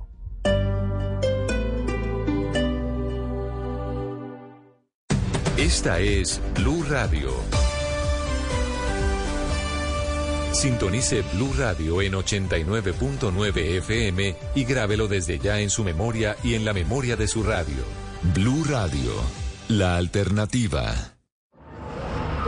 La construcción fue algo que siempre me gustó y ver lo que hacen posible las grandes máquinas. Ahora es mi profesión en el patio taller en Voz. Me siento muy orgulloso porque aquí fabricamos las piezas y soportes del metro y aquí construimos los sueños de los bogotanos. Hoy, más de 117